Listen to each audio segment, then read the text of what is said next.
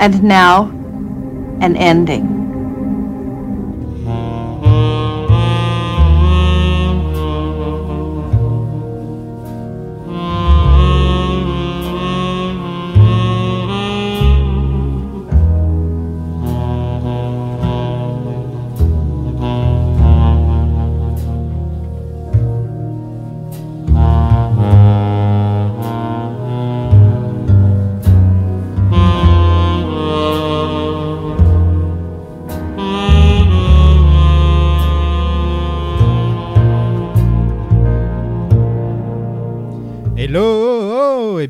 Dans ce nouvel épisode de Lynch Planning. Euh, Je suis Sofiane, je suis cool, j'ai toujours été cool. Cette semaine, on a assemblé les quatre fantastiques. on a la future ex-femme de Kyle MacLachlan, Charlotte Bloom est là. Comment ça? Future ex-femme, bah oui. Faudrait que je l'épouse, hein. Et il est enfin de retour après avoir skippé le ventre mou de la saison 2 et les épisodes sur James. Dorian est de retour. Bonjour à tous. Bonjour.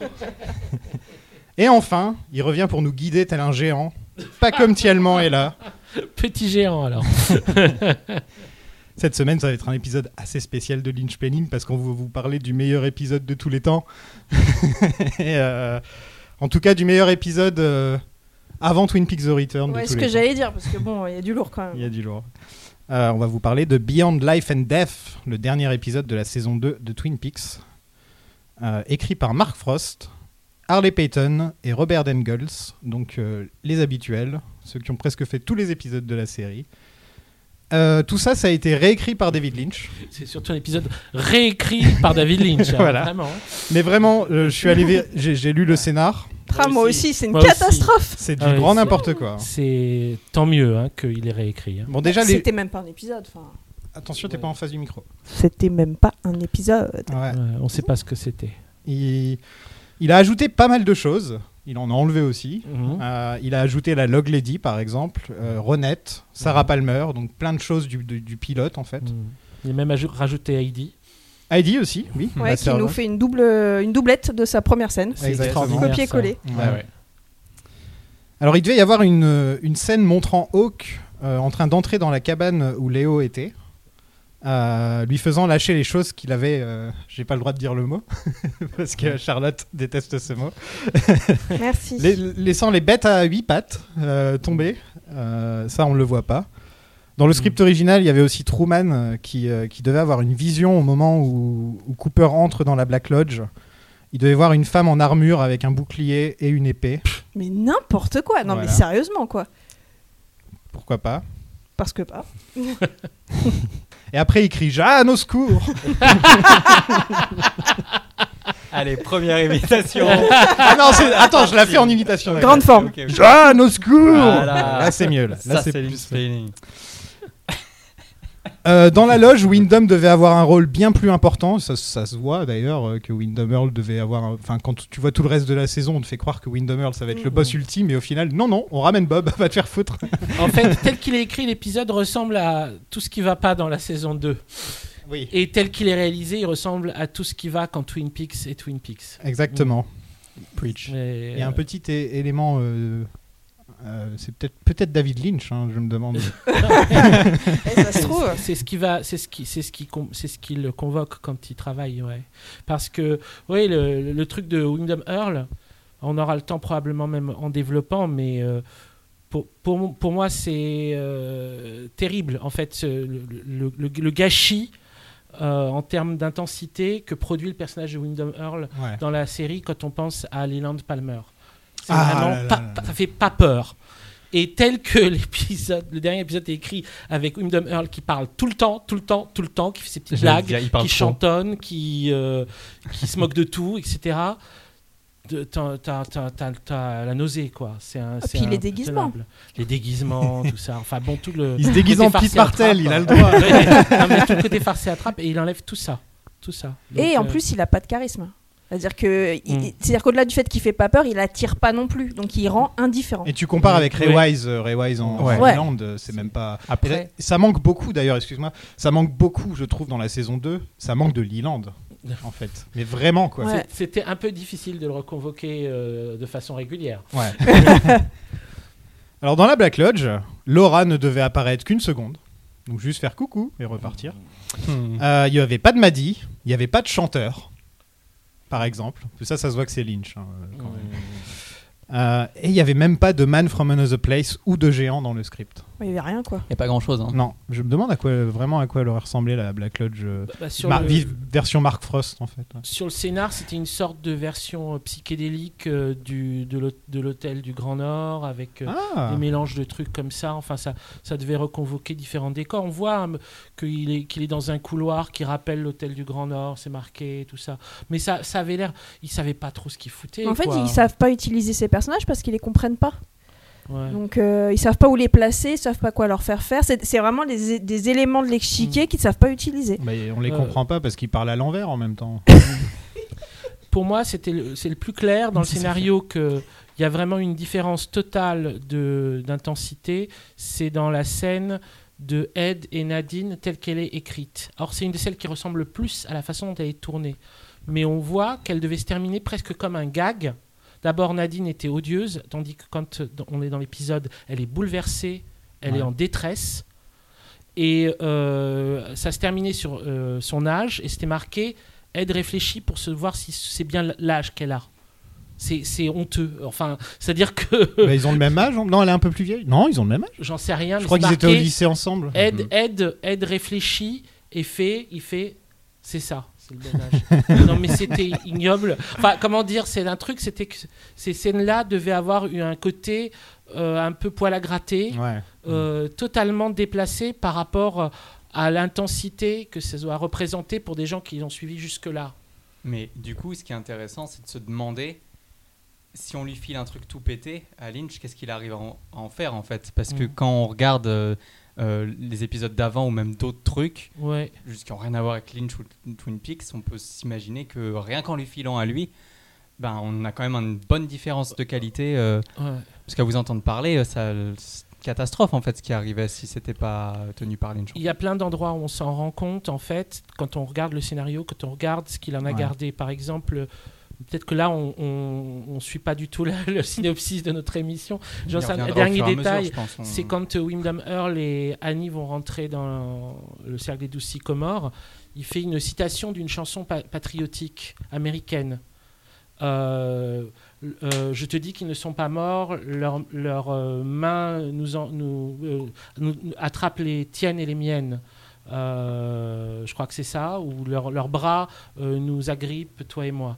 Et c'est une chanson patriotique euh, américaine du début du siècle. Et en fait, j'imagine, vu le reste des dialogues, que c'était un truc un peu une- comme une blague. C'est-à-dire qu'il rentre là-dedans en chantonnant. Mhm. et quand Lynch le met en scène, il garde cette phrase, mais il le dit sur un ton d'une solennité qui fait froid dans le dos.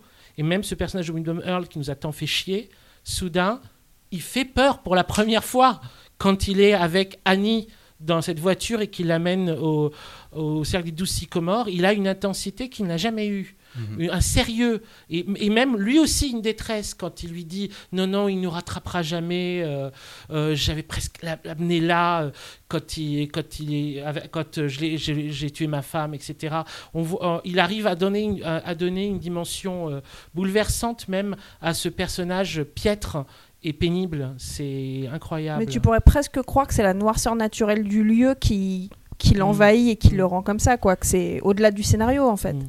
Et puis la et puis la, la- la torche la lampe torche Ouais, ça, c'était un- Parce ouais. que les effets de sa tête sur la lampe, avec, euh, quand il prend la lampe torche et Mm. qu'il lui parle la lampe torche, Mm. bon, c'est autre chose que les costumes, quoi. L'effet que j'aime beaucoup avec la lampe torche, et d'ailleurs je me rappelle l'avoir fait quand j'étais petit euh, en Normandie et je me promenais avec la grosse lampe torche, c'est de, regarder, de, de la pointer dans les arbres comme ça, le, faisceau de lumière dans les arbres, et je trouve que ça Soudainement, rend super bien. c'est les Ça arbres rend de vraiment super quoi, bien. tout d'un Oui. coup, c'est euh, Ouais. c'est des mains. The trees The trees Absolutely. Euh, Lynch a déclaré que tout ce qu'il y avait dans le script à propos de la Black Lodge était completely and totally wrong. Voilà, Mm. Euh, c'était de la merde quoi. Pour être En gros, plus- hein. Voilà. Euh, Wyndham devait apparaître dans une chaise de dentiste, en train de se faire torturer par Bob. Très bien, on Voilà. continue. Euh, à un moment donné, le corps de Josie, on en avait parlé, aurait pu apparaître euh, dans les rideaux, mais ça, ça s'est pas fait finalement. Et, euh, et la révélation finale, donc euh, que, que Coupe est possédé, euh, enfin que Coop a été remplacé par son doppelganger qui est possédé. Et attention, il va y avoir des représailles. C'était assez différent. C'était assez différent parce qu'on avait juste Coop qui se regarde dans le miroir et qui voit Bob, mais il n'y avait pas de miroir brisé, pas de pas de Oh is Annie. Enfin, Mm. vraiment les trucs mémorables de cette scène n'étaient pas là. Quoi. On, de- on avait juste, il se regarde dans le miroir et c'est tout. Un peu comme quoi. Leland, quoi. Twist il se de regarde, base. il sourit et, et voilà, on finit comme ça. Et l'épisode est réalisé par David Lynch. Ça fait longtemps que j'ai pas eu à dire Ah. ça. Et ça se voit. La dernière fois, c'était avec Pacom, je crois. Oui, oui. Ouais. Ah, t'as que les bons épisodes, toi. les bons Et nous, on s'est tapé toute la saison 2, Miss Twin Peaks et tout, là. Je suis désolé, j'aurais adoré faire ça avec vous. je devais faire des meubles. La Log Lady cette semaine, c'est la dernière fois qu'on aura un petit, euh, un petit monologue de la Log Lady et Maggie est en grande forme. euh, c'est- vache, c'est- ouais. et, et Lynch se fait plaisir aussi avec les gros plans Ah, sur les yeux, les petits regards à droite à gauche. euh. Euh, mais elle nous pose la question est-ce que Cooper était toujours en dualité? Est-ce qu'il y avait toujours un double Cooper en lui? Parce qu'on est tous techniquement les, deux faces du- de la même pièce. Mhm. Et, et elle se pose cette question qui est, qui est- qui est assez intéressante quand même. Et j'imagine que quand les gens ont vu ce, ce- ce speech de, de Maggie, là, ils ont dû se dire. euh, ils ont dû... Parce que c'était difficile de savoir comment, comment, comment Twin Peaks finit vraiment à cette époque-là. Quand tu venais juste de le voir et que tu n'avais pas de cassette pour le revoir, Mhm. l'épisode, etc. T'imagines, tu voyais juste l'épisode une fois comme ça. Tu dis, Est-ce que je l'ai rêvé la veille ou quoi Ouais, voilà. C'était quoi ce truc C'était un, un fever dream. Grave, ah Et, ouais, euh, Et euh, il y a aussi euh, un moment, elle dit Only when we're everywhere will there be just one. Ouais. Et ça Mm. fait un très grand écho à la première chose qu'elle a dite dans, dans le tout premier épisode. euh, c'est Laura is the one. Mhm. Donc encore ce thème du one. euh, comme dans Matrix. Je, Et on- je peux, je peux euh, ajouter une petite chose par rapport je à ce prie. monologue. A En fait, euh, il, il ressemble beaucoup au monologue qu'il y a dans Inland Empire, enfin une des histoires que raconte euh, la gitane dans Inland Empire, à, qui est jouée par euh, Grace Zabriskie, à Laura Dern, où, euh, où elle dit à un enfant sorti pour jouer, quand il sortit, il produisit un reflet, et, de, et, de ce ref- et, de ces- et c'est là, de, et c'est de ça que le mal est né.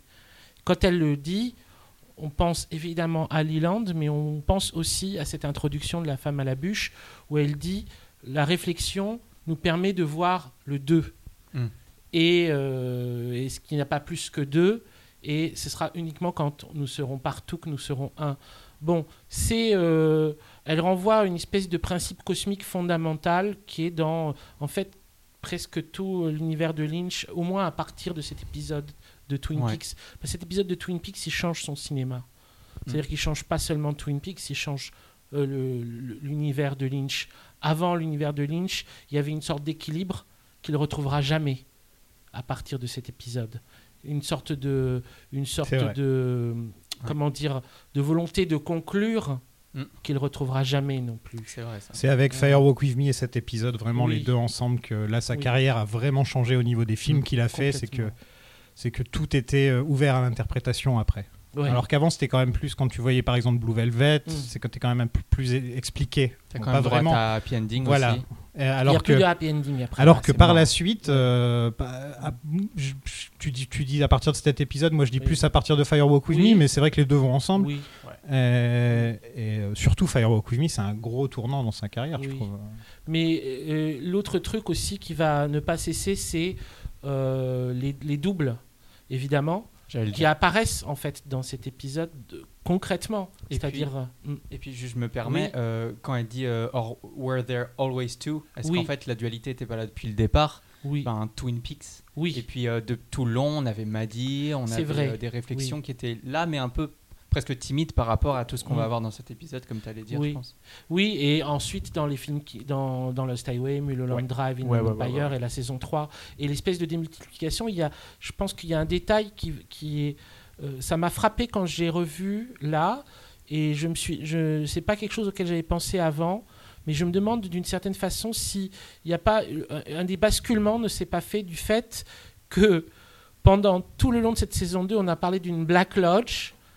Ils n'avaient pas la gueule que ça aurait, puisque quand ils l'ont écrit, ils ont fait un peu n'importe quoi. Et Lynch, il a refoutu sa Red Room. Et en Mm. fait, que le Ouais. fait que la Black Lodge soit une Red Room, et on rentre dans une Black Lodge mais en fait pas, ça ressemble pas du tout à une Black Lodge, c'est ce qu'on connaissait comme la Red Room.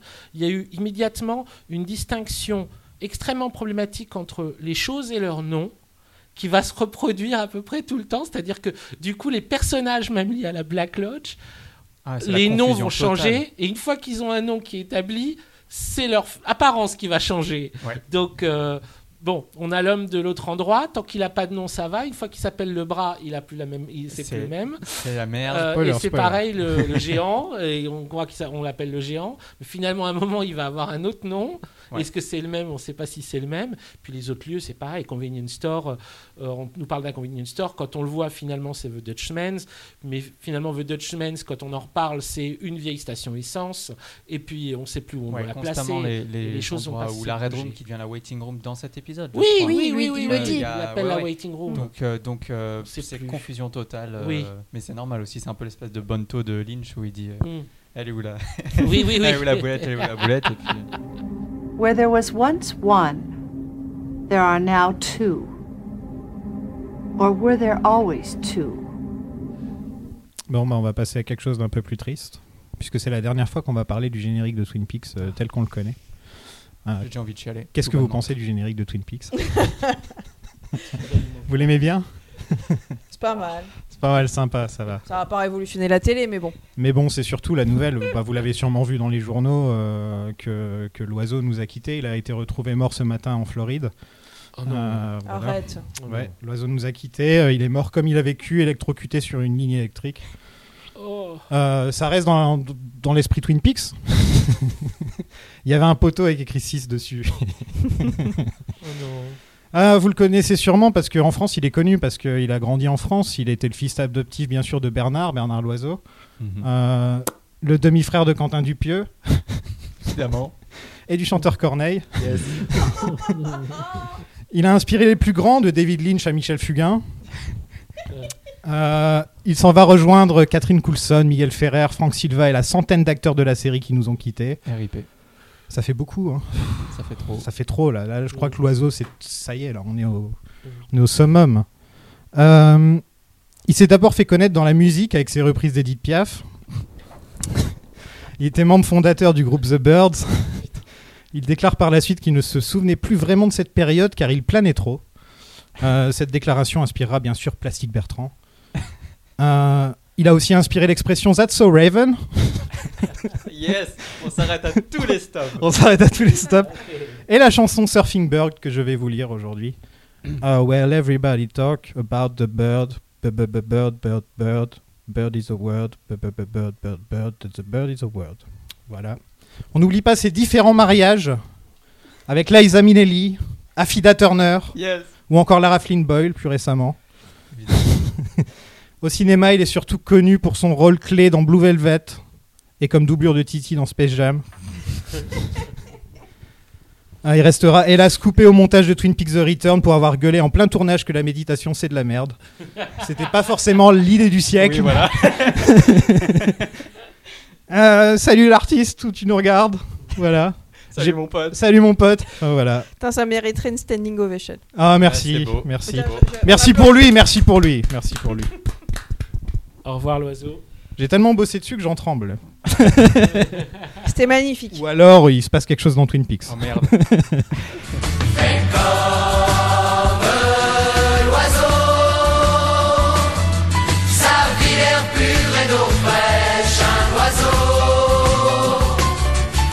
Nous passons à l'épisode donc. Allez, c'est parti. Nous sommes le 25 mars 1989 dans la petite ville de Twin Peaks, dans le sheriff department pour être plus exact. Andy et Lucy se parlent avec les visages collés comme des chats et ils s'aiment. Voilà. Elle est mignonne cette petite scène entre Andy et Lucy. C'est très mimi. Est-ce que c'est la première fois qu'on les voit s'embrasser depuis euh, 1000 épisodes où soi-disant ils s'aiment? Ouais. Ouais. Ouais, et c'est aussi la première fois qu'ils se, disent- qu'ils- qu'ils se disent qu'ils s'aiment vraiment. Ah bah Ouais. parce que là ils ont ils ont bravé le danger ensemble. Hmm. Attends. Et puis elle a choisi qu'il était le père de son enfant. Cet enfant qui grandira si bien, si bien avec tant de style. dans de style. Tout ça valait le coup juste pour ce payoff. Mm, mm. Euh, On voit tout de suite que c'est Lynch, presque même à cette scène, parce qu'il n'y a pas de plan de coupe. C'est un plan unique. Et ça fait du bien d'un coup de pas retrouver ces espèces de découpes assez maladroites. Ouais, chant contre chant de télé. oui. Il a, il a composé son plan, il est magnifique. Il a, il n'est pas naturaliste parce que ils sont en effet bizarrement euh, collés l'un, l'un à Mm. côté de l'autre, pas du tout comme euh, des gens qui se parlent, mais comme des gens qui parlent face à la caméra, quoi. Et, euh, et il est très, il est très poétique. Et bon, c'est vrai qu'on n'a pas énormément de choses joyeuses dans cet épisode, donc euh, euh, ça commence avec ça. C'est, assez, c'est assez attendrissant. Ça, ça nous, ça nous rappelle aussi qu'on est encore dans la saison 2, en fait. Il y a beaucoup de scènes là qui nous rappellent que Lynch, il aurait pu tout virer et dire vas-y, je fais mon propre truc. Oui, Mais oui. il a décidé de s'adapter à la saison 2 au début, quand même. De, l'épisode quelques- jusqu'à ce qu'il parte dans la Black Lodge et là, il fasse vraiment son ouais, truc. Oui. Mais sinon- du love. Il s'adapte un peu à... Même là, par exemple, parlez-vous avec le visage collé, je suis sûr que c'était son idée, par exemple. C'était pas dans le Mhm. script. et Non, non, bien sûr, bien sûr. Il, il réussit à, faire des vrais trucs de mise en scène à partir, d'un, à partir du scénario. Mais c'est surtout visible dans la scène suivante, qui est absolument hallucinante. Ouais. Qui me- euh, elle- elle Cooper fixe le tableau noir. Et Bon en- comme, euh, et j'ai- j'ai noté en trois-. J'ai déjà, j'ai noté en trois plans, c'est déjà mieux filmé que presque toute la saison 2. Ah oui, oui, oui. ah, Ah c'est oui. incroyable. Vraiment. Ah oui, bien et sûr. euh, parce oui, que- le plan avec la caméra plans, qui fait hein. un peu caméra de surveillance, Ouais. euh, complètement mal placée, qui est Oui. hyper moderne. Fly on the C'est wall. magnifique. Oui, Il y en a Ouais. Fly on the Wall avec une contre-plongée. Et elle est, oui, c'est, on, on- c'est- elle est incroyable. Ce, ce plan, il est incroyable, il est obsédant. Avec Cooper à l'avant-plan, euh, Ouais. en train de regarder euh, de façon très, très, très étrange le tableau. Parce que euh, dès ce plan-là, en fait, c'est comme s'il y avait quelque chose qui avait changé en lui. C'est comme s'il y avait un effet rétroactif de la Black Lodge, parce qu'il n'a pas l'air inquiet pour Annie. Il est fasciné par ce qui est en train de se passer. Ouais, parce Et que Lynch s'en fout d'Annie. je, sais- je pense pas que Lynch s'en fout d'Annie. Ah, bah ce sera un débat tiens, qu'on pourrait avoir un Je peu plus tard. pas. je pense. Il s'en fout complètement d'Annie parce qu'elle revient d'en faire au Me, donc il doit pas s'en foutre complètement. Mais, mais surtout, euh, Cooper est en fait pris par euh, les effets de la Black Lodge avant même d'y en être rentré. Et, et il a cette espèce de, de calme. De, de- c'est presque cérémoniel ce qui se passe. Quand il, il prononce Fire Walk With Me, C'est une On- incantation. oui, c'est une incantation. Il le dit à deux reprises comme s'il l'appelait. J'ai remarqué que le Cooper de Lynch était beaucoup plus sérieux la plupart du temps. Quand, quand Mm. Lynch réalise, Cooper est très. euh, est vachement beaucoup, est beaucoup Mm. plus sérieux, je trouve. Mm. Euh, Bah, tu sens qu'il y a une façon de travailler entre les deux qui est pas pareille. mm. Ils, ont, ils doivent avoir leur langage, un peu comme il est avec Badalamenti. Enfin, voilà, c'est Ouais. un vrai duo, Mm. quoi. Non, non, mais j'avais vu un article, je crois, ou une vidéo qui comparait justement le, le- le Cooper de Lynch au Cooper de Frost. Et c'est très intéressant à, à faire, la, la, la différence. Ah, j'aurais dû, j'aurais dû retrouver cet, cet article, je vais pas pouvoir le, Mm. le faire là. Bref, on a quand même Pete Mais- qui débarque pour gueuler Grand Theft Auto Génial. Et là, c'est là que je mets mon remix. Oui. Grand Theft Auto. Lucy, Lucy, this is Pete Martell. There was a fish in the percolator. She's dead, wrapped in plastic. Sorry.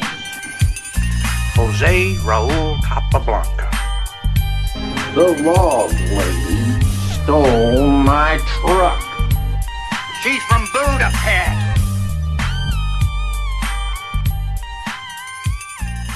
C'est génial parce qu'en plus, et là aussi on voit une différence avec le scénario. Dans le scénario, euh, Pete il est idiot parce que quand ils disent le- l'endroit de légende où a été enterré le roi Arthur, Pete dans le scénario il dit Ah, le roi Arthur est enterré ici. Ah non, il le dit.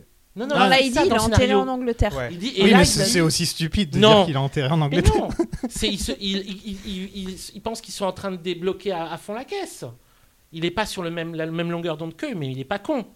Il, il est là genre Non, de mais il quoi ils qu'il- parlent ces mecs? Il croit que le roi Arthur est vrai en fait. C'est ça qui est drôle dans le truc, c'est que il se dit euh, ah le roi Arthur c'est un roi qui a vraiment existé et qui est enterré en Angleterre. Donc il en- est en stupide fait, y a- dans sa y a- Non, il y a vraiment des tombeaux du roi Arthur. Même en, euh, il y a des tombeaux du roi Arthur comme de Merlin en Bretagne, en France. Donc il y a bien un tombeau. Mais il n'y en a pas à Twin Peaks. Je pense Ouais, mais ce c'est Alexandre. Astier qui, Oui, qui allait les faire pour euh, passer un coup de Non mais quoi. bien sûr que c'est un roi de légende, mais mais mais euh, le, le traitement de Pete est, est pas pareil. Il est, Ah bah il est beaucoup plus il est beaucoup plus intense. Son jeu est Mm. incroyable. Ah oui. Euh, rien que la façon même dont il dit euh, la femme à la bûche a volé ma, mon- ma camionnette. The log lady stole my truck. Ouais, c'est il y a un truc de thé- très théâtral dans cette scène, dans la dans la, la présence des personnages. On sent un truc et c'est aussi lié probablement à la musique qui apparaît à ce moment-là pour la Oui. première fois dans la série. Il- euh, la- euh, ce que fait Badalamenti aussi dans cet épisode est hallu- hallucinant Ouais. parce que on a quasi dans quasiment tout, quasiment tout l'épisode euh, des nouveaux thèmes. Il y a au moins trois nouveautés. Ce thème-là, le thème de la Black Lodge et la chanson. Mais là, ce thème-là, c'est un truc qui fait pas du tout avant. C'est une espèce de truc qui fait juste au synthé, espèce de synthé très lent et très ralenti, de synthé violon seul, C'est dronant. avec, euh, avec des drones et avec du flunger dessus, qui est une espèce de truc extrêmement malaisant qu'ils utilisent à fond tout le long de l'épisode qu'on n'a Mhm. jamais entendu avant et qui crée un mood, mais euh, à te, vraiment, ça te glace le sang, ça aussi, hein, ce truc. C'est vraiment. euh, et euh, tout ce qui se passe dans cette scène est incroyable. Le, les entrées des personnages comme un truc théâtral aussi. Il fait rentrer la Mhm. femme à la bûche, il fait rentrer Ronette Pulaski. On a, on, on a l'impression des trucs de résolution des enquêtes, comme on peut avoir avec Hercule Poirot, Sherlock Holmes, ça résout rien. C'est- un truc qui va amener à plus de problèmes. Mais il le fait comme ça, genre maintenant rentrer. Mais c'est aussi des comédiens qui viennent sur scène pour dire au revoir. Parce Exactement. que là, on Grave, se ouais, retrouve et Pareil on, avec on boucle Palmer, euh, l'histoire. Oui, Palmer tout le monde vient oui. dire au revoir, chacun son tour. Le couple Briggs, euh, Oui. voilà, on Ouais. revoit Oui. tout le monde. Et pour, Exactement. même pour nous, enfin, j'imagine pour les comédiens, ça devait être hyper touchant. Ils disent au revoir à un long projet, ils retrouvent leur réalisateur et tout. Et puis nous aussi, on leur dit Oui, au revoir. C'est hyper dur. Ouais, complètement. Pour revenir à Pete, d'ailleurs, je me disais, euh, Lynch, c'est vraiment, ça se voit que c'est son copain, Jack Nance, puisqu'il n'était pas censé apparaître dans les scènes avec Audrey, dans Oui, la banque, par exemple. Mm. Mm. Toutes les scènes dans la banque où Pete, c'est vrai, on se demande pourquoi Pete est là, il a rien à foutre là. Ouais, c'est un peu son poteau, Andrew. Hein. Ouais, c'est aussi le poteau d'Audrey, techniquement, Euh, maintenant. ouais, Donc, son euh, protecteur presque. protecteur. Et euh, vu qu'il a perdu Josie, maintenant c'est Audrey. Euh, Prends pas que les moches. hein. Sauf qu'il la mate bien un moment quand même dans un épisode, Ouais, ça ouais. nous avait choqué. Il y avait un euh. moment un peu MeToo ouais. qui traînait. Donc la Log Lady, enfin en tout cas une, Balance ton Pete. Mais ouais. Le gentil Pete. Euh, la fausse Log Lady a volé le camion de Pete euh, et s'est enfuie dans les bois. Donc euh, on nous parle de 12 sycamores, de Glastonbury Grove, Mm. donc euh, comme j'en avais parlé dans l'épisode précédent, je crois. Oui. Euh, ouais, je- personne n'écoute l'épisode. Ah si, si, si. non, mais on- il faut qu'on- euh, si, si on fait un, un truc fleuve, il faut qu'on vienne sur chacun de ces trucs-là parce que c'est... Ouais, je t'en prie, je t'en prie. Commençons par les 12 sycamores alors. Oui, enfin les 12 truites arc-en-ciel. Aussi, Ce oui. qui est très intéressant aussi, c'est qu'on retrouve ce truc qu'on avait beaucoup perdu, qui est le, le- le système déductif par association d'idées non logiques. Oui, quoi. là, il n'y a, aucun- y a rien qui les lie, mais. euh, Rien. Mais il dit, j'avais 12 truites arc-en-ciel dans ma camionnette, et là, Cooper et Harry disent, Att- ouais, mais il y a un cercle de 12 sycomores. Intéressant que ce soit Harry d'ailleurs. Oui, Euh, Qui re- qui- qui c'est Harry qui joue à- au jeu de Grave. Cooper là. Harry se, dé- débloque complètement Ouais, dans cet Ouais. épisode. qui fonctionne type méthode, tibé- méthode d'investigation tibétaine. Ouais. Il a appris le truc et c'est c'est très très intéressant ce moment-là. D'abord parce que euh, il y a ce truc d'association d'idées que euh, nous on s'en souvient probablement pas à ce moment-là, mais on avait aussi un cercle de 12 bougies euh, dans le rêve de Cooper. Oui, la, la scène coupée euh, qui aurait dû être la, la- qui aurait Mais- pu être la scène de Ah fin oui. du, Ou du de- pilote. de du pilote, Ouais. mais qu'on retrouve dans le rêve de, de, de l'épisode on, 2. en par- on en parle beaucoup de tout ça dans l'épisode du pilote d'ailleurs. N'hésitez pas à y retourner si vous l'avez pas Les- fait. les- le, le- le cercle de 12 bou- le cercle de 12 bougies. Donc, c'est des choses qui sont associées à des trucs qu'on a vus visuellement, mais qui sont loin et qui sont mal associés. Mais qui renvoient finalement déjà. Enfin, le- tout cet épisode est tendu par la fin de, de, de cette séquence, qui est le truc qu'a rajouté Lynch, hein, avec Ronette Pulaski, qui parle de, du soir où Laura est morte. Et on retourne encore à l'origine. C'est-à-dire qu'on retourne déjà au début de Twin Peaks, à la fin de cette scène. Puis c'est, c'est- ça se termine là-dessus. Alors qu'on a toutes les informations étranges et mythologiques. Il a gardé des trucs de Frost, Glastonbury Grove et le roi Arthur. C'est le seul truc qu'il a gardé. Parce que les sycomores, je ne sais pas s'ils se sont euh, entendus en amont, mais c'est un truc à Lynch. Pourquoi? Parce qu'en fait, euh, ce qui va amener la chanson de Little Jimmy Scott, c'est des paroles qui étaient dans Ronnie Rocket. Yes, je l'avais aussi. Tu l'avais noté Ouais. ça aussi. Et ça, c'est très curieux. C'est-à-dire que c'est un. Euh, on, va, on va préciser pour les gens qui oui, nous ont pas écoutés. Oui, oui. Euh, Ronnie Rocket, c'est un projet sur lequel euh, Lynch a bossé pendant pas mal de temps. C'est Ouais, un, un, de ses, un de ses projets chouchous oui. et qu'il voulait faire avec Jack Nance, si je me trompe pas. Non, il avec devait avec faire Michael Anderson. Michael Anderson, le, Ouais. le- le man Non. from Another Place, Yes. euh, qui aurait joué euh, un nain roux, si je me Oui. trompe pas. Qui, Voyage je me par rappelle. l'électricité. Ouais, qui a des pouvoirs. Voyage euh, dans l'électricité. ouais. Ça vous fait penser à quelque chose. Voilà. Bah, moi, ça me fait penser à la mort de l'oiseau. là, Ça me tout fait penser à l'oiseau aussi. Là. Je- je- on va faire une petite pause, je crois. Et les douze sycamores, ça- enfin le, le- le cercle en général, dans. Twin Peaks, j'ai l'impression que c'est un truc qui revient beaucoup. Le Mhm. cercle. Euh, que ce Mhm. soit les anneaux, les... ça, ça Mhm. revient avec l'anneau de Cooper, et un peu plus tard avec un autre anneau un peu plus un peu, un peu Mhm. important. Euh, là, par exemple, il y avait l'histoire du cadran euh, de la boîte avec en cadran qu'il fallait ouvrir avec le truc solaire et tout. Ça me fait penser à ça. Euh, je trouve que ça revient souvent dans le. Je, je- je me demande si c'est pas tibétain d'ailleurs non plus comme, euh, comme façon de penser un peu le, le- c'est le mondial, cercle. hein, c'est folklore Ouais, voilà, mondial, qui, voilà. la qui- question du cercle, c'est sûr Bah que oui. Lynch, lui, il, lui- il doit lui ajouter des choses euh, bouddhistes ou comme ça qu'on dit. Ouroboros. Mais sinon, Yes. il y a l'Ouroboros, mais de toute façon, c'est une vision du cycle. Et là, Mhm. de toute façon, on fait full circle pour un certain nombre de personnages. Donc, euh, on, ferme un cycle, on, on ouvre un autre cycle. Euh, et, euh, et donc, on passe dans un cercle, mais c'est un truc presque cérémoniel. C'est-à-dire que c'est aussi un cercle magique. C'est un cercle magique, le cercle des douze sycomores. Comme ici. Donc, euh, absolument. Donc, euh, cette scène-là, c'est comme une invocation. C'est pour ça qu'on a on a Firewalk With Me qui revient, qu'on n'avait pas entendu depuis très très longtemps, et qui est dit de façon euh, de l'ordre d'une invocation. On nous envoie sur ce cercle de douze sycomores. Les sycomores, Lynch y fait rentrer donc un truc bizarre qu'il avait dans Ronnie Rocket, qui est cette idée. euh, euh, tu je pars avec toi euh, à- dans les arbres, de- avec, euh, on va dans les sycomores, etc. Qui, était comme, qui était comme un- une parole bizarre que disait une fille dans, le- dans le scénario et qui est devenue la chanson, qui est devenue un thématique. euh, qu'il a réussi à faire passer peut-être en contrebande à Mark Frost ou qu'il l'a transmis par transmission de pensée quand ils ont écrit le scénar. et puis il fait revenir l'huile de moteur. Donc ça visiblement c'est un truc qui avait l'air de l'intéresser. Ce que Jacobi Euh. avait senti euh, quand il s'était fait attaquer par Leland. Qu'il a Jacobi avait senti qu'il s'est fait attaquer par Leland, que là la, la femme Albuche amène, Ouais. donc amenée par son mari euh, avant de mourir. Son mari qui rentre chez lui avec un truc rempli d'huile. Il explique même pas, il pose ça dessus de la cheminée. Bah, si, il explique, il lui dit que ça sert à ouvrir un passage. Ouais, mais- Mais quoi bon, Il avait l'air un- il avait l'air sympa ce mec, intéressant. Ça a l'air d'être le, le Briggs de son. J'imagine Oui, que c'était le Ouais, de son son époque. époque. hein. Absolument. Ouais. Un opening, oui, l- l'opening to a gateway, un opening to a gateway. Mais après, euh, c'est comme s'il y avait aussi une, une distorsion euh, d'éléments du folklore mondial, parce que l'huile, c'est aussi lié c'est, euh, quelque chose qu'on va retrouver partout et euh, qui est lié, c'est pour bénir quelqu'un ou compagnie, on met de l'huile. On a ce truc-là de, de- de- des- des huiles magiques, des huiles bénies, etc. Donc il y a, c'est, je pense qu'il y a un, un- un usage qui leur est très propre. Et pour le- l'huile de moteur, bah, c'est des trucs pour faire euh, démarrer les voitures. Donc ça, ça Lynch aime bien. Même- l'industrie et tout Même ça. en, en Inde, euh, la manière dont ils. euh, euh, ils font pas d'enterrement là-bas, ils mettent de l'huile sur les corps et, Oui. ils- comment on Oui. dit déjà? Inci- Pas incinéré, mais un peu comme les Jedi. Ouais. Alors, Ah, euh, mais en- normalement, on, inci- on incinère dans le sens où quand même on- les gens on les réduit en cendres et on les Ouais, oui, bien dans sûr. ouais, ouais. Mais euh, C'est juste dans la manière dont c'est Oui. fait, c'est toujours à base d'huile et tout. euh. Bien sûr, oui, c'est un, c'est un, c'est un, il y a un usage cérémoniel important.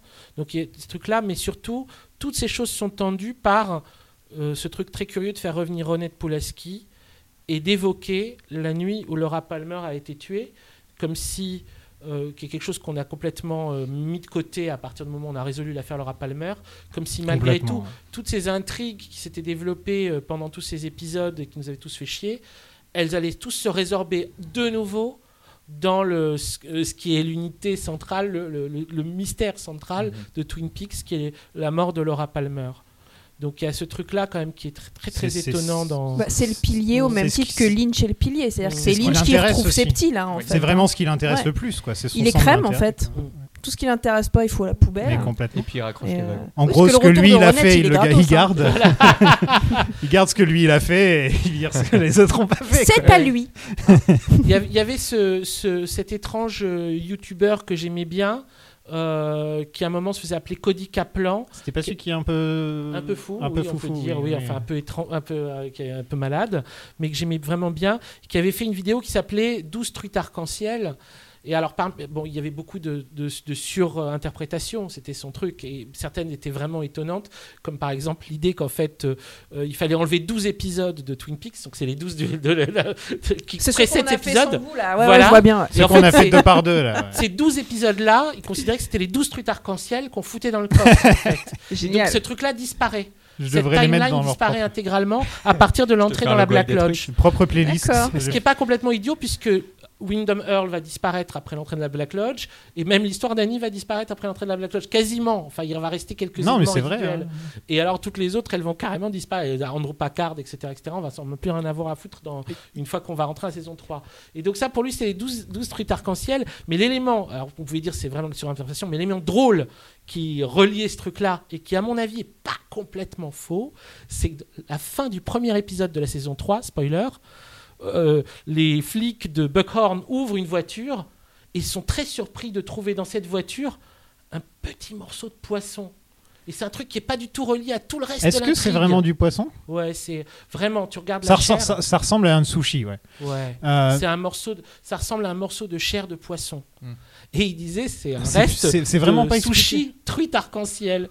c'est un reste de Twin Peaks dans Twin Peaks. Oui, c'est ça. C'est un reste de Twin Peaks dans Twin Oui, Peaks. c'est pas du tout expliqué. Et surtout, euh, euh, toujours spoiler, on voit pas pourquoi ils, se mettent dans cet état quand ils trouvent ça. quoi. c'est pas genre une preuve qu'il a tué quelqu'un. Ça se voit très bien que c'est de la chair de poisson. C'est pas euh, une main d'homme. ou Non, mais on dirait ça. franchement qu'on a enlevé la chair de quelqu'un et qu'on l'a mis dans un coffre quand même. Ça fait poisson, mais en même temps, il y a un côté un peu, tu sais pas, la Ça première fois que tu le regardes, Mais nous, on n'a pas l'odeur, quoi. la derrière première fois que l'écran. tu le regardes, ouais. tu te dis. Ouais, euh, mais ça fait pas chair humaine. C'est il y a- Ça, c'est parce qu'on est pervers. non, Non, c'est assez rapproché et, c'est, et on voit bien le, le- le type de texture. Et Ouais. ils font genre. Oh Et on n'en reparle jamais. Mais ce serait le reste de la, des truites arc-en-ciel. Voilà. Ah, c'est. Donc, hommage à, au, au youtubeur étrange. À noter que Ronette s'est coupé les cheveux depuis la dernière fois qu'on l'a vu. Donc, Mais euh, Ronette, euh, on la girl. reconnaît même pas. Ouais. Tu me dis pas que c'est Ronette. euh, elle est habillée déjà. You slay queen. Ouais. Get that haircut. Euh, non, ouais, je suis moi fan club de Ronette, hein, je l'ai décidé. non, mais en plus, j'en avais parlé dans, dans les épisodes qu'on avait fait ensemble à l'époque, euh, du fait que Ronette, c'était la Laura Palmer pauvre. ouais. Que, le- que Ronette, elle venait d'un quartier un peu pourri, qu'elle a Mm. des origines polonaises, Mm. que tu sens que ses parents, euh, ils bossent, ils bossent bah, peut-être à la Syrie du coin. Ouais. Mm. Euh, pas la prom queen. et que c'est pas la prom queen, Mm. etc. Et elle, on s'en fout complètement. C'est ça. C'est celle qui a elle- survécu et on s'en fout. Et ça montre bien en fait la manière dont l'Amérique voit les choses. P- Mm. Pas que l'Amérique, mais là en l'occurrence c'est l'Amérique. Qu'on s'intéresse beaucoup plus à la blonde parfaite qu'on voit Mm. euh, Homecoming Queen. Ah comment elle a pu être- devenir comme ça, comment elle a pu aussi mal tourner. Mm. Plutôt qu'à la fille qu'on se dit bah elle elle a mal tourné parce qu'elle était, elle a été destinée à mal tourner en fait. Quoi. C'est vrai, Grave quand on, d'accord. on Ouais. voit les parents de Ronette dans les premiers épisodes, on voit la- la- les prolétaires. Ouais. C'est vraiment, c'est une des rares images de prolétaires dans le premier Twin Peaks. Mais euh, il y a plusieurs choses étonnantes, bien sûr, avec la Pologne, puisque Lynch va avoir euh, un destin polonais, on peut dire, puisque sa, sa dernière femme est polonaise, Ah euh, je savais pas. qu'il a rencontré. C'est donc euh, pas moi. lié, euh, Du coup. Eh ben, on parle de Lynch, tous, pas de non. McLaglen. Non, tu veux pas moi, je prends celui qui veut bien tous de moi. hein. bon, d'accord. c'est Et, pathétique là un peu quand même. Ah, ils sont que deux, ils sont pas 60 hein, non plus, ça va. Et, Et Mark euh, Frost, tu voudrais pas Ah te non, marier c'est Non, bon, d'accord. euh, je prends pas Et les puis- poubelles. Et puis, oh, bah, Waouh. Oh, Waouh. ah, Oh. méchante, Ah, hein. dur. Oh. Et, euh, et bon, euh, Inland Empire et tout ça, on peut dire qu'il y a euh, que grosso modo, en même temps que le. C'est un, mouvement qui va ensemble avec euh, l'arrivée chez Lynch de la grande pauvreté, puisque ça vraiment c'est un, thème qui va devenir de plus en plus important à mesure que les films vont avancer. Bah, avec a- Mulholland Drive, vraiment. Mulholland Drive, Eraserhead, ouais, je trouve déjà dès le début, c'était quand même un truc sur la pauvreté, quoi. c'est c'est pas faux. Mais c'est de la Mais- pauvreté esthétisée, Ouais. alors que Ouais. Mulholland Drive, c'est un vieux clodo, enfin une ou Et un puis d'ailleurs. surtout, c'est la euh, peur, une, en en fait, c'est la peur que les gens qui font de la- partie de la bourgeoisie tombent dans la grande pauvreté. C'est le, Hmm. c'est le destin de l'héroïne Ouais, Il n'y a plus de principale. frontières. C'est ça. Et en fait, ce qui va avec le, le- le- en gros, la, la paupérisation de la classe moyenne, c'est le, le- le- le Lynch post subprimes, crise des subprimes, et qui va se développer surtout dans Inland Empire. euh, avec le destin de Laura Dern qui passe de la très haute bourgeoisie à prostitution dans la rue avec les clodos. Et, euh, et bon, la saison 3 de Twin Peaks, où c'est quand même omniprésent. Et, euh, et c'est vrai que Ronette Pulaski, elle, euh, comme- c'est comme si elle, elle était en, en amorce de tout ça. Est- C'est l'époque où, où on n'en parlait pas. Et dans la saison 3 de Twin Peaks, c'est l'époque où on parle plus que de ça. Mais par- pour autant, Ronette Pulaski, qu'est-elle devenue dans la saison 3 de Twin Peaks? On ne sait pas. Son actrice, elle joue quelqu'un d'autre. C'est très bizarre. Ouais. Ouais, Mais elle est devenue un comme un esprit. Ouais je peux pas, je peux pas Ouais, développer sans non spoiler. Voilà. on va, on va, on, va. Moi, je sais qui c'est. Non, je déconne. Soyons sages. Ouais, on reste sage. Margaret, what did your husband say exactly about this oil? He brought it back one night just before he died and said, This oil is an opening to a gateway. Euh, notre méchant préféré, emmène Annie dans les bois pendant qu'elle prie. Euh, elle est comme hypnotisée par les arbres quand, à partir du moment où elle rentre dans le cercle, elle est hypnotisée. Et là, on a des rideaux qui apparaissent. Yes. Alors ça, c'est c'est- la continu- continuation du, du fait que dans la première scène, on a l'impression qu'il y a un rituel, il y a une convocation. Et euh, parce que c'est pas normal non plus qu'elle réagisse comme ça. Du reste, elle a d'abord lu euh, pour se protéger un psaume, Ouais. psaume de protection, qui n'est pas efficace par rapport à ce qui se passe. C'est-à-dire qu'elle euh, elle lit les quatre derniers vers du psaume. euh, Qui est hébreu d'ailleurs à l'origine, je crois. bah, c'est les psaumes. Oui, mais là, c'est un, c'est le. Ouais, j'ai c'est quoi une déjà petite recherche, c'est plus. que c'était un, un psaume réservé pour les vêpres, qui sont les, euh, les prières du soir, Ouais, voilà, c'est ça. Euh, pour euh, se protéger du mal et, et tout ça. Donc euh, j'ai noté que c'était celle d'avant le Boogie Woogie. Et, euh, Merci, Dorian. C'est Oh, hein, dans la version du, de la Bible de King James. hein, c'est vraiment le, c'est vraiment le, le, la, la forme. euh, je pense que ça, ça je, je sais pas. hein, King James euh, King James, ça te parle. La Bible de Je King James ça a cool, toujours hein. été cool. Il a toujours été cool. Et euh, oui, oui. Et, euh, et pour autant, euh, ce truc-là euh, disparaît à partir du moment où elle, euh, elle rentre en vibration avec le cercle Ouais. et où il y a euh, où commence l'élément rituel.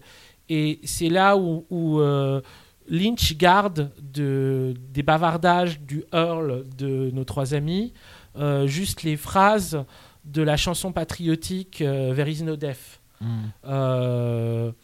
Euh, je vous dis qu'ils ne sont pas morts, euh, leurs mains nous agrippent, euh, Mhm. vous comme moi, et qui sont. J'ai écouté la chanson, j'avais jamais écouté en fait avant, qu'on trouve hein, sur internet, qui est Mhm. une chanson de Gordon Johnston et Geoffrey O'Hara.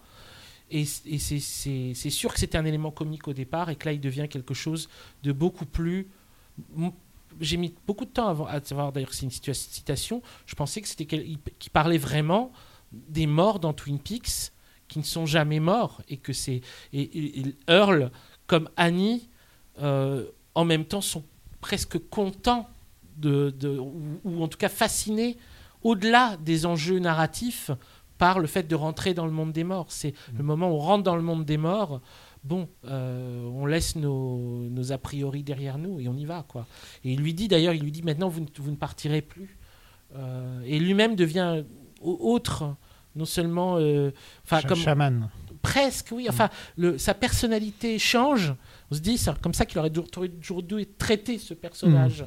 Il aurait toujours dû avoir une dimension euh, mystique, inquiétante et pas euh, grimaçante. Bah, ils ont voulu refaire comme Leland parce que Leland était un peu, un peu clown sur les bords. Ouais, tu sais, mais- il dansait, il pleurait, il faisait drôle- Oui. des drôles de trucs. et Ouais, donc- mais c'est Oui, pas le même vrai. acteur, quoi. et- et Je peux ils pas ont le essayé, ils ont de euh, continuer avec ça. Ouais, et ça marchait pas. Mm. Et là, en fait, en lui donnant un truc presque brisé, Parce qu'il faut quand même penser que Cooper l'a bien cocufié, c'est pas forcément un truc agréable non plus. Donc il reparle de ça, de sa femme, de Cooper et tout ça. Ça, crée une, fragilité qui permet beaucoup mieux euh, voir cette scène-là comme une scène tragique et pas seulement comme euh, juste un big bad euh, qui rentre dans le cercle avec, euh, avec la- l'innocente Annie. Et tu parlais des, des morts qui vivent dans Twin Peaks. Il y a cette phrase, bien sûr, I am, I am dead yet I live, Ah oui, oui, oui. qui est la phrase de, de Laura Ah. Palmer, Oui. Qui, qui peut aussi résumer la manière dont les morts sont un peu. Josie, par exemple, techniquement, pour tout le monde, elle est morte, mais elle Mm. continue à vivre dans le bois. Oui. Et, Bah, c'est un beau destin. c'est un beau destin, voilà. Euh, je voudrais juste en profiter pour faire un mini point art. Ah, bah vas-y. Il y en a un Allez. plus gros qui arrive plus tard, mais euh, Ouais. juste là parce Le qu'on a poire de Dorian. Putain, t'as un jingle, toi oui, il a son petit jingle. Eh ben, le il suffit de s'absenter deux mois et hop, t'as des cadeaux. Un jingle ambiance église. Il y a ce petit côté chant grégorien, Ouais. mais pas pour me déplaire. Euh, Il y a un, un tableau de, je vous le donne en mille, Magritte, qui s'appelle La Parade. Et c'est exactement le plan qu'on voit dans Twin Peaks euh, à ce moment-là, c'est-à-dire les arbres, euh, le sol et tout, et puis les rideaux rouges. Ils sont tous là, c'est exactement oui, la même oui, chose. Oui, oui, je veux le calme. Euh, donc, euh, je voulais juste en glisser une petite pour Magritte qu'on retrouvera plus tard et on en parlera un petit peu plus Big up pour toi, Magritte. On sait pas où t'es, mais. Donc voilà, encore une fois, euh, un plaisir de voir euh, de l'art vraiment projeté à télévision. Ça Ouais. fait plaisir. Ouais. Euh, Euh, en, utilisé comme en ça. 1991. Ouais. Euh, Ouais, ouais, ouais. C'est sympa. ouais. Mais euh, cette, cette image, elle est obsédante de toute façon du rideau euh, qui s'ouvre au milieu des arbres. Oui, en C'est termes un de, truc, de sémiotique, c'est- c'est c'est étrange. C'est très étrange et c'est Et quel- atti- Et attirant en même temps. très attirant. Très attirant. T'as envie de te dire, bon, bah moi j'y vais dans Oui. ces Mais de toute façon, la première chose que tu ferais en arrivant à Twin Peaks, c'est de chercher la lodge et de vouloir rentrer dedans. Tu Ouais. vas pas aller euh, traîner avec les 25 gentils. ans. Mais bien sûr, évidemment. Non, j'irai voir la fille de Shelly. moi. Et voilà. You'll not run from me now. Not in this circle of trees. You'll come with me. Et ouais, donc euh, Nadine est de nouveau normale. Et elle ruine encore l'histoire oui. d'amour entre Ed et Norma. Parce que c'est un peu son truc. Là, ils étaient partis pour de nouveau. euh, Mais ils dansaient, ils étaient beaux. Oh là là. Mais Alors- même ils sont hyper bien habillés. On dirait qu'ils se sont préparés à, à s'aimer pour la vie, quoi. Mais même juste, alors, le plan Oh. du tout début Ouais. de cette scène-là, bon, c'est Lyncha mort avec Oui. ce- cette opposition de un truc euh, très. euh, pas tragique, mais bon, ils sortent. Euh, Snake et Nadine, là, ils, sont, ils ont des. Oui, des- Oui, t'as la partout, tragédie voilà. et Voilà. le- la comédie Exactement, un on a les deux qui s'opposent, donc ça, on dirait un, un- un- une de ces peintures avec Oui. un mec qui vient de tuer quelqu'un et qui dit un truc à la con. Euh, Oui. C'est le même genre de- d'association de, tons. Oui. Et puis, euh, on a ce plan, encore une fois, tr- trop loin, oui, oui, oui. euh, où il y en a, un- il y a la, la salle est divisée en deux. Oui. Euh, et puis ensuite ça se mélange et, ça, et ensuite tout se casse la gueule puisque. Nadine elle vient péter l'ambiance. Mais juste ce- bah, quand j'ai vu ce plan là, j'ai fait Ah bah voilà, oui, bah ouais, c'est un Oui. tableau de Lynch en fait. En plus, Donc, il a cette tableau. ouverture que très marrante. Enfin, il euh, pris sur le dos de Ed, quoi. En fait, c'est Ed qui Oui. ouvre le plan en, avançant et tout en faisant son, en claquant des doigts. euh, Gros crooner là. euh, On claque geste, beaucoup des euh, doigts hein, dans cet épisode. hein. Ouais, mais c'est vraiment le, un geste lynchien type, Mm. hein, le, claque- le claquement de doigts. Euh, et, euh, et bien sûr, là, là, le truc incroyable, c'est que cette scène, euh, elle annonce qu'en fait, vraiment, les choses vont vraiment mal se passer dans cet épisode. Parce qu'on avait la résolution heureuse avec euh, Lucy et Andy. Et là, on a un truc, il y a un cycle qui se ferme, un cycle qui s'ouvre, mais ça va pas être heureux pour tout le monde. Et euh, ce qui rend, euh, là où on voit que ça va être fatal, c'est que euh, Nadine, au moment où elle se réveille, Mhm. elle est dans une détresse totale. Ouais. Euh, elle, Elle cherche ses rideaux. Oui. Oui, elle cherche ses rideaux. Ouroboros de Nadine. Oui, on retourne bien sûr au rideau, mais surtout, Tout elle, le monde cherche ses rideaux dans cet épisode. elle est, euh, elle est euh, horrifiée par euh, euh, qu'est-ce qui s'est passé, Mike? Et surtout, elle dit c'est pas juste. À ce moment-là, elle fait c'est pas juste. Elle était bien dans sa vie, là, Euh, pour une non, mais fois. le, le c'est pas juste, c'est du genre j'y suis pour rien. Il y a, visiblement, quelque chose a été réglé pour vous, Ed et Norma, Mm. mais en fait, j'étais pas là pendant que ça se passait. Ouais. Qu'est-ce qui s'est passé? Et c'est pas juste. Et ça casse tout. Il y a un espèce de truc de détresse totale. Mike qui s'excuse. Mike qui est Euh, amoureux, Snake qui Ouais. dit qu'il est amoureux, qu'il est amoureux. le pauvre. Et, du- et juste après, il, il dit pardon, aide. Tout le monde est triste. Il y a un espèce de truc qui est en train de se déliter terriblement. C'est Tout, vraiment tout le monde est triste, terrible. sauf Doc Hayward qui est en train de s'endormir dans le canapé derrière. Ah, J'avais pas remarqué. Si, Il si, demande si. un peu ce qu'il fout c'est là. Non, non, mais il est vraiment en train de faire ça. C'est juste l'acteur qui est fatigué. papé, quoi. Vraiment Boulot dans cet épisode. Il hein. s'est fait une micro-sieste Ouais. pendant le tournage du truc. euh, Bah, il a bien fait parce qu'il va être occupé. hein. il Oui, va être occupé. ouais. It's not fair! Et le pauvre. Bah justement, allons-y chez les Hayward. Ouais. Euh, Donna s'en va avec sa valise euh, pendant que Ben parle de lui parce que c'est Ben. Ouais. Là, on rentre dans Invitation to Love. hein. Là, Ah on oui, est dans oui, une oui. vraie scène d'Invitation. Bah, D'ailleurs, on Ouais. en enchaîne deux en fait. apparemment, la scène était plus longue dans le scénar. Ouais. Euh, beaucoup plus de dialogue et lui, il a un peu. Ouais, elle est déjà trop longue, moi je Ouais, trouve. Mais et puis c'est fou parce que Ben, son... alors c'est un super bon acteur, Mhm. il fait bien son taf, Mhm. mais peu importe ce qu'il dit, même si c'est très sérieux et sincère, il sonne pas sincère du tout. Enfin, moi, quand il me dit, ah écoute, je veux, je veux que les choses soient bien, je veux que, Ah, il me saule. bah, il sonne Genre, égoïste surtout. Il veut que ce soit bien pour lui. C'est moi, moi, moi, moi, moi. ouais. Ouais. Beaucoup. Alors, euh, j'ai quand même une. Je, je, veux- je veux mettre une petit, un petit bémol à votre anti-bénisme.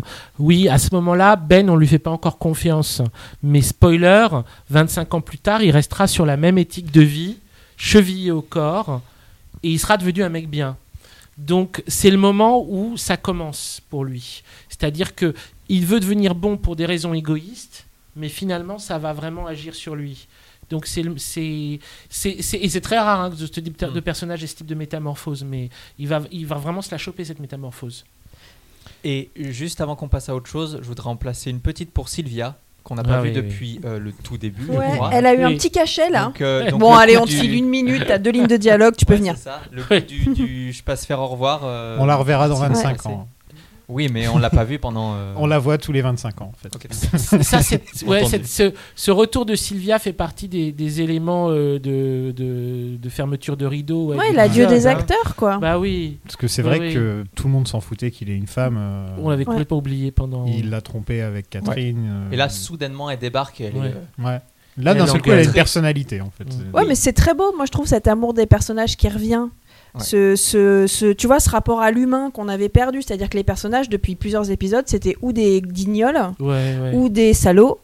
Et là, en fait, on dit vraiment au revoir à des humains dont on sent qu'ils vont continuer leur vie. Il y a une famille qui est en train de se détruire. euh, mais du coup, il y a deux familles qui sont en train de se détruire. Mm.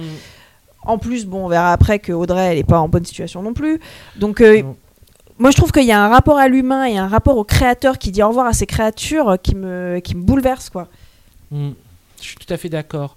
Quelque chose de bon qui spoiler euh, fonctionne plus. euh, Quand on voit euh, quand, Faut quand arrêter avec les l'épisode est- spoilers, par pardon. quand l'épisode est apparu, la fin, on pouvait vraiment se demander si Ben n'était pas mort à la fin de cette scène. Ouais. C'est ça qui est quand Oui, même et surprenant. d'ailleurs, il a, cette, il a cette traînée de sang qu'on Oui. va avoir sur beaucoup de personnages dans cet épisode aussi. Ouais, oui. Et- tout à fait. Et Oui, c'est oui. quand même intéressant, c'est que pour quelqu'un qui soi-disant euh, veut finir la série, que ce soit fini, etc., il met beaucoup de cliffhangers. euh, Il y en a au moins 4 dans. Ouais, point d'interrogation oui, oui, oui. partout. Hein. C'est pour Ah, ça oui. quand la log lady, euh, quand la log lady elle dit euh, and now an ending, j'ai fait ouais MDR, ouais, ouais, bien avoir des, une fin là. T'as fait MDR comme ça. J'ai dit MDR à voix haute. J'ai pas Mais au, au moment, où, au lol. moment où les, Non, les- bah au moment où les, les intros de la log d'Eddie ont été réalisées, Oui. je pense qu'il n'y avait pas de, il n'y avait pas non seulement de projet de saison 3, mais ça Non, faisait suffisamment longtemps que les 93, épisodes je crois, 95. 95, Ouais, ouais. je crois. non, Donc ça faisait quand même déjà quelques années et il n'y avait plus d'espoir vraiment que Twin Peaks revienne. C'est un moment de creux. Donc Ouais. il pouvait vraiment croire que bon, il doit dire au revoir à sa série avec ses monologues. Donc Ouais. euh, Mais c'est marrant de voir à quel point c'est ouvert et ça pose Bah, bien tant sûr. de questions et elle dit c'est fait. une fin, oui. c'est bien la fin Oui. de Lynch. c'est Je que- pense qu'il laissait la porte ouverte à une troisième saison quand même à cette Ouais. époque-là. hein. Faut- À l'époque où l'épisode est tourné, Ouais. absolument. Oui, Bah, c'est écrit suite. dans l'épisode. Oui, On nous dit à bientôt. Enfin, à bientôt. À dans longtemps, mais on nous dit on va se revoir. Un de ces quatre, on va Mm. faire un épisode d'ailleurs sur euh, la possible saison 3 qui aurait Ouais. eu lieu à cette époque-là. très intéressant ça. Euh, je vais essayer de réunir toutes les informations que je peux trouver sur le sujet, ça va être sympa. C'est compliqué. Hein. Ouais, c'est. Il y a euh, failli avoir un, eu un comics, comic book. Ouais. C'est vrai Euh, ouais. ouais.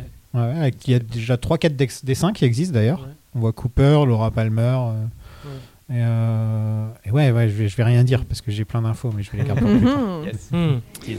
My family alone. Now, Will. Will!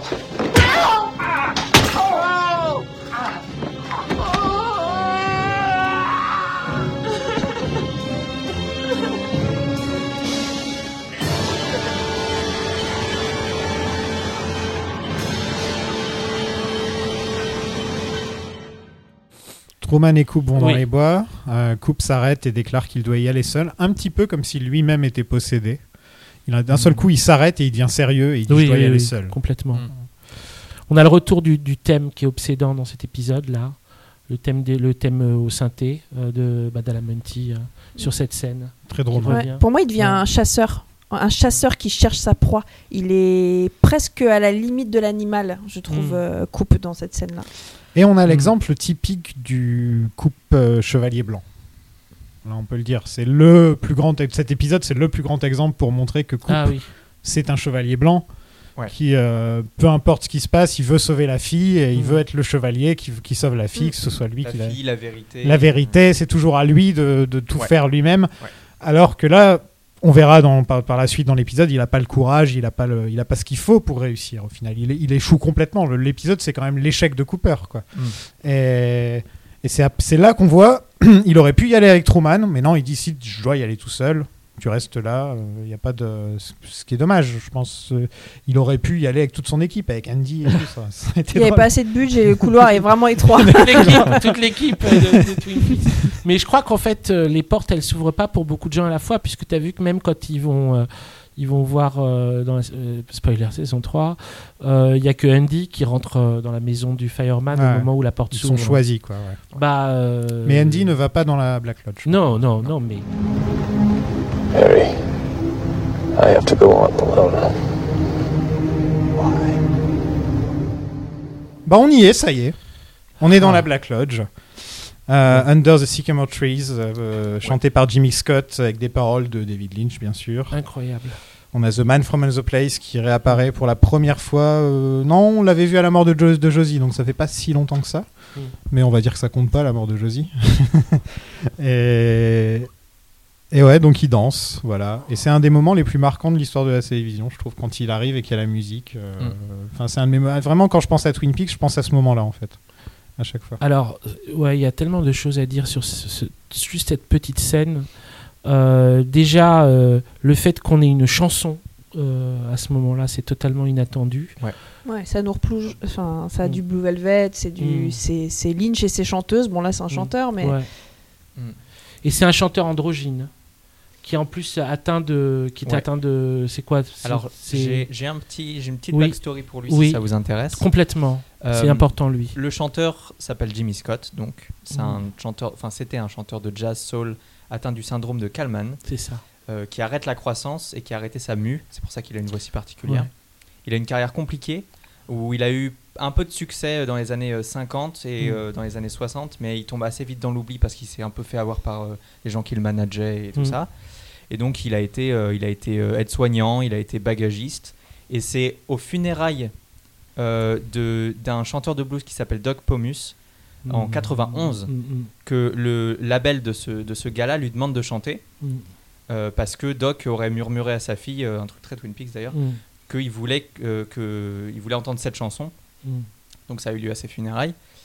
Et c'est le, le producteur de Madonna, qui s'appelle Seymour Stein, qui l'a euh, fait signer chez Warner direct à la cérémonie euh, pour 5 albums. Et donc ensuite, euh, il, il sort un album qui s'appelle All the Way Mm. en 92. Il reçoit un Grammy.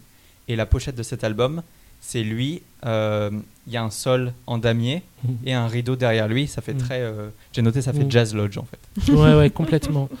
Et à, à ces funérailles de Doc Pomus, il y avait aussi Lou Reed qui l'a fait après chanter sur un album. Et je crois que c'est là aussi où Lynch l'a entendu. C'était aux funérailles de Doc Pomus. Donc en fait, euh, il est associé à l'idée de chanter pour des funérailles d'une certaine façon. Ouais. C'est-à-dire que c'est s'il vient là, c'est qu'il vient pour les funérailles de Twin Peaks aussi. hein. Il vient pour les funérailles de cette série. Le morceau Euh, est très, fait très marche funèbre hein, presque. très. En fait, il est, c'est très troublant ce morceau. Il y a, y a quelqu'un d'autre aussi dessus qui a une espèce de vétéran du jazz qui apparaît, qui fait un guest sur ce morceau, euh, qui ne joue sur aucun autre morceau de Twin Peaks, c'est Ron Carter, le bassiste. Et c'est lui qui fait ce truc très bizarre à la basse qui est important dans ce morceau, espèce de brrrr, le bourdonnement à la basse là, qui est un truc très très étrange à la contrebasse. euh, qui, euh, qui crée aussi un drone ou qui crée un, un truc, euh, qui, un machin dans le ventre. Quoi. On, a le, Mm. on a le ventre qui, qui remue. Euh, bon, le morceau a cette espèce de solo incroyable de saxophone, aussi très lent, très funèbre. J'avais un ami qui avait m'avait fait remarquer qu'en fait, même au niveau de la au niveau de la musique, au niveau de la mélodie, il rappelle aussi, il rappelle un morceau de jazz bon, qui est très très connu, qui est une sorte très connue, qui est Strange Fruit de Billie Holiday. Ouais, il y a de ça. Euh, la, la mélodie rappelle Strange Fruit. La voix, évidemment, de Jimmy Scott rappelle la voix de Billie Holiday. Et d'ailleurs, euh, petite anecdote, aux funérailles de Billie Holiday, mais bien avant, à l'époque où il était un chanteur qui commence à démarrer, Mhm. c'est lui qui a chanté. Il avait chanté, peut-être que c'est pour ça d'ailleurs que Doc Pomus l'a demandé. C'est possible. C'est parce qu'il avait chanté aux funérailles. Si, je, dis une bêtise, qu'on me corrige. En tout cas, j'avais j'avais lu ça. Euh, C'est pas facile à vérifier. Non, mais euh, en tout cas, c'était c'est cette histoire-là qui porte aussi avec lui, Jimmy Scott. Donc c'est euh, il revient de très loin et il revient de très loin ici. Qu'est-ce qu'on fait de ça? C'est-à-dire qu'on est dans un univers qui est un univers mythique, imaginaire, et au milieu de cet univers mythique, imaginaire, on a une personne dans son propre rôle de chanteur qui chante. Bon, Comme Jolie Cruz. Oui, comme Julie Cruz, Ouais. mais sauf que Julie Cruz, elle est quand même dans un club dedans. Il Pour au- l'instant. Au Roadhouse. Euh, lui, il est dans la Black Lodge. Dans la Black Lodge, on fait un concert. C'est très très étrange. Et, Puis le morceau, le morceau, euh, t'évoquais euh, Strange Fruit, bah, les deux sont absolument glaçants, je trouve. Oui, oui, tout à fait. Vraiment. Tout à fait, Ils sont absolument. très tristes, mais aussi ils font, font oui, assez oui. peur, je trouve. Oui, ils font, ils font peur. Et euh, là, on découvre parce que on n'avait pas vu ça quand on avait- Cooper était dans la dans sa, dans, sa son rêve quoi. Là, on découvre déjà aussi le premier couloir de la Black Lodge quand il rentre, c'est-à-dire qu'il passe les rideaux et là il y a un premier couloir. Ce premier couloir est déjà une de ces statues. euh, La Vénus de Milo. De Vénus de Ouais. Milo, euh, de Vénus. Et ensuite, et en fait, il y aura cette thématique bizarre euh, qui sont que c'est des Vénus. Il y a cette, Vénus-là, la Vénus de Milo, et il y a le, le, le coquillage de la Vénus, de la naissance de Mhm. Vénus de Botticelli. Ouais. Donc il y a un thème euh, lié à Vénus, donc à l'amour, en fait, dans la Black Lodge. Et, euh, et on peut faire le lien avec Laura Palmer, qui est comme Vénus Aphrodite, qui est une reine de beauté, qui est la symbolique de, de la beauté. Donc Mm. Ça raccroche les wagons, euh, tire l'arigot. Complètement. Qui, euh, elle est c'est la vraie alors qu'on a nous au Louvre? La Vénus de Milo, elle est au Louvre, on est d'accord hein Oui. Oui. C'est la Non, vraie ou la alors la vraie elle est dans la la blague? Tu veux qu'on aille la voler pour la ramener ici, c'est ça? Ah, ce serait- Vénus de Milo. Alors là, je me ferai une déco, je me ferai une déco Black Lodge. euh. J'aimerais beaucoup avoir les fauteuils de la Black Lodge. C'est vrai que très non, mais de toute façon, l'intérieur de la Black Ouais. Lodge est bien, bien stylé. Est-ce Mm. que je peux juste prendre juste une minute Bien pour parler sûr. un peu des Sycamore Trees Ouais, complètement. Euh, T'es pas obligé de me demander, tu peux t'imposer, euh, me mettre un Ouais, coup d'épaule et euh, faire vas-y mec. Ouais, Bon, bon, les on sait gars. que ce que t'as fait à l'oiseau, maintenant tout le monde se méfie. hein. Waouh, la rumeur qui sort tout d'un coup. Euh, donc les sycomores, j'ai cherché un petit peu euh, et euh, ils ont, en fait, leur apparence un peu étrange leur a valu le surnom euh, chez euh, une, une, euh, une tribu euh, native américaine des fantômes de la forêt. Donc fantômes, forêt, Twin Peaks, on Ghostwood. Ghostwood. Euh, et euh, on- oui, c'est- il y a beaucoup de, il y a beaucoup d'histoires sur le fait qu'ils sont sinistres, mais, euh, mais magiques et tout ça. Et euh, dans la tribu des, euh, alors je veux pas écorcher, mais je vais faire de mon mieux, Wyandotte, qui est une tribu euh, native américaine, le grand chef des, des esprits euh, maléfiques, il a voulu bannir deux esprits euh, qu'il a envoyés sur Terre, et les deux se seraient incarnés dans des, dans des sycomores.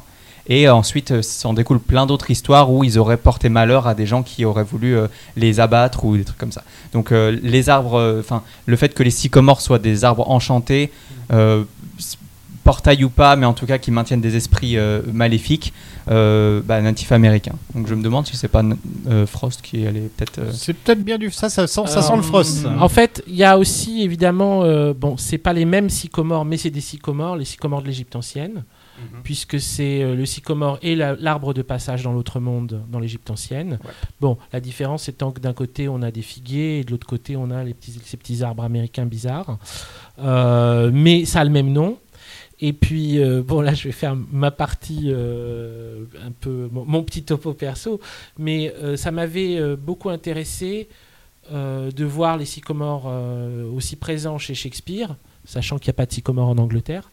Et donc, me posant la question de pourquoi est-ce qu'il y avait ce cercle de sycomore dans Roméo et Juliette, où va Roméo au début, quand il est amoureux de Rosaline, l'autre femme, pas Juliette, celle d'avant.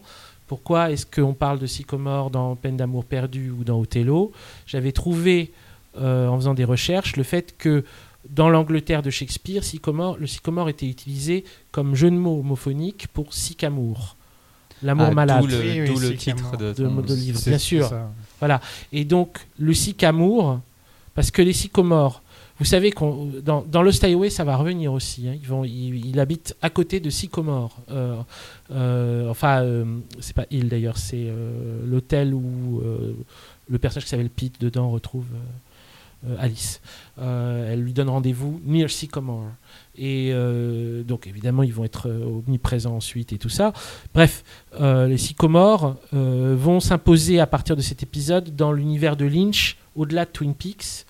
Et moi, je me suis posé la question si, euh, en fait, fondamentalement, c'était pas lié au thème de l'amour, d'où les Vénus aussi Mhm. et que fondamentalement le- l'espèce de truc un peu kitsch euh, qu'on avait dans les épisodes d'avant, genre la peur et l'amour euh, ouvrent les portes, on s'en fout de ce truc-là. Ce qui est important en fait, c'est la question de l'amour et comment l'amour peut vous euh, faire aller au mauvais endroit. Euh, comme dans, c'est quelque chose qui est redit dans Inland Empire. Dans il y a une chanson chantée par Lynch avec sa petite voix de canard où il fait c'est bizarre les choses que vous fait faire l'amour, mais c'est pour des choses sombres. Mhm. C'est pas genre des choses bizarres, euh, yay. C'est euh, ça, ça amène euh, l'héroïne dans les bas-fonds quoi. Ça, et l'amour va, va, va, va causer la perte de l'héroïne de Mulholland Drive. C'est l'amour qui, qui, qui, la- qui l'amène au silencio, qui l'amène ensuite dans, dans le monde, de- dans le crime, etc. Et, et là, quand on- une fois qu'on rentre dans cette Black Lodge avec Cooper, le thème amoureux va être omniprésent. Euh, avec, on va lui faire revenir Caroline. Donc on va avoir cette espèce de trio Caroline, Annie, Laura qui va être joué. Euh, on va lui rappeler des scènes clés de sa vie liées à, avec Wyndham Earl et, Caroline. Donc c'est là où se joue le, le c'est comme si c'est- il y avait un nœud là qu'il fallait dénouer. Et, et cette chanson même de, Jimmy Scott, tu- et, je te vois et tu me vois, c'est menaçant, mais c'est une chanson d'amour, malgré tout, si comment Trees, aussi curieuse, aussi curieux que ça puisse paraître, aussi sinistre que puisse paraître. Et je te vois euh, euh, avec le vent, euh, l'eau, les machins. Il, il s'adresse pas à un inconnu. C'est quelqu'un qui parle à quelqu'un dont il est amoureux. Ça, ça reviendra dans la, dans, avec la chanson No Stars, euh, euh, chantée par Rebecca Del Rio dans la saison 3. Espèce de truc de chanson d'amour sinistre qui porte aussi une espèce de fond mystique. C'est bref. Elle n'est pas écrite par Lynch d'ailleurs? Oui, si, bien sûr. Ouais. Ouais, Ouais, bah, ouais. tu, tu, tu t'en rends compte tout de suite. hein, tu chanson d'amour sinistre. Euh, voilà.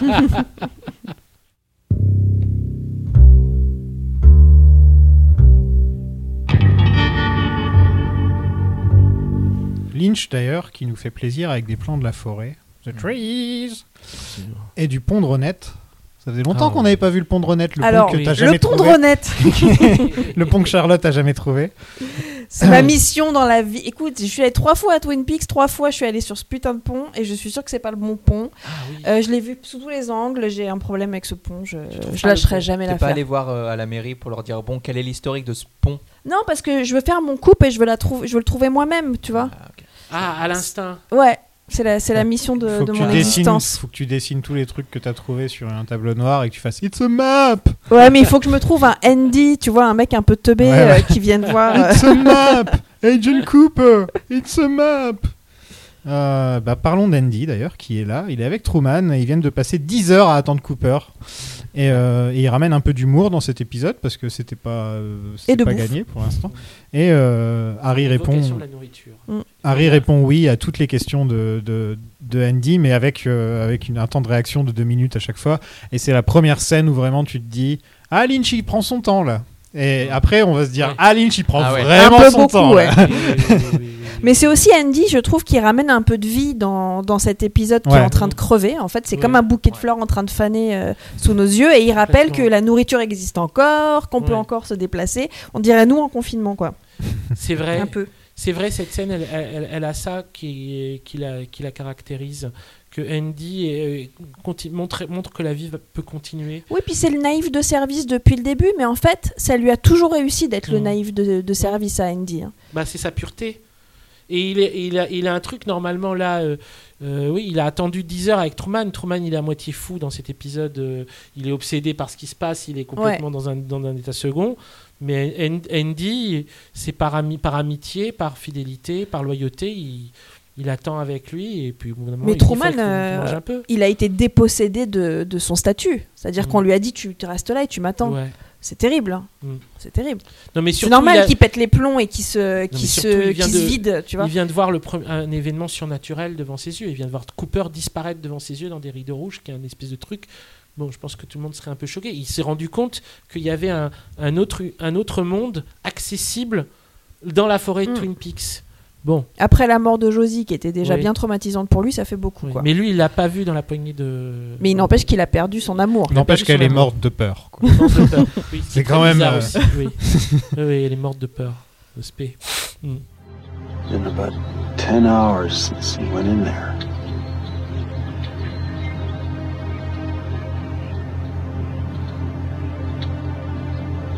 Do you want a thermos of coffee?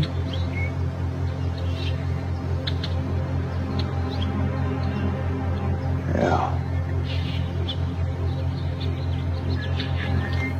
Audrey est à la banque euh, et décide de s'attacher au barreau pour, euh, parce qu'elle est contre euh, le financement de si je ne me trompe pas.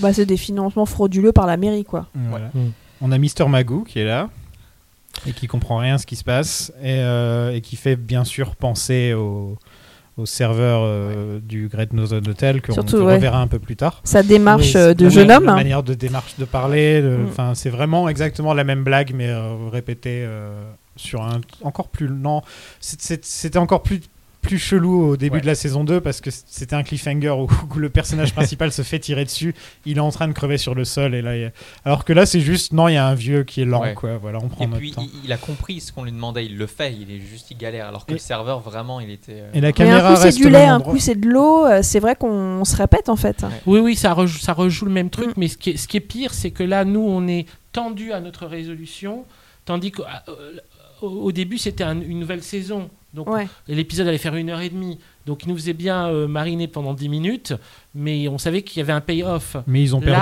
euh, beaucoup de spectateurs au Ouais. début de la saison 2. Apparemment, il y a eu une énorme chute à cause de cette scène. Il a hein, fait le vide euh, avec cette scène. Ouais, il a fait le ménage quoi. Ouais.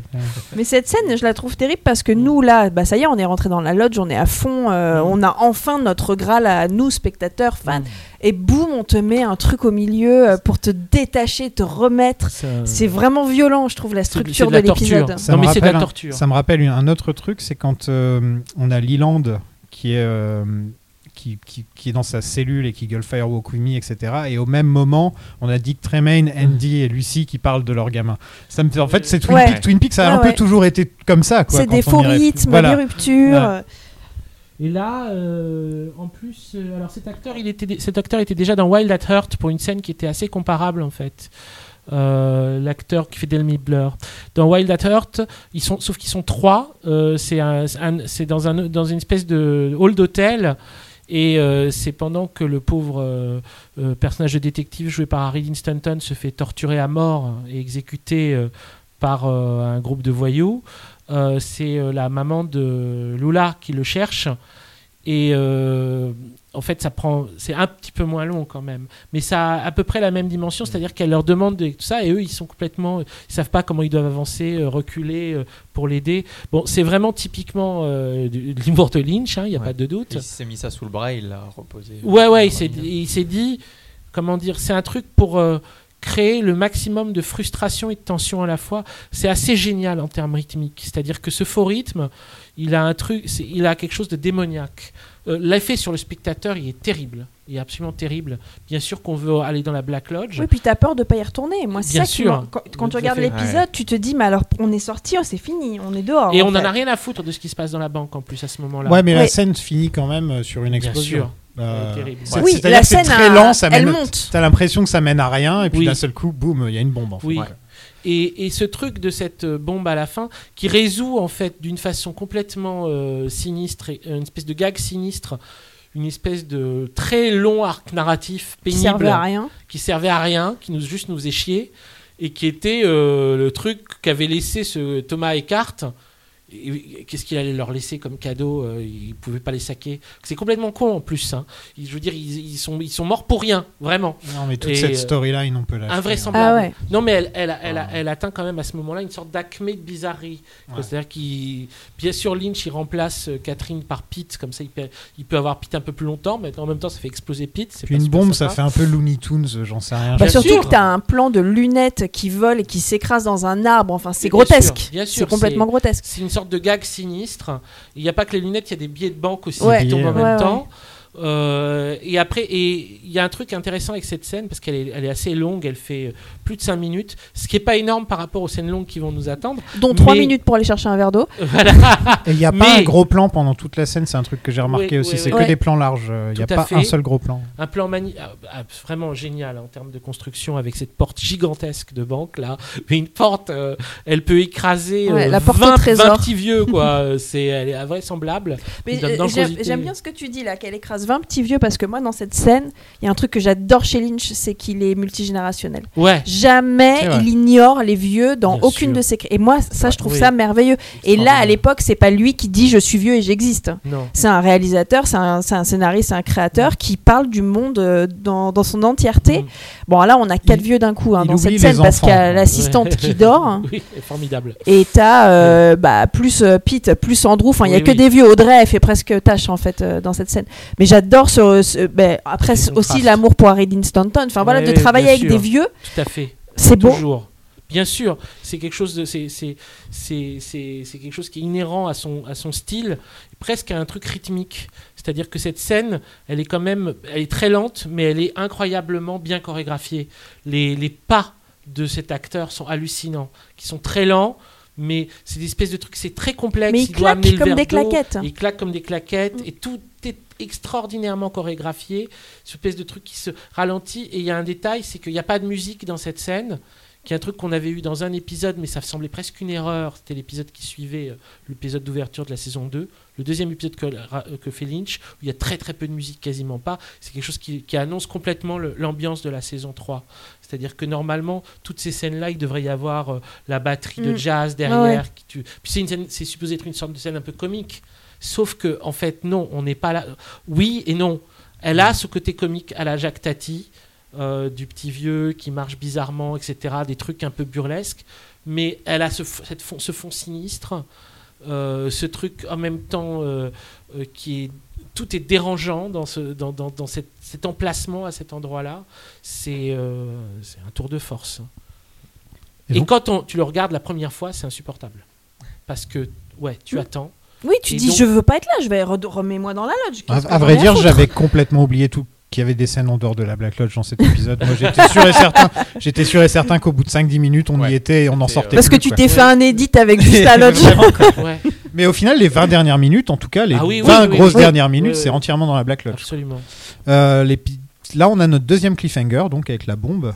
Euh, Ouais. On a eu celui avec Ben et maintenant on a celui avec Audrey.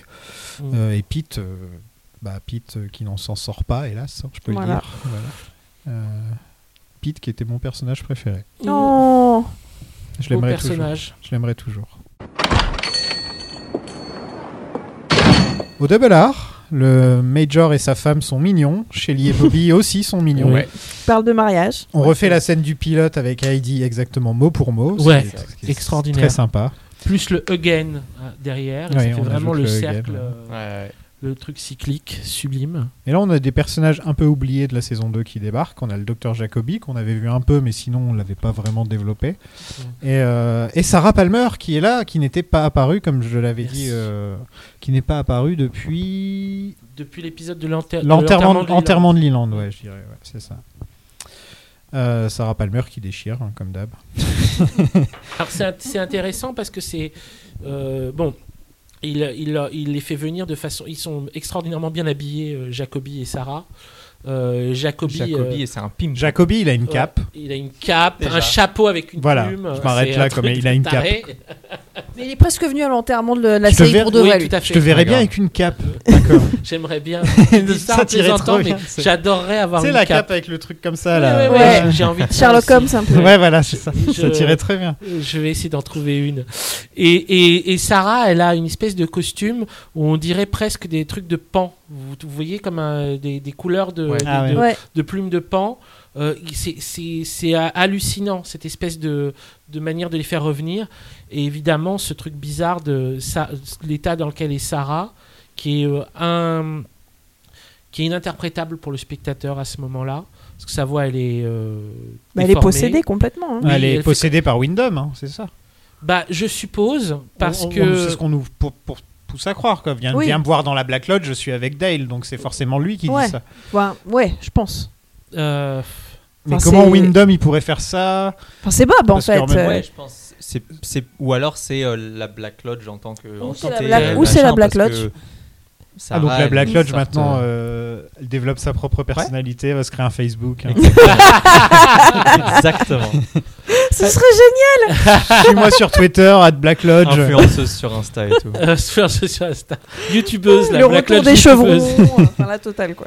Je suis dans la Black Lodge avec Dale Cooper, je t'attends. Mais je me suis longtemps posé la question de savoir qui parlait. euh. Mais la voix change. C'est-à-dire Oui. qu'au début, tu sens une voix un peu euh, d'outre-tombe, et ensuite, tu sens la voix de l'homme de l'autre endroit. Après, on a une explication, Tu- mais ça pourrait rentrer dans Il y la a une mutation spoiler. de là. voix. Ouais. Ouais. Si on commence à. On en reparlera Oui, dans, oui, la, oui. section Dans la spoiler. section spoiler, on oui, pourra en mais reparler. tu penses de- que est-ce que c'est l'homme de l'autre endroit qui a fait sa voix Possible aussi. J'ai l'impression, moi, que on change de personnage, et d'après, on arrive sur une scène où il est avec. Pour moi, il y a deux voix. Il y a deux voix. Il y a quand on la voit euh, Ouais, à- parler, dans, euh. dans le double R, elle parle. Et là, je me suis dit, c'est Windham Earl. Et ensuite, il y a un plan de la Black Lodge. Ouais. Et là, c'est- j'ai l'impression que c'est The Man from Another Place. Mais c'est la, mais c'est la fin de la phrase. Ouais. Donc en fait, ça a une espèce d'entité qui réunit plusieurs entités Voilà. dans la lodge qui parlent d'une voix unique. Enfin, c'est très bizarre. Mais à chaque fois que j'ai regardé une explication, c'était toujours écrit que c'est Windham Earl qui parle à travers elle. Ah ouais. C'est extrêmement bizarre parce que on voit pas comment Wyndham Earl il a Bah non, accès à ouais. un tel pouvoir vu qu'il va se faire euh, grave euh, euh, blackballé par la Black Lodge. Euh, Comme un donc, môme. euh, comme un, absolument. Il va au coin en fait, Ouais. euh, il Wyndham. est, il- il- il est puni, donc c'est très étrange. Ceci dit, il est possible qu'il actionne des choses dans la première partie du voyage de Cooper dans la Black Lodge. C'est-à-dire que quand il rentre dans la Black Lodge, il croit qu'il est in charge et puis après il se fait des, désinvestir. Ouais. Il change vite d'avis. hein. Ouais, oui, c'est possible que ce soit un leurre. Et donc, du coup, à ce moment-là, c'est lui qui parle à travers Sarah à Major Briggs. Mais ensuite, quand on entend la voix et qu'elle rappelle celle du- de l'homme d'un autre endroit, de toute façon, à ce moment-là, on a l'impression que c'est au spectateur qu'on parle. Parce que quand on voit, on, est, on rentre dans le, le- le- la- le- les rideaux et, on a juste cette voix face à nous qui nous dit Je t'attends. D'ailleurs, on attend qui? Est-ce qu'on n'attendrait pas le spectateur? Bah, Parce si. qu'on l'a sorti de la Si, c'est et on le remet. Oui, dedans. oui, oui, oui, oui, oui. On a vraiment l'impression que c'est Mm. à nous que ça s'adresse. D'autant plus que c'est. euh, alors là, euh, ça ne nous concerne plus aujourd'hui, mais c'était la dernière coupe publicitaire de la série. Ah. Et ensuite, c'est que de la Black Lodge jusqu'à Ouais. la dernière scène. Et on a I'm Waiting for You et après coupe publicitaire. Ah, Donc, il y a un côté-. Euh, le spectateur, t'inquiète, on va y retourner dans cette Black Lodge, mais tu vas peut-être Ouais. pas aimer tout ce qui Et ils auraient coupé avant. En fait, ils auraient coupé avant la scène du double R. T'es pas sûr d'y retourner parce que cette Non. scène de banque est tellement Mm. hors sujet. Tout à fait. C'est vrai que la coupe est très bien placée. là. C'est une, Ils auraient pu mettre James, tu vois, une scène avec James. Comme ça. Une chanson. Petite chanson. une chanson. Mais euh, donc oui, on- on- faut penser que c'est que de toute façon ces épisodes sont composés avec des coupes au départ. Oui, mais on Donc, oublie, euh, c'est ce, vrai. serait, hein. ce serait fascinant de voir un enregistrement de l'époque Oui. de l'épisode avec les pubs à l'intérieur pubs. et oui. de voir euh, ce qu'on essaie de te vendre et tout d'un coup, allez, hop, euh, Black Lodge. Euh, Bah, des assurances vie, des trucs euh, comme café. ça. euh, ouais. On te vend du café, c'est la melasse après. Ouais. Des ampoules.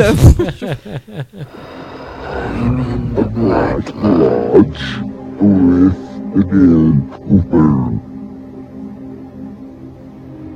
I'm wasting for you. Bah, retournons dans la Black Lodge Allez, euh, Ouais. pour la dernière fois de l'épisode, vu que là on va y être pendant pas mal de temps. Donc on va vous en parler pendant une heure et demie à peu près, je pense. Une scène de 16 minutes. Une scène de 16 Ah minutes, voilà. Euh, on a le man from another place qui dit When you see me again, it won't be me. La prochaine fois que tu me verras, ce ne sera pas moi. Une manière de dire j'ai un doppelganger, tu- ce sera lui la prochaine fois que, que tu me verras. Et aussi dans les spoilers, on en parlera. C'est un petit clin d'œil qui pourrait être marrant. ça Ouais, peut ouais, être très, euh, ça peut être très euh, réinterprété grâce à Twin Peaks The Return en fait. Ouais. Dès qu'il y a un truc un peu, Ouais. un peu étrange qu'on n'arrive pas trop. euh, enfin, Il y a plein de. de- Mais j'aime beaucoup le concept du la prochaine fois que tu me verras, ce ne sera pas moi. Mais en fait, ça peut, vi- ça peut dire tellement de choses. Ouais. C'est ça. Parce ça peut que dire peut-être que ma- je, je serais sombré dans la folie, peut-être que je, je, je serais possédé, peut-être que. Il y, a- il y a beaucoup de, de, de façons de, de Bah, tu voir ça. Ou bien la prochaine fois que tu me verras moi, euh, bah, ce sera mon jumeau en fait. euh, Mhm. tu Ouais. vois, euh. Alors, ouais, il y a plein de trucs avec cette phrase parce que aussi, on sait, on ne sait jamais quand un personnage parle dans la Black Lodge au nom de qui il parle. C'est toujours aussi très troublant parce que les phrases qu'il prononce pourraient être prononcées par d'autres personnages ou pourraient parler d'autres personnages. Parce que ça peut aussi vouloir dire euh, le côté euh, remplacé par le doppelganger, ça va aussi être son cas, Cooper. Donc la prochaine fois que le spectateur te verra à l'extérieur de la loge, ce ne sera pas toi. Hmm. Ou la prochaine fois qu'on te verra, ce ne sera Ou pas que toi. Truman te verra ou que Oui. quelqu'un d'autre te oui, verra. euh, ce ne sera pas toi. Donc c'est quelque chose de... de, de, de- c'est extrêmement multiple, toutes ces phrases. Alors ça marche pour le doppelganger, ça, marche pour, le nain, ça marche pour Leland, ça marche pour Laura. C'est... euh, Oh On fait une petite pause parce que Michel est très mignon. Ouais. Il est trop mignon, les pattes avant, là. Il regarde. mignon, il est peinard. J'ai envie de le border. Je peux le border. On aimerait tous être Michel maintenant. Oui. Voilà, excuse-moi, excuse-moi. J'étais trop. euh, Non, tu as raison. tu as raison. Non, mais c'est intéressant l'interprétation de la phrase. Est-ce que. Et, et on sait plus ou moins que non, mais on, mais on peut garder en tête euh, l'interprétation selon laquelle euh, la Red Room ou cet endroit-là, est-ce que c'est dans la tête de coupe On ne sait pas. Hmm. Parce que pour l'instant, bon, il y a d'autres personnages qui l'ont pénétré, donc là, c'est- un autre délire. Oui. Mais il y a ce côté un peu, euh, on lui dit des choses, et ça s'applique aussi à lui. Oui, Donc c'est un peu, il est dans un endroit qui est un peu son inconscient. Hmm, tout à fait, euh, complètement. Qui, ensuite, on va voir son, son id et ça, va- ça Oui. va pas être Jojo. Oui. Euh, donc euh, c'est, enfin, c'est intéressant quand un truc est laissé- laissé aussi ouvert. On peut. On pourrait même dire qu'il est. On pourrait même imaginer que Cooper est peut-être euh, encore dans le coma depuis qu'il s'est pris une balle euh, dans, dans- dans la deuxième dans, dans la deuxième, deuxième Oui. saison et Et qu'en que fait. cette horrible totalement. saison n'est qu'un cauchemar. En fait, c'est un gros cauchemar Allez, qui mène. il, est euh, dans, il est dans- c'est il est dans le coffre de la et il camionnette. doit de- se battre contre son Avec doppelganger Avec les pour se réveiller un jour. Tu vois. oui, oui, oui, oui. Il doit se battre avec son doppelganger pour se réveiller. Oui, oui, oui, oui, oui, oui, oui. Il y a, tout, tout ça est possible dans, dans, dans cette scène. C'est incroyable. Donc on a, quand tu me reverras, ce ne sera pas moi. Qui est en plus une phrase impossible. Puisque Oui. si c'est pas moi, c'est pas moi C'est pas que tu vois. Bah, Bah ça oui. veut bien dire que c'est, ça veut bien dire que c'est pas objectif. C'est, Oui. subjectif quoi. Quand tu penses, quand tu vas penser me voir, Voir, ce, ne sera ouais. pas moi. C'est Oui. paradoxal aussi. Oui, c'est parade, c'est parade. Et, euh, et, et donc, vas-y, oui. Non, j'allais juste dire. Ensuite, ils disent This is the waiting room Voilà. et puis il lui offre un café quoi.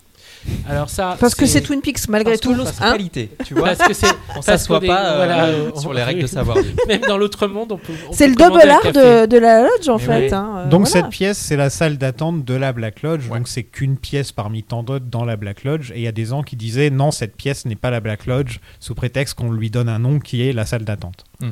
Pour moi, c'est quand même, elle fait quand même partie de la Black Lodge. C'est Bah, ouais, c'est une des milliards de, de pièces qui Oui, existent du dans la Black labyrinthe, Lodge. Ouais, euh, voilà. De Sauf que c'est la première Black Lodge. pièce dans laquelle tu arrives quand tu arrives dans la Black Lodge, je pense. Ouais. Ça doit être ça en fait.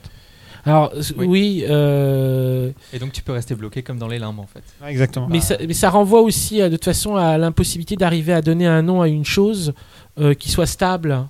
C'est-à-dire qu'à chaque fois qu'on présente quelque chose, on va lui donner un autre nom.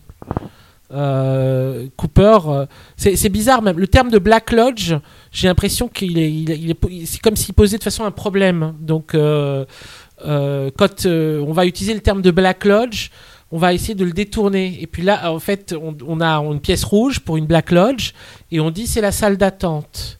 Et en effet, du coup, les gens vont se poser la question est-ce que, est-ce que la Black Lodge est une salle d'attente? Est-ce que c'est la salle d'attente de la Black Lodge? Est-ce que c'est la salle d'attente des deux loges? Est-ce que c'est une, seule et même loge? Toutes ces questions-là sont tout le temps posées. Les gens ne sont jamais mis d'accord sur euh, qu'est-ce qui est quoi. euh, on, on- on essaye, on- mais ça reste un Mm. truc qui, qui t'échappe tout le temps. Ouais. Et, et plus on essaye de, te- plus on te donne des indices, plus t'amène à te perdre. Mais ce qui est, ce qui est sûr, c'est que de toute façon, euh, Cooper, il va devoir attendre. Il va devoir attendre 25 ans. Donc on peut aussi considérer que la Black Lodge est une salle d'attente pour Cooper. Ouais, est une très longue salle d'attente. Ouais, mais littéralement. Oui, littéralement. Il a intérêt de bon le café, hein, 25 ans, va dire. Bah tu vas voir, il a Il pas une très bonne gueule. Hein. Je vais pas te le spoiler, mais euh, je te déconseille le café à la Black Lodge. When you see me again, be me. Laura Palmer arrive en robe noire, euh, qui lui va très bien d'ailleurs, elle a beaucoup de classe, je trouve. Oui. Et, euh, et elle dit cette fameuse phrase Je vous reverrai dans 25 ans. Elle fait un signe avec les mains quand Ouais. elle dit meanwhile, euh, qui ressemble beaucoup au langage des signes, voulant dire arbre. Non. Mais alors Et ouais.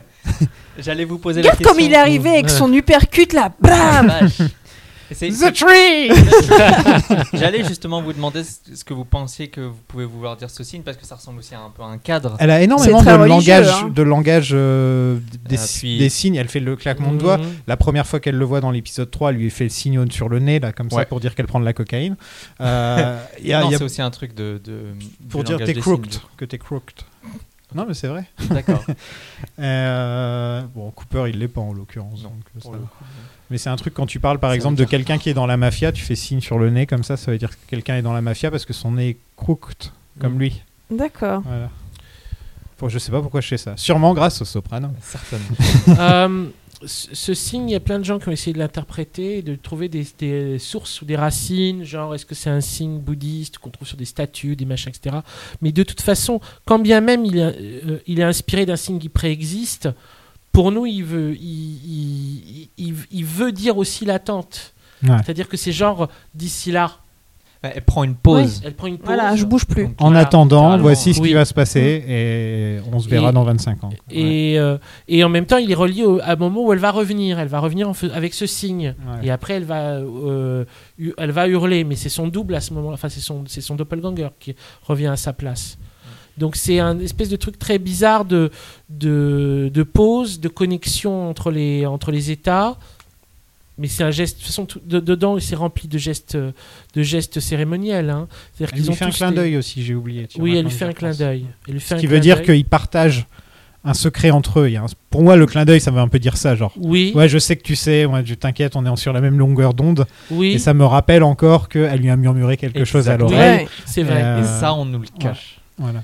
Oui, c'est vrai, c'est vrai, c'est vrai, c'est vrai. Est-ce que vous pouvez imaginer une seule seconde être euh, à l'époque et regarder ça et qu'on vienne vous dire mais ils vont vraiment revenir dans 25 ans, hein. c'est pas des conneries. Hein. C'est quand même 10 millions de personnes qui regardent cet épisode. Mm. Qui aurait cru pour de vrai 10 à cette époque? Ouais, il y a 10 millions 6. C'est pas... Ah, non, mais c'était était autre chose à 12%. l'époque. Ça C'était va, autre chose pas- les chiffres à l'époque comparé Évidemment, à maintenant. hein. mais euh, se dire que ce message qui a l'air de faire partie d'un- d'une rêverie ou d'un cauchemar est une vérité, moi je trouve ça dingue. J'ai une Ouais. question, je me demandais pourquoi 25 ans? Qu'est-ce qui leur a fait choisir 25 ans en particulier? Qu'est-ce qui, qu'est-ce qui... Est-ce que c'est en rapport avec le fait que Cooper avait l'air plus vieux dans la scène qu'on le voyait dans l'épisode 3 et donc ils se sont dit peut-être que Ouais, ce sera ça. lui dans 25 Je ans pense que c'est ça. Ouais, Mhm. ouais. En fait, la, bon, la- de toute façon, le- la, la scène initiale de, qui se passe 25 ans plus tard et qui avait été tournée dans le, pour le pilote, là, euh, qui est devenu un rêve ensuite, euh, elle est purement inspirée pour Lynch. C'est-à-dire qu'il a eu la vision de cette scène Mhm. complètement et il a décidé de la faire exactement comme euh, elle lui a été dictée. Donc c'est quelque chose que il sait pas. Il sait juste qu'il a vu Cooper 25 ans plus tard dans une pièce rouge avec euh, euh, Michael Anderson euh, habillé en rouge et avec euh, Laura qui dit c'est ma cousine, etc. etc. Mm. Et il a tourné ce truc-là vraiment à l'identique de ce qu'il avait eu comme vision. Donc il a eu la vision de dans 25 ans. Bah, C'était Ensuite- pas 25 ans en fait. On Bah, voyait juste qu'il. Il- a écrit 25 ans plus Oui, tard. 25 years Dans la version pilote. Oui, Ah ok d'accord ouais je me rappelle Oui. plus de la version pilote. mais il le redit dans, le, dans la série. Ah ok. Je croyais qu'il disait je me, je me suis vu j'étais vieux. Et voilà, il dit. I was 20, Suddenly I was 25 years later. Ah ok. Donc il a gardé ce truc-là, que c'est que- quelque chose qui se passe dans 25 ans. Comment ça a été rationalisé ensuite je, je ne sais pas. Je ne sais pas comment ils, ils rationalisaient l'idée que euh, Cooper euh, reviendrait dans la loge dans 25 ans. Peut-être qu'il y avait plutôt l'idée que il en sortirait et qu'il qu'il y retournerait et qu'entre temps il verrait pas Laura. J'en sais rien. Mais euh, ou qu'il mourrait dans 25 ans et que c'est le moment où il est accueilli dans le monde des morts. C'est son visage dans le monde des morts. euh, c'est l'âge qu'il a dans, quand il ren- quand il meurt. Ouais. Peut-être. Je sais pas. Euh, Il y a aucune. On n'a aucun indice de qu'est-ce qu'il voulait faire avec ce truc de 25 ans plus tard. Il s'est trouvé que ça a été l'outil qui a permis à McLaglan de convaincre ces deux bozos de Frost et Lynch de s'y remettre quoi. Mais Euh, euh, Apparemment, eux, ils avaient, euh, justement, j'allais en parler, ils avaient, euh, ils avaient complètement oublié cette scène, Mm. d'après eux. Et c'est qu'un jour, quand ils se sont réunis, Lynch et Frost, ils se sont regardés les épisodes de Twin Peaks, en l'occurrence ceux réalisés par David Lynch, ça m'étonnerait qu'ils se soient tapés les James. Et, et ils ont vu cette scène et ils se sont regardés genre, oh, oh, putain Il y a peut-être moyen de se Enfin, faire du fric. La, la légende, c'est ça, quoi. C'est Ouais. que, putain, c'est le Oui. moment, s'il y a un, bien un moment pour le refaire, c'est maintenant, quoi. Oui, oui, ça a certainement été secondaire, que- mais euh, ça a été certainement. C'est c'est- c'est- c'est pas ce qui a. C'est. C'est. c'est- En tout cas, c'est pas ce qui a motivé l'écriture de cette scène, mais c'est ce qui a pu donner euh, au retour de Twin Peaks cet aura si particulier, qui était Ah que. Ça avait été prophétisé. Ça, c'était une preuve. Vous euh, l'avez tous en les deux attendu de la 25 ans, la série Moi, je me suis toujours dit ça va revenir. Ah et il y a 5 ans, quand j'ai pu poser une question à David Lynch sur un tapis rouge, je lui ai dit c'est les 25 ans qui arrivent, est-ce que Twin Peaks revient? Et il m'a dit non. Oui, il a dit non pendant tout. Non, non, il a dit. Et moi, je me suis décomposée, j'ai fait ah merci, au revoir. Alors, alors, alors que moi, ça j'étais- faisait 3-4 ans qu'il bossait avec, avec Frost sur le truc, quoi. Ça faisait 3-4 ans Ouais, qu'il bossait des- sur Il y Frost. a eu des, des histoires où à Ouais, un moment, ça moment. devait se faire sans lui, mais il a dû, il a dû faire. Il y a un moment, il a Non, balancé ça, sur c'était Twitter. sa façon euh, d'avoir le budget qu'il voulait. ça. D'avoir les pleins pouvoirs, surtout. Mais ça peut Oui, comprendre oui. que lui, il dise euh, non. Bien sûr, mais je me souviens que j'avais fait C'était- Miguel Ferrer euh, un an avant qu'ils annoncent. Euh, Enfin, ils avaient annoncé que Twin Peaks revenait déjà, mais ils n'avaient pas donné la date. J'en avais parlé à Miguel Ferrer qui m'avait dit non, non, j'en ai jamais entendu parler. euh, ce salaud ne m'a pas prévenu. Et puis, tu vois, tout le monde se foutait de notre gueule. Mais moi, je, moi, je crois à Lynch euh, sur parole. Il me dit qu'il revient, il revient. Point final. hein. Là, il dit que euh, la dernière fois qu'il a parlé un peu de Twin Peaks, il a dit qu'il y avait une histoire qui l'appelait. Euh, il a dit yeah, there is something calling? On en reparle dans la version. Ok, on Oui, en reparle, oui, on en reparle dans la version Oui, spoiler. oui, oui, tout à fait. Il y a le Donc, serveur euh, qui débarque. Laura disparaît et le vieux de l'hôtel prend sa place. Mhm. Euh, c'est tellement surréaliste, je ne suis même pas sûr d'exister. Voilà, Moi j'ai mis, j'ai mis pour l'instant on est dans un Magritte et puis assez vite ça va partir en couille. et, et ça En part en, fait- Francis Bacon. Ouais, ça, exactement, merci. En, en- en fait, il fait le Christiou et c'est la première fois qu'on entend le Christiou qui va revenir. Le Ouais. Ouais.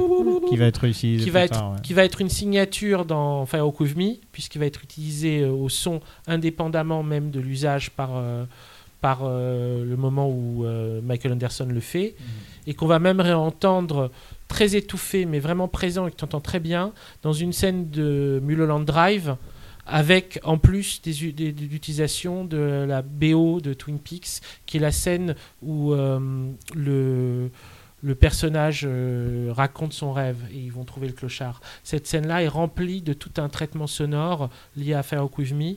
Et euh, euh, si t'as pas bien compris au début que tu entends ça, et bah tu l'as, as droit au Chrissiu aussi. Ouais. Donc le Chrissiu devient une- vraiment une signature qui va être déformée ensuite. De toute façon. C'est de la en 16 réappropriation minutes, culturelle, moi, c'est tout ce que j'ai à dire. voilà. Non mais de toute façon Ouais. en 16 minutes de Black Lodge il a le temps d'en placer des trucs qu'il va pouvoir Oui, réutiliser. exactement, ensuite. exactement. Des symboles euh, Oui. auditifs. Ouais. euh, Bah, fait. imagine tous les trucs qu'il a réussi à poser dans la scène de rêve qui dure 5 minutes qu'on voit dans Ouais. la, dans la première ouais. saison. Il a Ah, réussi à poser Mm. tellement de trucs Alors imagine quand il met 16 minutes. Là, Ouais, ouais. Et quand on lui dit c'est ta dernière chance de le faire, Ouais, voilà. Ouais. La vache. alors là, euh, Ouais.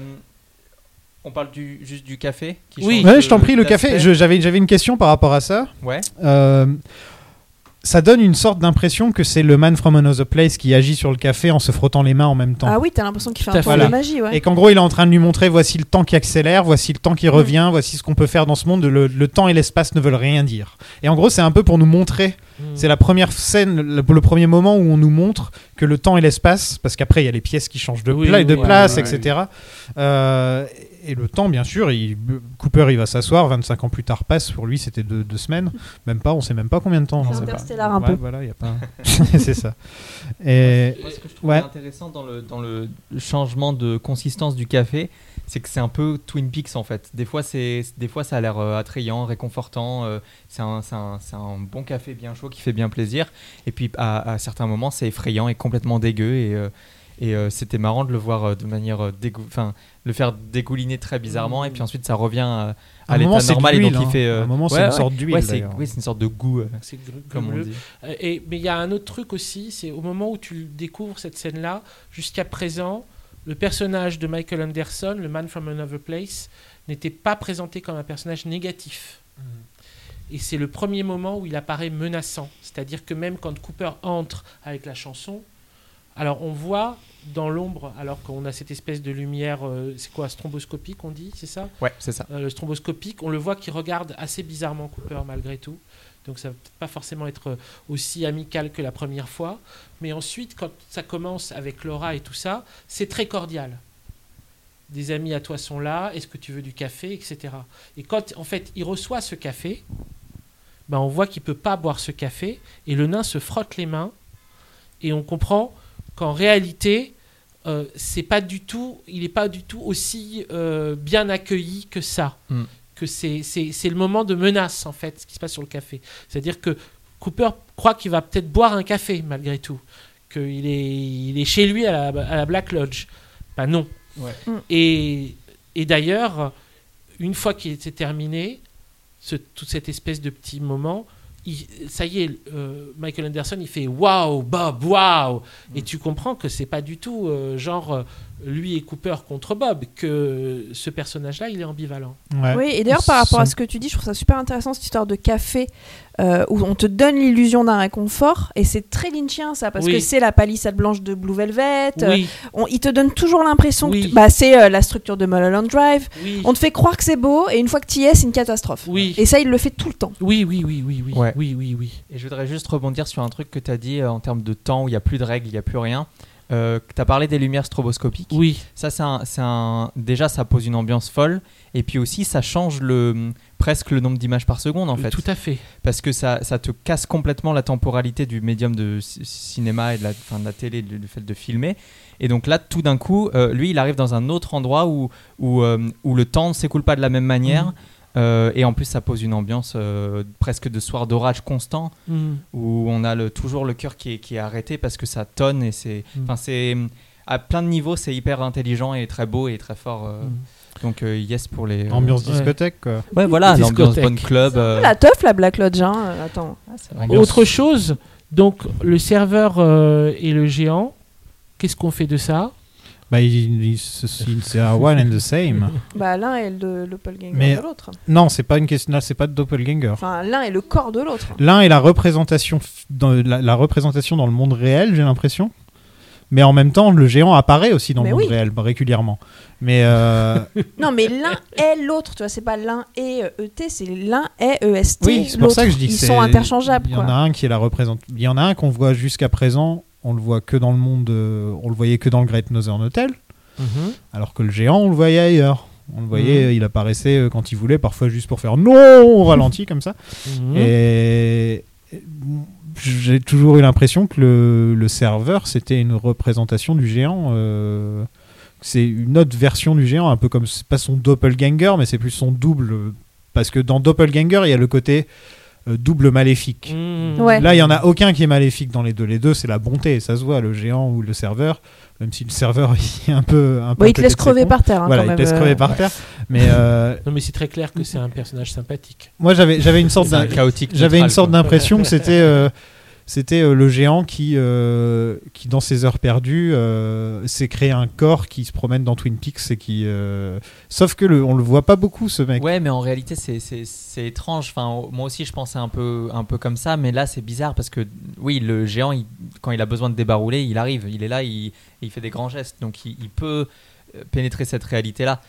Donc, c'est très étrange de le voir se prendre cette espèce de, de corps qui met trois plombes à faire un truc ou qui vient délivrer une information, mais en fait, pas vraiment. euh, c'est donc c'est étrange. C'est un peu un électron libre, en fait, ce vieux.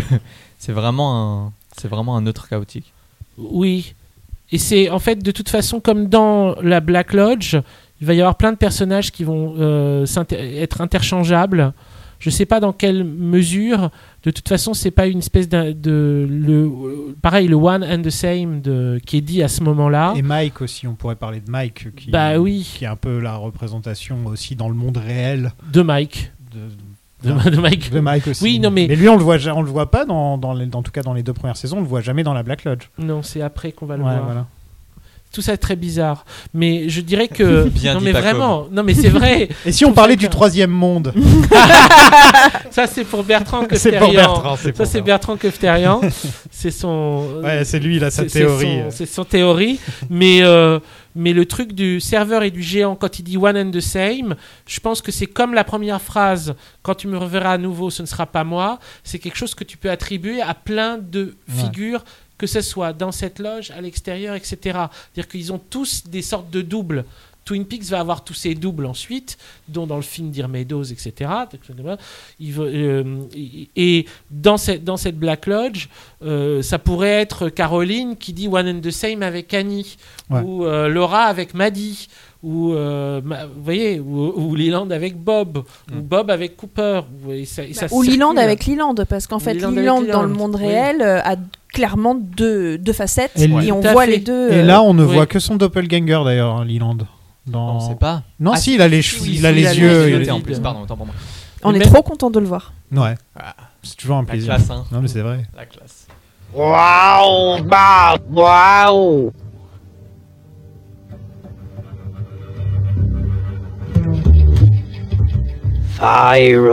With me. Donc il y a des flammes, beaucoup de flammes. Firewalk Oui. with me, quoi. Il y a le Firewalk with me qui, re- qui redit. Euh, Coop se décide à aller visiter les autres pièces. Il va dans une pièce similaire mais n'y rentre pas. Il revient dans la salle d'attente et le nain lui dit wrong way. Donc il fait demi-tour, il retourne dans la pièce où il était allé au début, mais cette fois elle est organisée d'une autre manière. Et là c'était une manière de nous montrer que cette fois c'est, on nous a montré que le temps était, fou- était mal foutu, et là on nous montre que c'est l'espace qui est mal foutu. ouais. Voilà. Hmm. Euh, le Man from Another Place est toujours là. Euh, et Maddy arrive. Et je me suis posé la question est-ce que c'est le doppelganger de Maddy ou est-ce que c'est vraiment Maddy?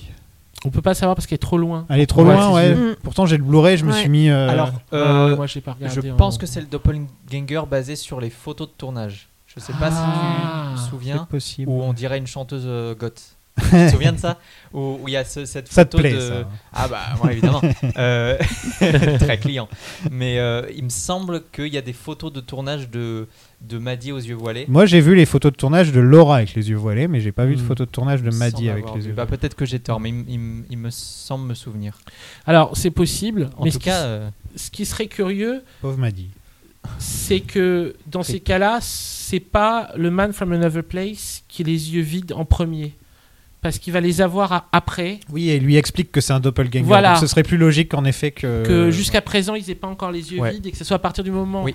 où Man from Another Place dit Doppelganger avec les yeux vides que les personnages aux yeux vides déboulent. Les Ouais, gars, on va, non, on va, c'est- on va comprendre Twin Peaks là. On est à 5 minutes de Yes. comprendre Twin Peaks. Lynch Planning, ça y est, ça arrive là, ça y est. Sur- surtout que euh, je vais encore faire une espèce de petite incise. Vas-y. Désolé, mais il y, a- il y a ce truc, ça, à mon avis, c'est un rythme fondamental euh, de Lynch, de Twin Peaks ou de Cooper.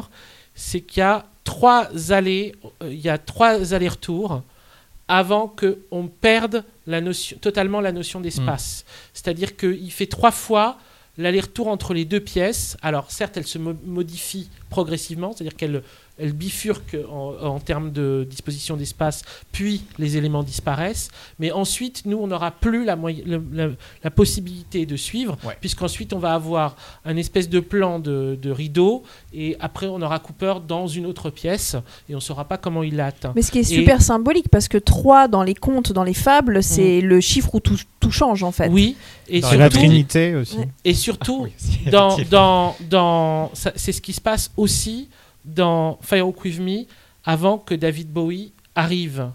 Il fait trois fois l'aller-retour entre Ah, le bureau Ah ouais.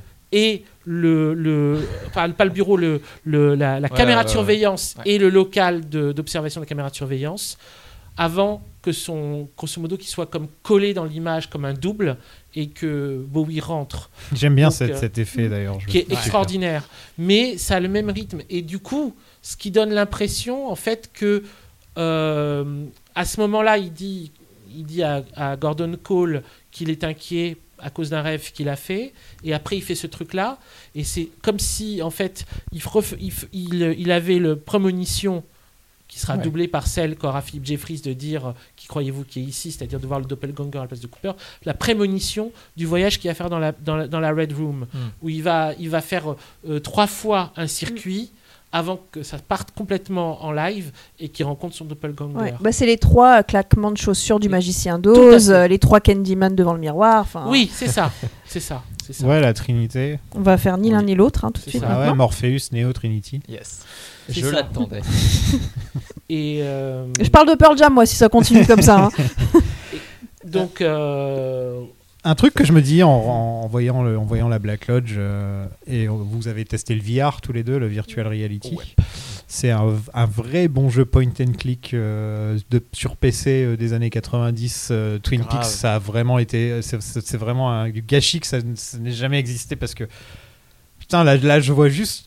Je vois juste Cooper se promener entre les pièces et je dis Ah, j'aimerais trop un, un jeu vidéo où tu passes ton temps à te promener dans toutes les pièces. Ouais. Et en gros, ça change et tu sais, c'est Ouais, genre aléatoire. Sans la migraine, en C'est fait. aléatoire, Ouais, c'est quoi, tu vois, genre aléatoire totalement. Ah ouais. Mais Ah, avec des trucs où tu interagis vraiment, où Mm. il y a quand même une enquête, il y a quand même des trucs La à faire. progression de l'histoire pourrait être aléatoire en fonction. Mais de- aussi que tu te promènes dans Twin Peaks. J'adorerais pouvoir me promener dans Twin Peaks dans le truc où tu vas, Mm. tu vas au Double R, tu vas. Euh, Bon, après, nous, l'expérience VR qu'on a faite, Ouais. elle, était, euh, elle était Tu vas voir tes concentrée. potes au Convenience Store. Euh, C'est-à-dire. Bah, que nous, euh, l'expérience qu'on a faite, elle était concentrée sur la lodge, mais moi, j'en sais rien si dans le jeu Ah oui. complet, t'es pas au Ah, double si, R. si, si. Voilà, Alors, donc en fait, on a vu, nous, une miette de pain du vu, truc. euh, je crois on a vu un dixième quoi. On a Ouais, vu, euh, voilà. a plusieurs tableaux presque, plusieurs euh, endroits et et on les explore. Mais le truc c'est que quand tu parles de point and click, c'était exactement ça. C'est tu suivais un, un- un- un chemin qui était bien déterminé. Non, là, ce serait pas comme ça. Bah par, oui. par point and click, je veux dire que tu peux interagir avec tous les objets qu'il y a et Oui, tu voilà. cliques dessus. Là ici, Mais là, tu pouvais dans la VR, mais en fait, euh, en fait. t'étais déjà en train d'essayer de pas tomber, pas de prendre le mur et de pas vomir, donc ça faisait beaucoup pour Il faut attraper pas des marcher, objets. tu sais. Ouais, moi je l'ai fait assis et euh, c'est passé comme une la Ouais, bah voilà, mais bon, on m'a pas dit qu'on pouvait le faire. Bon, bref, Ah, il faut mauvaise expérience. Je t'imagine en train de marcher avec le L'horreur. Et le mec qui essaye de me retenir, genre non, n'allez pas. Ah, dommage. Je Elle est pris le mur. Oh bah elle est partie, ça y est. Euh, Je- c'est- C'est intéressant de voir Maddy débarquer parce que c'est le doppelganger euh, original euh, Mm. de, du soap opéra, du, du, de- Mm. du, euh, je fais des, des R guillemets, Oui, oui, euh, oui, du jumeau qui est joué Oui. par le même acteur ou Mm. la même actrice. complètement. Et donc là, ils te mettent elle juste avant de mettre ensuite le doppelganger. C'est Mm. vraiment. euh, voilà, on, re- on remet tout. euh, C'est la croisée Euh, des genres un peu. Le soap, ouais, le voilà. fantastique, l'horreur. euh, Oui, et puis euh, en fait, euh, c'était là depuis le début. C'est ce que disait la femme à la bûche. Oui. que les doubles, ils étaient là depuis le départ. C'est ça. Les voilà tous. tu devais pas parler Oui. d'art? Ça reviendra. Ah ok, je croyais que c'était maintenant. Et ça Ouais. renvoie au One and the Same euh, et encore à, à l'histoire de Laura qui se présentait comme euh, ma cousine, etc. Enfin, comme la cousine Ouais. de l'homme avec un seul bras. Donc, tous les, les- même les, les systèmes de parenté sont déplacés, et tout ça, toujours dans Twin Peaks. On peut retrouver ces espèces de trucs. C'est, c'est bien sûr, ça crée un espèce de, une espèce de circulation des, Une des toile. thèmes, une toile, des Mm. thèmes principaux. euh. I'm ready. Watch out for my cousin. Donc la fausse Laura, euh, Doppelganger, la version. Donc les Doppelgangers, pour qu'on les reconnaisse, ils ont les, ils ont les yeux blancs, Mm. tout simplement. Euh, ils n'ont pas de pupille, Euh, pas d'iris plutôt. Et, euh, et je trouve que la scène où Laura hurle Mm. Avec euh, justement ses flashs, etc. Et elle qui approche de la caméra et qui, même sa manière de se déplacer, on dirait qu'elle. C'est comme si elle rampait mais debout, c'est bizarre. elle a une façon elle, de se- elle marche très bizarrement. Dans cette Mais série. vraiment, elle est, Oui. elle est comme ça. elle est- désarticulée, un Ouais, peu. Oui. complètement. Et... Ça fait très possédé. Comme si elle boitait très- aussi un peu. Et puis ce cri. Avec- en, en se tenant par, euh, par la robe. Ouais, comme si elle avait une jambe handicapée. Là, c'est c'est que la deuxième Ouais. fois qu'on a le cri de Laura dans la série, quand même, faut le dire. C'est le dernier épisode et on l'a eu son cri qu'une fois quand on a revu la mort de Laura par euh, Bob Oui. Dans une des scènes de le premier épisode de la saison 2, je crois, un truc À comme la ça. fin, c'est la, c'est la conclusion de. Ouais, premier épisode de la premier saison deux. épisode de la Ouais. saison deux. Et, et là, c'est la, c'est deuxième fois qu'on entend le cri de Laura. Et putain, c'est c'est fou. C'est une Scream Queen, mais vraiment, c'est Ouais. la Scream Queen, quoi. Mm. Non, mais en plus, c'est terrifiant parce qu'elle est face cam. Oui. Elle, elle hurle pas dans une situation, elle hurle vers le spectateur. Donc on a le temps, l'espace qui est cassé, mais il y a la dimension aussi de le. Enfin, on Le est troisième on- mur, enfin, voilà, le quatrième on est mur. vraiment. Mm. Elle, elle pète le, le- le quatrième mur et elle nous et elle nous hurle dessus et on est dans la Black Lodge avec elle et on est terrifié. Enfin, moi, je. Et, je et, et que signifie ce cri à ce moment-là? Elle, elle fait peur à Cooper et Cooper prend peur et il s'enfuit. Et c'est là qu'on se rend compte que Cooper, en fait, il a peur des doppelgangers et en fait, c'est pas son truc. C'est le, C'est pas son truc. c'est le moment. comme ça. C'est le moment où il est là, genre bon j'y vais. hein. Il est motivé, il va se faire toutes les pièces, etc. Il est motivé. Et là il arrive à la pièce des doppelgangers, il fait nope. Fait- Mais vraiment, hein, c'est vraiment le petit moment. où- Il commence à prendre peur à ce moment-là, Ouais. vraiment. Euh, C'est intéressant. Qu'est-ce que c'est ce cri Qu'est-ce que c'est ce, Ouais. ce- Moi, je trouve ça- cette salle tout d'un coup avec euh, qui est plongée dans le dans dans, euh, dans la pénombre un peu. Oui. Laura qui hurle, les autres qui vont se ramener après. C'est vraiment le, ça fait vraiment le hit de Cooper. Ça fait vraiment le, fin, toutes ces peurs, tout le doute. Enfin, on, on va on va reparler d'autres trucs, mais il y a peut-être qu'il commence à voir son échec lui arriver à la gueule.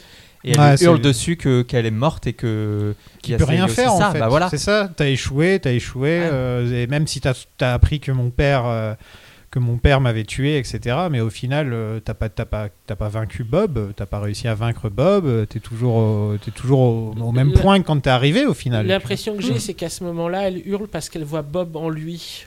Comme Ah, si, elle, comme si, comme si elle Ah. voyait son, son futur lui. Bah, c'est vrai comme le futur, le présent et le passé sont, Se Sont mélange, mélangés, se ouais. mélanger. Ouais. Is this future or is this past Mm. Euh, on, peut se poser la question aussi parce que les doppelgangers, ils ont l'air d'avoir des- une sorte de pouvoir que les autres n'ont pas forcément.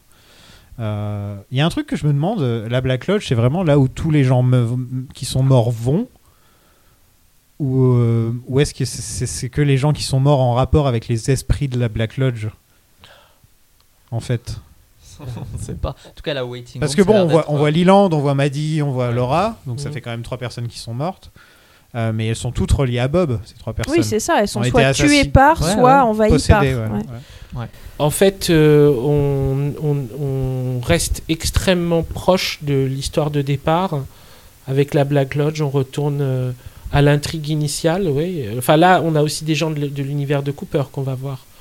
Mais Oui, c'est des, en fait, c'est Ouais. des gens de l'univers de Cooper ou de Laura qu'on verra toujours dans la Black Lodge. Mais le problème, c'est que d'une certaine façon, de toute façon, à la fin, au début, à la fin, Twin Peaks revient toujours à Cooper et Laura. Il- Donc, euh, chacun avec leur morceau de monde.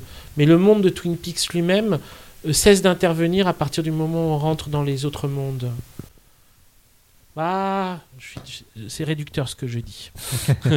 Il y a toujours des exceptions.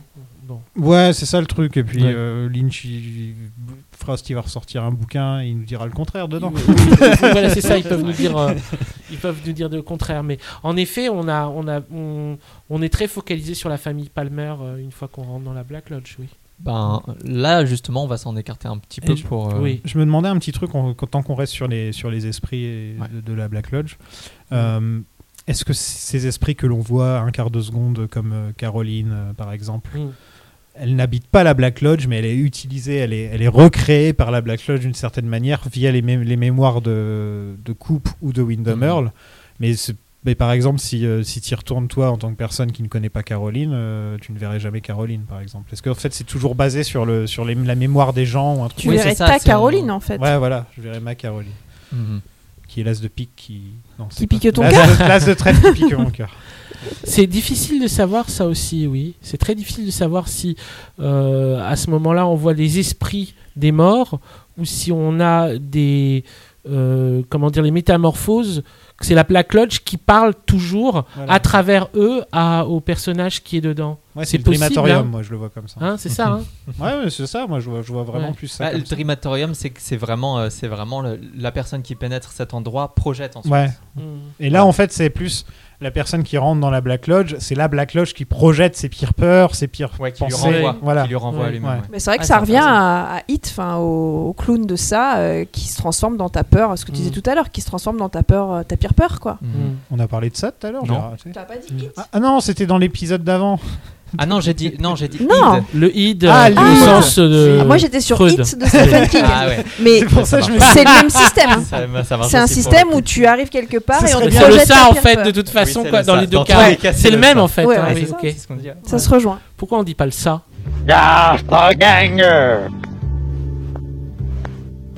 Coupe est tout à coup blessé à l'abdomen Ouais. et saigne. Mm. Ouah, regarde, le tueur, il s'est coupé au doigt. il entre dans une pièce où il se voit allongé au sol avec Caroline, qui se Mm. transforme en Annie. Bon bah là on, y- on- on Ouais, rentre dans l'histoire euh, initiale de Cooper quoi, euh, ce qui s'est passé à Pittsburgh, c'est ça, hein, c'est Mhm. Pittsburgh euh, dedans. Je crois. Euh, mm. Donc c'est la façon dont, dont, dont c'est, probablement ouais, sa pire sa pire peur, sa pire le, le pire moment de sa vie euh, qu'il est en train de revivre. Et la confusion entre Caroline et Annie, c'est assez curieux, mais ça a l'air d'être un élément, euh, comment dire, pivotal dans dans le problème de Cooper. Bah, c'est pas curieux parce que c'est les deux seules femmes qu'il a aimées dans toute sa vie, euh, sauf moi. Mais Et Audrey. Mais il aurait été avec Ça, moi, il aurait eu après. moins d'emmerdes, je te le dis. hein. mais non, c'est les deux, c'est les deux amours, c'est ces, c'est ces deux échecs parce que les deux, il a pas pu les protéger C'est ça. des bras de la même personne. En Oui. plus, bah oui, oui, En fait, ça un- peut pas a- être plus relié que ça. C'est ça, Tu as raison, il y a un reenactment de toute façon même de Ouais. la part de Ouais, Wyndham ouais. Earl. Bah. Il devrait être en prison, Windham Earl, on est d'accord. hein. Mais oui, non, parce qu'ils ont dit, euh, oui, il était dans un hôpital Ouais, il s'est psychiatrique. échappé. il s'est échappé de l'hôpital psychiatrique, mais non, quand même, il a tué. Enfin, il a, il a fait des trucs euh, même. Ah, c'est une autre discussion. Ouais, voilà. C'est une autre Mm. discussion. Tu cherches la justice, toi. ouais, toujours. Je suis un Sofiane Justice Warrior.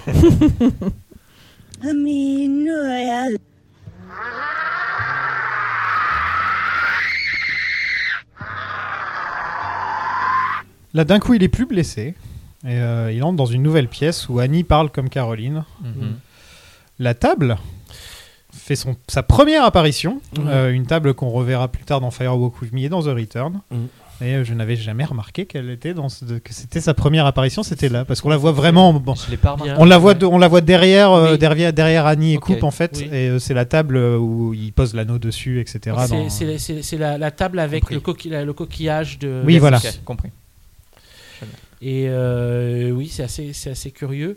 Alors justement, comme là, elle- elle- c'est Annie qui dit j'ai vu le visage de l'homme qui m'a tué, et ensuite on voit Caroline.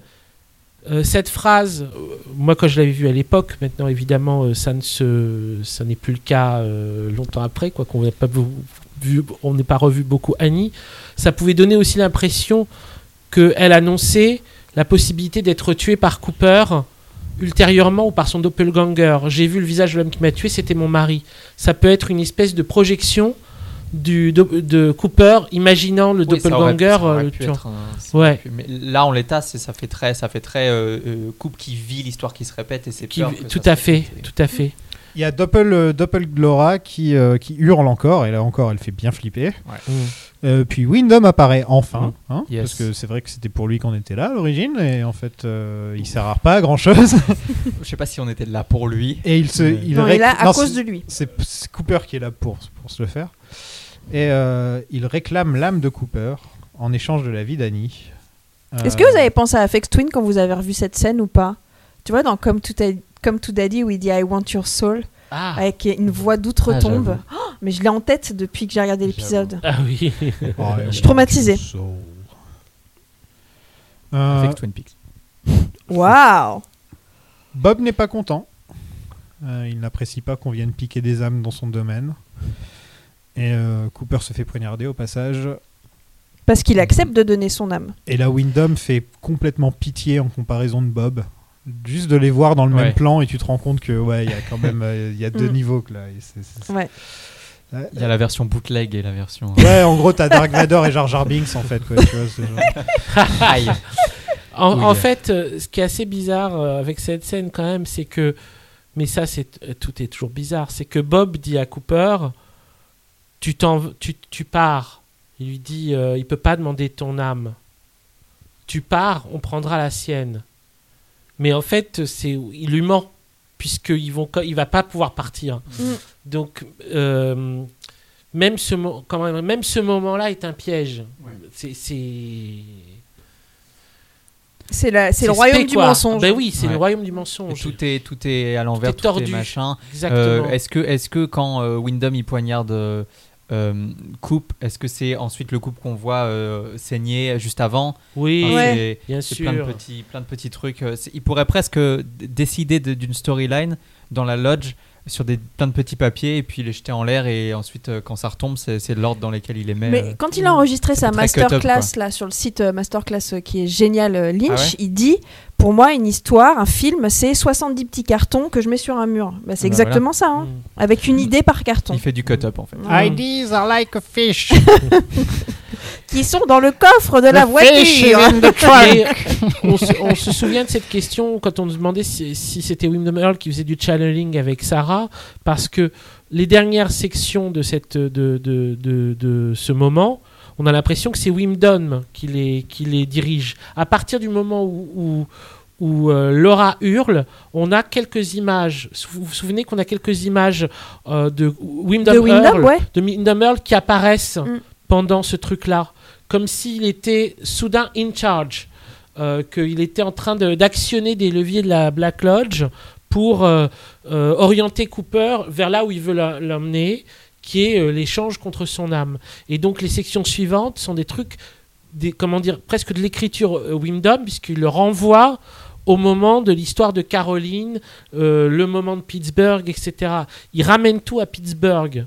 Euh, le tropisme pis- pittsburghien de Earl prend le dessus Mm. sur euh, l'imaginaire Twin Peaks. Il est dans sa vengeance. Il est dans sa vengeance pendant quelques, pendant quelques instants. Donc le, le- la, la suite du parcours de Cooper pendant un moment est, est presque orientée par ça, puisque quand on a la section de, de visages successifs, on a Annie, Caroline, Laura et Wyndham, il est au même endroit en fait. C'est-à-dire que Cooper, il voit les visages se mélanger et à la fin on arrive sur Wyndham. Il y, a- il y a un moment où il y a le visage de Wyndham qui flash. euh, C'est pendant pendant la- Laura. Ouais, pendant c'est que ça. Laura hurle. Ouais. Et c'est à partir de ce moment-là, on a l'impression que Wyndham euh, prend les manettes, ou en tout cas que le récit de Cooper. Il essaie, en tout devient- cas. Il essaye. Ça fait- ça fait- Et il se fait désactionner par Bob. Mais malgré tout, euh, quand même, il y a, il y a quelque chose de bizarre, c'est que euh, fondamentalement, il obtient ce que, il obtient ce qu'il voulait.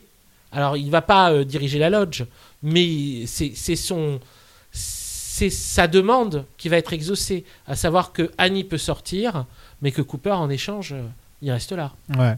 Question sur, euh, sur les doppelgangers de la Lodge, parce que quand là on, on va avoir le, le doppelganger de Cooper qui va arriver, qui va émerger des rideaux et se joindre à la fête là, Mm. Euh, il émerge des rideaux et ça peut être un peu, c'est un peu sa naissance parce Oui, que jusque là il n'existait pas et il émerge de rideau rouge et il est là. Euh, Est-ce que la Lodge est, est une fabrique à à doppelganger ou est-ce qu'ils existent dans un plan parallèle et c'est le c'est le comment dire c'est la jointure entre entre les deux? Euh, c'est un peu une question on peut pas trop répondre mais euh, je, je- je me demande Bah, euh, c'est une bonne question en tout cas, parce qu'on a cette impression-là. Euh, pour ce qui est de, du doppelganger de Cooper, en effet, on n'a aucune raison d'imaginer qu'il qu'il soit intervenu euh, avant dans, un autre, dans, dans une autre dimension. Par contre, une fois que tu es passé par ces mondes-là, euh, ça influence le passé aussi. Ouais. Et donc, euh, pour un voyageur comme Jeffries, bon, bah, il voit déjà le doppelganger euh, dans le passé. Mais Cooper n'est pas encore entré dans la loge, il n'est il pas encore en train Mhm. d'agir. Mais c'est. C'est- très. c'est- Je suis d'accord, c'est très ambigu. Mais ça, ça donne vraiment l'impression d'une qui donne naissance. son charme au truc, faut le Mm. dire aussi, Ouais, parce ouais, que ouais, les gens ils font des vidéos de 5 heures là où ils nous expliquent qu'on a tout compris à Twin Peaks et blablabla. Tu penses à Twin Perfect? Mais oui, nous on s'appelle Lynch Planning, mais c'est plus une blague qu'autre chose, tu vois. Bah c'est oui. plus genre, euh, oui, on va, on va donner toutes les analyses, on va, on va donner toutes les versions de ce que ça pourrait Bah être. Voilà, On va vous présenter, on va vous présenter les choses et vous faites ce que vous voulez avec. Ouais. Mais on va pas venir te dire, euh, Ah, euh, j'ai décrypté Twin Peaks, j'ai découvert toute la, la clé de Ouais. toutes les réponses de tous les rien, trucs. que- rien que Quel le ça, connard. explain. Oh non, mais quel là. connard Il l'aime Ah ouais. il n'y a pas il Ah ouais. pas d'autre mot. Carrément. Non, mais vraiment. Ah oui. En plus, il fait des imitations de Lynch et elles sont même pas bien. Non, mais elles sont dégueulasses. ces C'est un connard. Lynch. Elles sont- Non, mais c'est pas ça. C'est que il est, c'est, c'est- l'idée qu'il a réglé l'affaire. Le pire, c'était quand euh, l'ami Braillac, euh, parce que c'était avec Braillac qu'on en avait beaucoup parlé. C'est pour ça qu'après, on avait même fait un. C'est qui Braillac? Braillac, c'est un. Un mec du groupe? un, un mec du groupe Ah, et qui a coté un thésard sur Twin Peaks. Il y a un groupe, euh, il y a un groupe Facebook sur lequel on est, on est tous. Je sais pas Mhm. si, tu- si vous y êtes. Euh, Something is c'est missing. something, Missing Pieces, non something is missing. Ah oui, c'est vrai. euh, exégèse euh, de hypothèse, Peaks, ouais, voilà. hypothèse et des trucs où on poste un peu toutes les théories qu'on a et les trucs comme ça. Oui. Et la putain de vidéo de 4 heures qu'on nous postait, mais à chaque fois que je regardais le groupe, il y avait quelqu'un qui faisait Eh, vous avez vu cette vidéo J'étais là genre Ah Et le problème, Ouais. le problème c'est qu'il ouais. il, il met les gens devant, devant une- son Une explication vérité, qui est la euh, vérité. C'est un fait accompli pour lui et, euh, Mm. voilà. Ah c'est oui. dommage parce que le truc intéressant de Twin Peaks, qui est un peu le truc intéressant du podcast, c'est que c'est une, c'est euh, comment dire, c'est une occasion d'aller chercher un peu partout, chercher- Mais on sait qu'on ne sait pas en fait vraiment. mais- oui, voilà, dans c'est Twin ce, Peaks, ce- c'est vraiment- ce- ce sale type pense qu'il y a une explication unique aux on est choses. sur une vendetta. Non, mais c'est pas vrai. C'est pas Lynch, ça. il lui C'est cracherait que- la gueule à ce mec. Non, mais c'est pas ça. C'est qu'il a pas compris le principe d'une œuvre d'art qui d'être- d'être polysémique. Viens pas comment on va se le faire. Et non mais et il, il a une arrogance de dingue qui est non mais j'ai trouvé il y a une explication c'est celle-là. C'est comme s'il ré- il ré- il résolvait un meurtre. C'est-à-dire que évidemment que si, euh, l'affaire Grégory tu dis pas c'est polysémique ça pourrait être un tel un tel un tel c'est intéressant. Non évidemment il faudrait trouver le coupable. Sauf que là il est face à une œuvre d'art pas face à un crime ça, ouais. on lui demande pas de résoudre qui a tué Laura Palmer. C'est fait. Donc lui il est là en train d'expliquer Twin Peaks que c'était une enquête policière. Après, après, complètement je suis désolé c'est- peut-être juste un, un, un ton, un angle un comme, euh, comme l'autre, euh, comme l'autre euh, Durandal qui fait ses formats qui s'appellent Pourquoi j'ai raison et pourquoi vous avez tort ou je sais plus trop quoi. Oui. Bah, c'est ce même, c'est ce même truc un peu choc de mettre les gens devant un truc Oui. qui est une vérité. Je suis d'accord. Ouais, c'est le s'en on fout, appelle quoi. ça. Oui, voilà, on s'en fout. dire le contraire parce Ouais. que ça c'est mieux quoi. Et, et, et- juste, ça.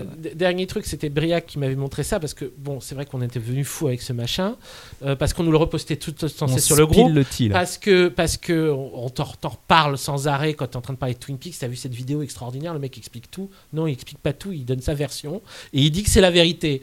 Mais surtout, des gens l'ont posté à Lynch. C'est-à-dire que sur le Twitter de Lynch, quand il poste des trucs, il y a des cons qui viennent et qui disent T'as vu la vidéo, Lynch? Maintenant, le mystery il solve. Ouais, Lynch, point va-. Lynch il va passer 4 heures devant son Ouais. ordinateur ça. à regarder une Mais vidéo qu'on lui explique son travail. Je suis- je suis Mais c'est pas ça, mais c'est que c'est une insulte, c'est lui dire Tu nous as bien fait mariner pendant un bon moment, mais maintenant, Ah, C'est dire. maintenant on sait. C'est Non, fait. je, je pense que ça le fait bien ricaner comme. Non, euh, je, ne sais pas ce qu'il en pense. Nous, il nous écoute. La- non, mais la, question n'est pas de savoir ce qu'il en euh, pense. Lynch, Pour apprendre est- le français. juste. Lynch, il doit être tellement tolérant que tout, il, il, il accepte à peu près tout. Mais c'est normal, c'est Vous un savez que j'ai sage. rencontré Oui, de- Allez, on s'y remet. Ouais, on s'y remet. Mais bon, voilà, Twin Peaks Explained. Deux fois. Ouroboros. par- Parenthèse. Mais c'est vrai que si vous me lancez sur Twin Perfect, je deviens dingue. Non, ouais, allez, on va alors, repasser. non, restons On cool. Repartons l'épisode. Je propose si ça vous que va Charlotte, elle doit partir dans de- pas longtemps. Oui. de faire On- un petit on arrêt sur le concept de doppelganger. Ah, vas-y. Euh, J'ai cherché un petit peu. C'est allemand. Ça vient, de, ouais, ça vient de l'allemand. Ça veut dire sosie ou double d'une personne vivante. Dans la pop culture, c'est énormément euh, utilisé. Euh, évidemment, euh, Jekyll and Hyde, le portrait de Dorian Gray, quelque part, un peu ça. Euh, Ouais. Dans plein de films, euh, bah un peu quelque part. T'as un double dans le portrait Oui, voilà, Ouais, oui, bon, c'est ça. De William Wilson de Poe. Vertigo. Euh, oui, oui, mais oui, évidemment, il y en a plein Hoff- d'autres. Hoffman aussi. Oui, c'est oui, c'est oui. vraiment omniprésent dans cette viens. littérature-là. ouais. Euh, J'ai j'ai cherché. Matrix Reloaded. Tiens, euh, Bon, alors, Pearl Jam. euh, Là, là j'en peux plus. euh, Tu m'as lancé, ça, ça suffit. Chacun son tour. Désolé. chanté dans la saison 3. Tu sais qu'on me l'a spoilé la veille. Ah oui. Et là, vraiment, euh, j'aurais pu tuer quelqu'un. Voilà pourquoi on met une section à spoilers. Non, Voilà mais pourquoi. Qui fait ça Qui fait ça J'ai même pas eu une heure pour regarder ce putain d'épisode. J'ai pensé à toi, j'ai vu Eddie. Oh putain. Bon, allez, on retourne à l'épisode. Attends, il est en train d'expliquer. Ah, euh, pardon. Excusez-moi. ouais. c'est pas grave, Il a hein, le mais. faux cul, la Sofiane. Euh, j'ai alors euh, ça je vais en parler mais on va pas rentrer trop dedans parce qu'on n'est pas dans la, dans la partie spoiler mais je me suis dit tiens qu'est-ce qu'ils en pensent les bouddhistes de, du délire de doppelganger? Et donc, il existe euh, une capacité chez les bouddhistes qui euh, s'appelle le sprulpa, qui est ce de ce. Ça ressemble à un autre mot. Eh ben, j'y viens. Qui, euh, qui est la capacité de multiplier sa nirmita, c'est son enveloppe euh, corporelle, euh, une fois qu'on a passé. euh, c'est en fait c'est l'un des pouvoirs, l'un des fruits d'une vie passée à la contemplation. Et euh, et donc euh, c'est- un des trucs qu'a fait le Bouddha par exemple. Et c'est un, un concept qui a été récupéré par les théosophes. euh, qui est le, un mouvement, je crois qu'on en avait un petit peu parlé euh, précédemment. C'est un mouvement religieux ésotérique occultiste de la fin du 19e. Il a l'air cool. Créé par aux États-Unis, je crois, ou en Angleterre par une par une. C'est c'était une aventurière. C'est une russe qui s'appelle Ouais. Elena, Elena Petrovna Blavatsky. Et Yes. Elle a été il a- à Paris. On a encore le, Putain, le- what the fuck on a on a encore le, lo- le local de l'époque. On peut Ouais. voir le- l'extérieur euh, type Art déco. euh, Mhm. Ça a été beaucoup passé à Paris aussi pendant une époque. euh, mais c'est Hollywood quand même euh, l'endroit où ils ont voulu aller. Bah Hollywood oui, est leur ça, ça se comprend. leur lieu. Ça se- enfin, Ah, c'est donc c'est le ventre de la bête. hein. Ouais, voilà. et d'a- donc d'après elle, la théosophie, c'est elle est née par des grands maîtres tibétains. Elle a fait un peu un amalgame de plein de trucs différents Ah et oui, de ça. ses écrits à elle. Et elle a récupéré ce concept-là de doppelganger qu'elle a appelé Tulpa. Ouais. Euh, voilà. Oui. Absolument. C'est marrant parce que, bon, on en reviendra peut-être Bien dans la sûr. section spoilers, mais Ouais. les Tupa et les Doppelgangers dans Twin Peaks, c'est pas la même chose. Ouais. Voilà. Mais c'est marrant Ouais. que qu'il y a quand même il y a, voilà, il y a, des il y a plein de cousinages trucs, ouf. euh, il y a plein de trucs à la théosophie de Madame Blavatsky, un peu parce Ah, que Frost, ça, euh, Frost, il goûte, ça. il adore ça, et surtout, ça a complètement infusé la littérature qu'ils ont lue, qui est la littérature Oui. populaire, euh, Le pulp. euh, le, on va dire le pulp fantastique, horreur ésotérique, en particulier Bu- Buller Lytton, Sir Buller Lytton et le roman Zanoni, euh, qui est plusieurs fois euh, référencé euh, dans Twin Peaks, c'est là où il y a l'expression The Dweller in the Threshold. D'accord. Mais enfin, Buller Ouais, on en Lytton a est antérieure à la théosophie, mais elle a récupéré le concept de Buller Lytton, de Dweller in the Threshold, pour en faire un truc de sa théosophie. Mais euh, sinon, euh, euh, Talbot Mundi a récupéré Mhm. le truc aussi. Et donc, tous ces, tous ces auteurs-là, de, Ouais. Euh, en France, ça a donné l'esprit de la revue Planète. Quoi. En gros, c'est des trucs que vous avez, que Jacques Bergier adorait. Il c'est, des, machins qui sont euh, de la, la culture populaire avec un, un espèce de fond qui te dit, mais c'est peut-être vrai quand même, Mm. parce que c'est de l'ésotérisme. Ouais, c'est voilà. pas juste du fantastique. C'est genre, ça correspond à quelque chose de vrai. Mm. Et donc ça, ce parfum-là, il est euh, amené par Frost et euh, Péton et Engels. Parce que quand on a lu leurs entretiens, eux aussi, c'est le genre de truc qu'ils lisaient. Et ils ont euh, surtout, euh, ils sont beaucoup basés sur une, une, ex-théosophe qui a fait quelque chose de beaucoup plus spirituel avec la quête arthurienne, qui est Dion Fortune. Et c'est pas mal, Dion Fortune. Autant Blavatsky, c'est vraiment de la bouillie. hein. Moi, j'en ai lu, c'est vraiment, c'est infâme. Autant Dion Fortune, son livre qui est euh, Auto-guérison psychique, je crois en français, et, et ça a été admis par Frost que c'est une des sources d'influence de leur mythologie. On a la Black Lodge, on a les Duke Pass, euh, qui ont été cités par Mhm. Windham Earl dans un épisode précédent. On a euh, aussi un retour en force du Dweller in the Threshold. Et on a tous ces trucs-là, dont les doppelgangers, dont tout, euh, tout ce bordel. C'est utilisé. euh, et on a surtout. Ah oui, surtout important, on a euh, la main qui tremble. Ah oui, oui, oui. Ah, c'est vrai Oui, que donc ça, ils ont ça joué avec- pas mal. euh, Mm. Ils dans- ont joué pas mal avec ces trucs-là. C'est un livre aussi qui met beaucoup David Bowie. Euh, qui était pas mal aussi dans ces trucs-là. Bref, Mhm. voilà. Euh, Fin de ma- J'ai juste regardé vite fait, donc un peu dans la littérature et tout. J'ai dit euh, Jekyll and Hyde et le portrait euh, un petit peu juste avant. Euh, le double de Dostoïevski. Bien sûr. Euh, un homme qui sombre dans la folie euh, par. dans la, dans la folie par la pauvreté et il assiste à la réussite de son, de son double. Mm.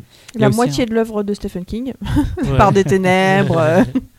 Bah voilà. Il y a un truc qui s'appelle L'élixir du diable de Oui. Ernst Hoffmann. Oui, oui, c'est ça. tout à l'heure. Ouais. Bah, en gros, c'est euh, un doppelganger qui est un peu la représentation des pulsions d'un moine. Double contact avec Jean-Claude Van Damme. Yes, double contact avec Jean-Claude Van Ah, ça aurait Damme. été dommage de pas le mettre. Ah bah oui. Persona de Bergman, Mm. euh, Ouais, Vertigo, comparé à euh, double et contact. surtout, donc il y a le truc de Van Damme, et surtout le clip Die Another Day de Madonna, Ah où elle combat à l'épée à euh, l'épée, son, son, double maléfique qui est habillé en noir alors qu'elle elle est habillée en blanc. Voilà. Comme on le sait, c'est le double Donc, maléfique j'ai qui a noté- gagné dans la Écoutez Ligue de Bombsplaining, mon podcast sur, euh, sur James Bond. euh, Donc j'ai noté Dr Jacobi, Analyze This.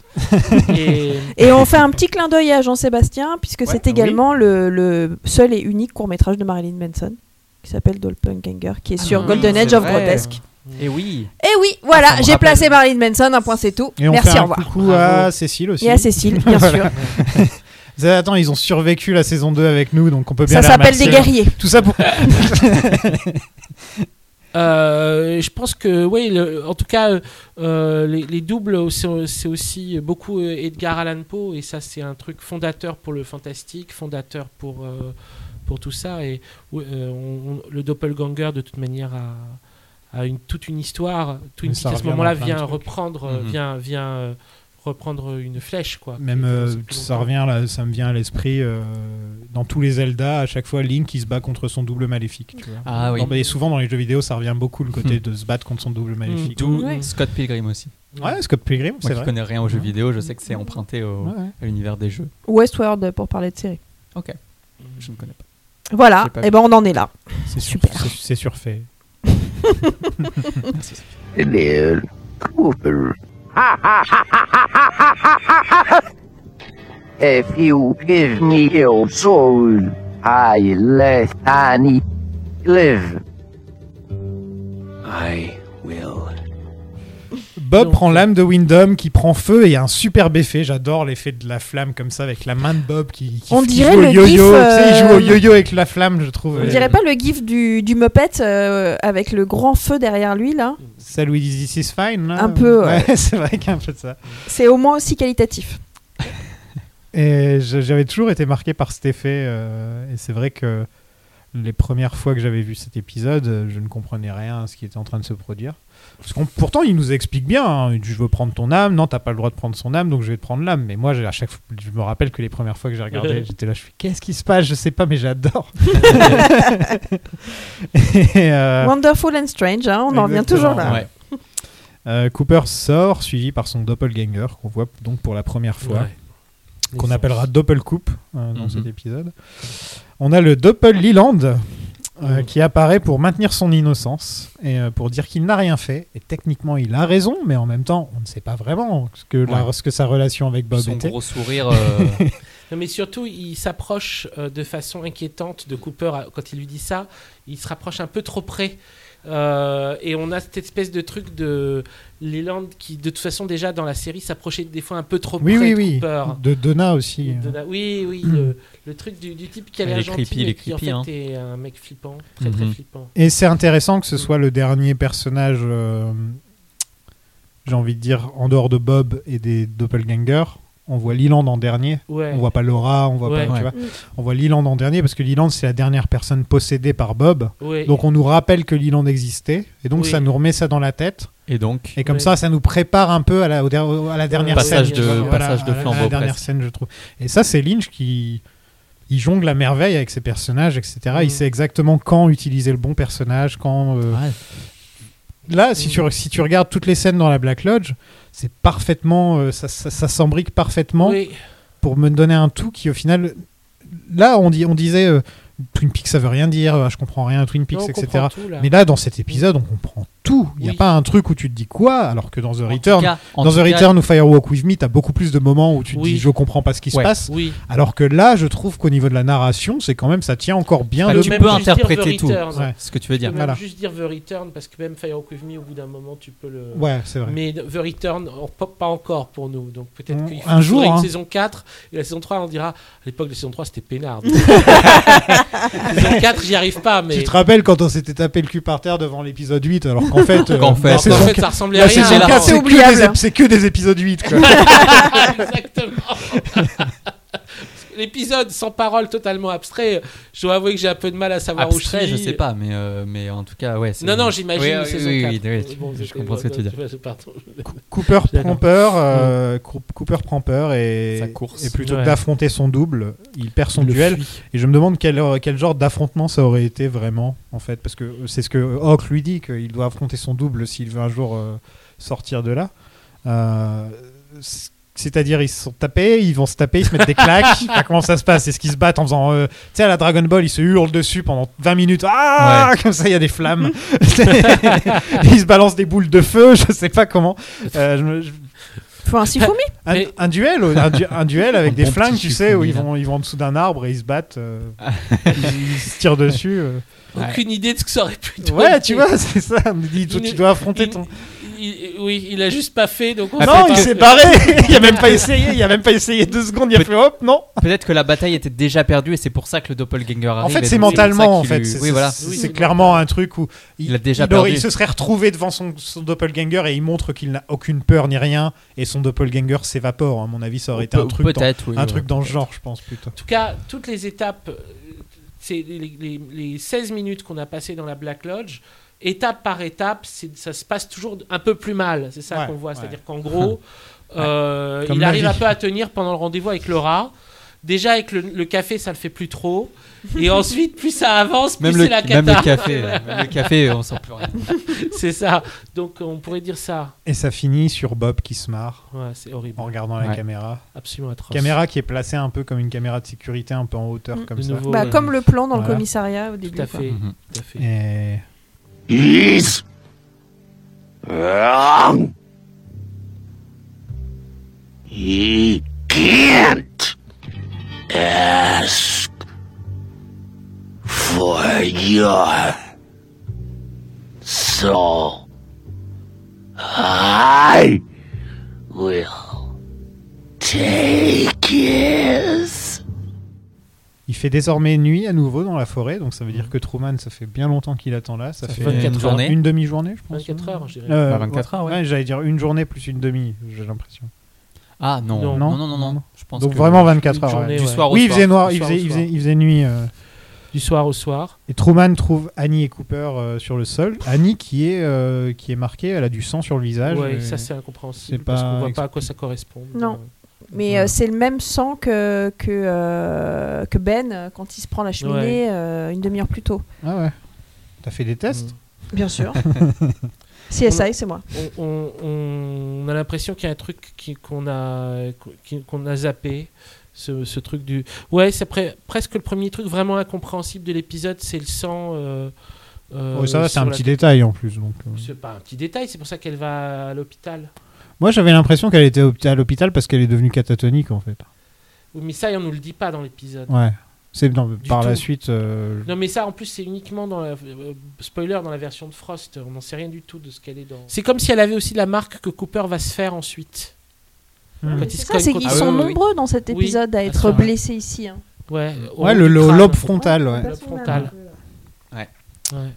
Au Great Northern Hotel, notre petit hôtel où nous revenons à chaque fois, c'est la dernière fois que nous y revenons en 25 ans. Mm. Euh, Monsieur. que j'y avais dormi. Ah ouais. Allez, y a- Dans Pardon. une pièce comme ça Non. Elles sont pas comme ça les chambres? Ah non, pas du tout. C'est vrai? Ouais. Bah, je te casse un peu le trip. Mais il y a Ouais. des jacuzzi dans les chambres. Et ça, c'est Ah cool. oui, d'accord. Ouais. Et des cheminées. Ok. Enfin bref. C'était juste pour me la péter un peu comme euh, Sofiane qui a rencontré Lynch, y a pas de raison. Ouais, mais c'est quand même vachement mieux de rencontrer Lynch. Non mais c'est génial de faire le trip Twin Peaks d'y aller. et tout. Ah, c'est trop bien. Moi j'ai croisé Pierre C'est trop bien. Et ben tiens, c'est comme dans la lodge, ça se casse la gueule tout doucement C'est les ça. anecdotes. C'est ça. Si on va jusque là, moi je suis venu à pied, hein, j'ai traversé Montparnasse et j'ai croisé Renault. Mais c'est euh, une version, une- c'est le Renault, euh, le chanteur. Ah, euh, oui. Il ressemble euh, beaucoup à un mec qui est sorti de la loge hein. aujourd'hui. euh, C'est horrible. qu'il c'est embrasse des flics après. Il parle à Oui, l'envers. qu'il embrasse des flics, il parle à l'envers.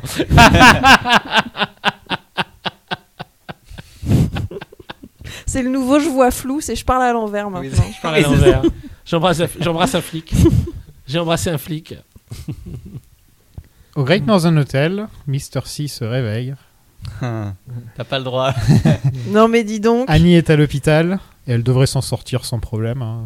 C'est ce qu'ils disent, hein. aucun problème pour Annie. On la reverra dans 25 ans, elle sera en grande forme au double R. Allez, yes. Euh, On y en, croit. en plus, euh, Heather Graham, elle a exactement la même tête maintenant qu'à l'époque. Elle- vraiment, elle a pas Elle bosse vieilli. plus maintenant. Je sais pas ce qu'elle fait, Elle mais a rien fait depuis From Hell. non, elle a fait des trucs quand même, non Ah, quel enfer ce film. tu sais que je l'ai beaucoup aimé à l'époque où je l'ai vu. Puis ensuite j'ai découvert le cinéma. la, B- la BD est bien, non Il est cool. Alors moi j'ai pas vu- j'ai pas lu la BD. Ah ouais. J'ai vu les Ouais, il films que paraît j'ai que la beaucoup BD aimé est que bien. j'ai pas revu depuis. Ouais, faut Donc, pas, euh, faut pas revoir. Ah ouais, il est. C'est c'est mal pas vieilli. bien, c'est pas bien, c'est pas bien. Non, c'est pas bien, mais. euh, c'est- Enfin, il y a, il y a des trucs. Moi, j'aime- j'aime j'aime bien voir des images du, de, de l'obélisque euh, de Londres de Cléopatra's Needle. Donc, euh, Ouais, mais regarde des photos sur Google Ouais, Images. voilà, il y a plein- T'emmerdes pas à c'est un des regarder on le voit. C'est fou. Bon. Internet, c'est vraiment fou pour ça. Il y a- Bon, on peut parler de Twin Peaks, les gens là, oh Donc il y a Coupe qui dit j'ai besoin d'aller me brosser les dents. Ouais, parce que Coupe, il prend son hygiène euh, très au sérieux. Euh, ça, c'est bien. Même si t'es un esprit de la loge, eh ben, Quoi il, faut quand même, euh, il faut quand même savoir euh, apprendre. Je suis sourire de Coupe quand même. Oui, voilà. Et Cécile, on peut parler de Cécile. Cécile. Cécile ou? Les Cécile de, de ses Les yeux. de Cal McLachlan qui rendent dingue Charlotte. Oui. Et euh, donc, Mr. C nous traumatise pour quelques décennies, euh, tranquillement. Et on a le Mhm. troisième cliffhanger de l'épisode.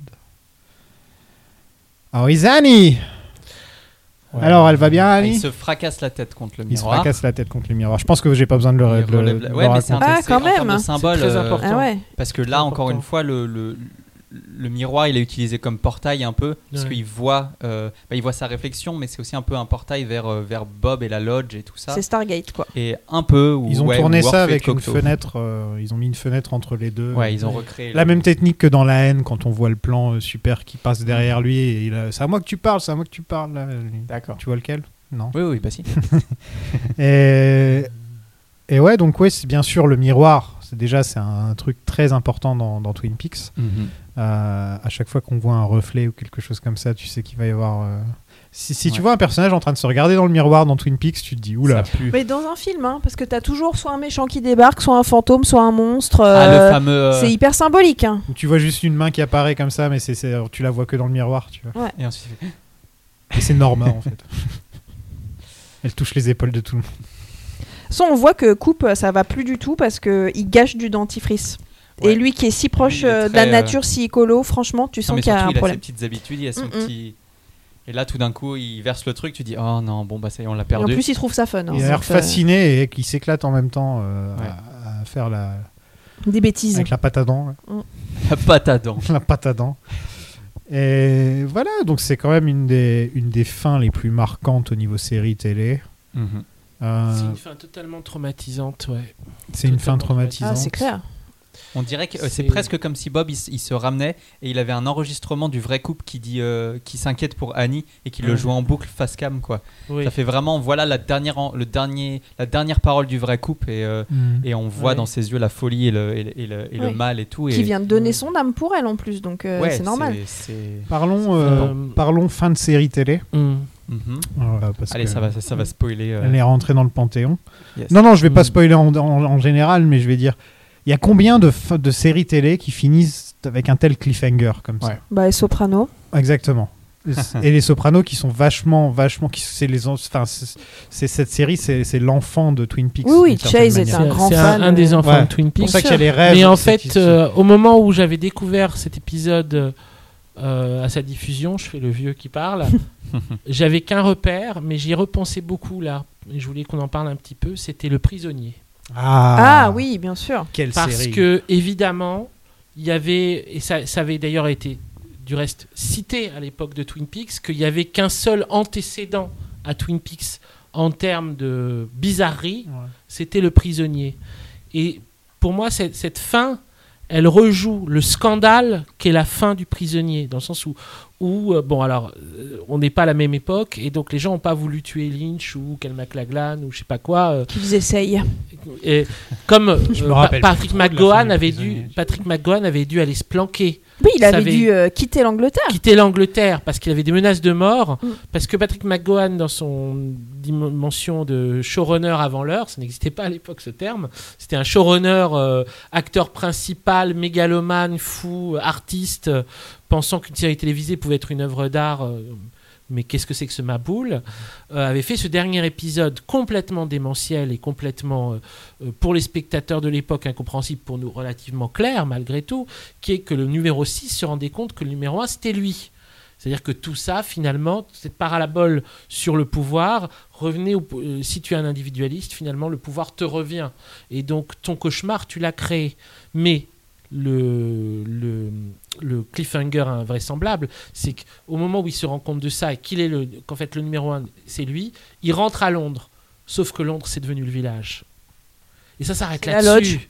Mais bien sûr. Mm. Donc il y a un truc de, il y a un point commun énorme avec ça. C'est-à-dire que non seulement il y a cette espèce de farandole de bizarrerie tout le long de l'épisode, mais à la fin, Cooper contre qui tu courais tout ce temps? Ouais. Je veux dire, Bob, c'est toi. Il y a ça aussi. Il y a l'idée que euh, Bob et Cooper sont maintenant one and the same. Ouais, ouais. Mm. Et euh, je pars en dehors de- d'un contrôle narratif où euh, le vrai Cooper est dans la loge et ne peut pas sortir, un doppelganger est sorti, etc. La fin, elle nous laisse sur l'idée que il y avait un personnage qui incarnait le bien, il y avait un personnage qui incarnait le mal, de façon caricaturale, on peut dire ça, et qu'il se retrouve face à face dans le miroir et c'est la même personne. Et donc, et ce miroir, il est brisé. Il n'est pas réuni, il est brisé. Ça, c'est l'apport de Lynch par rapport à Frost. Lui, il avait fait un truc avec un miroir fixe. Ouais. Lui, il brise le miroir. Oui.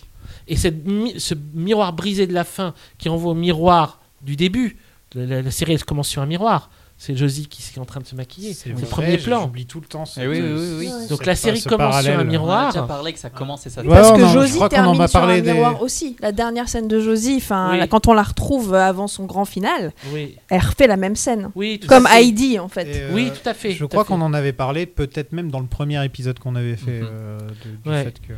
Miroir au début, miroir à la fin, miroir brisé. Et, après, on va avoir Fire Walk With Me qui commence par quoi? Par une télévision Oui. brisée qui renvoie au Le miroir, miroir, brisé de la fin.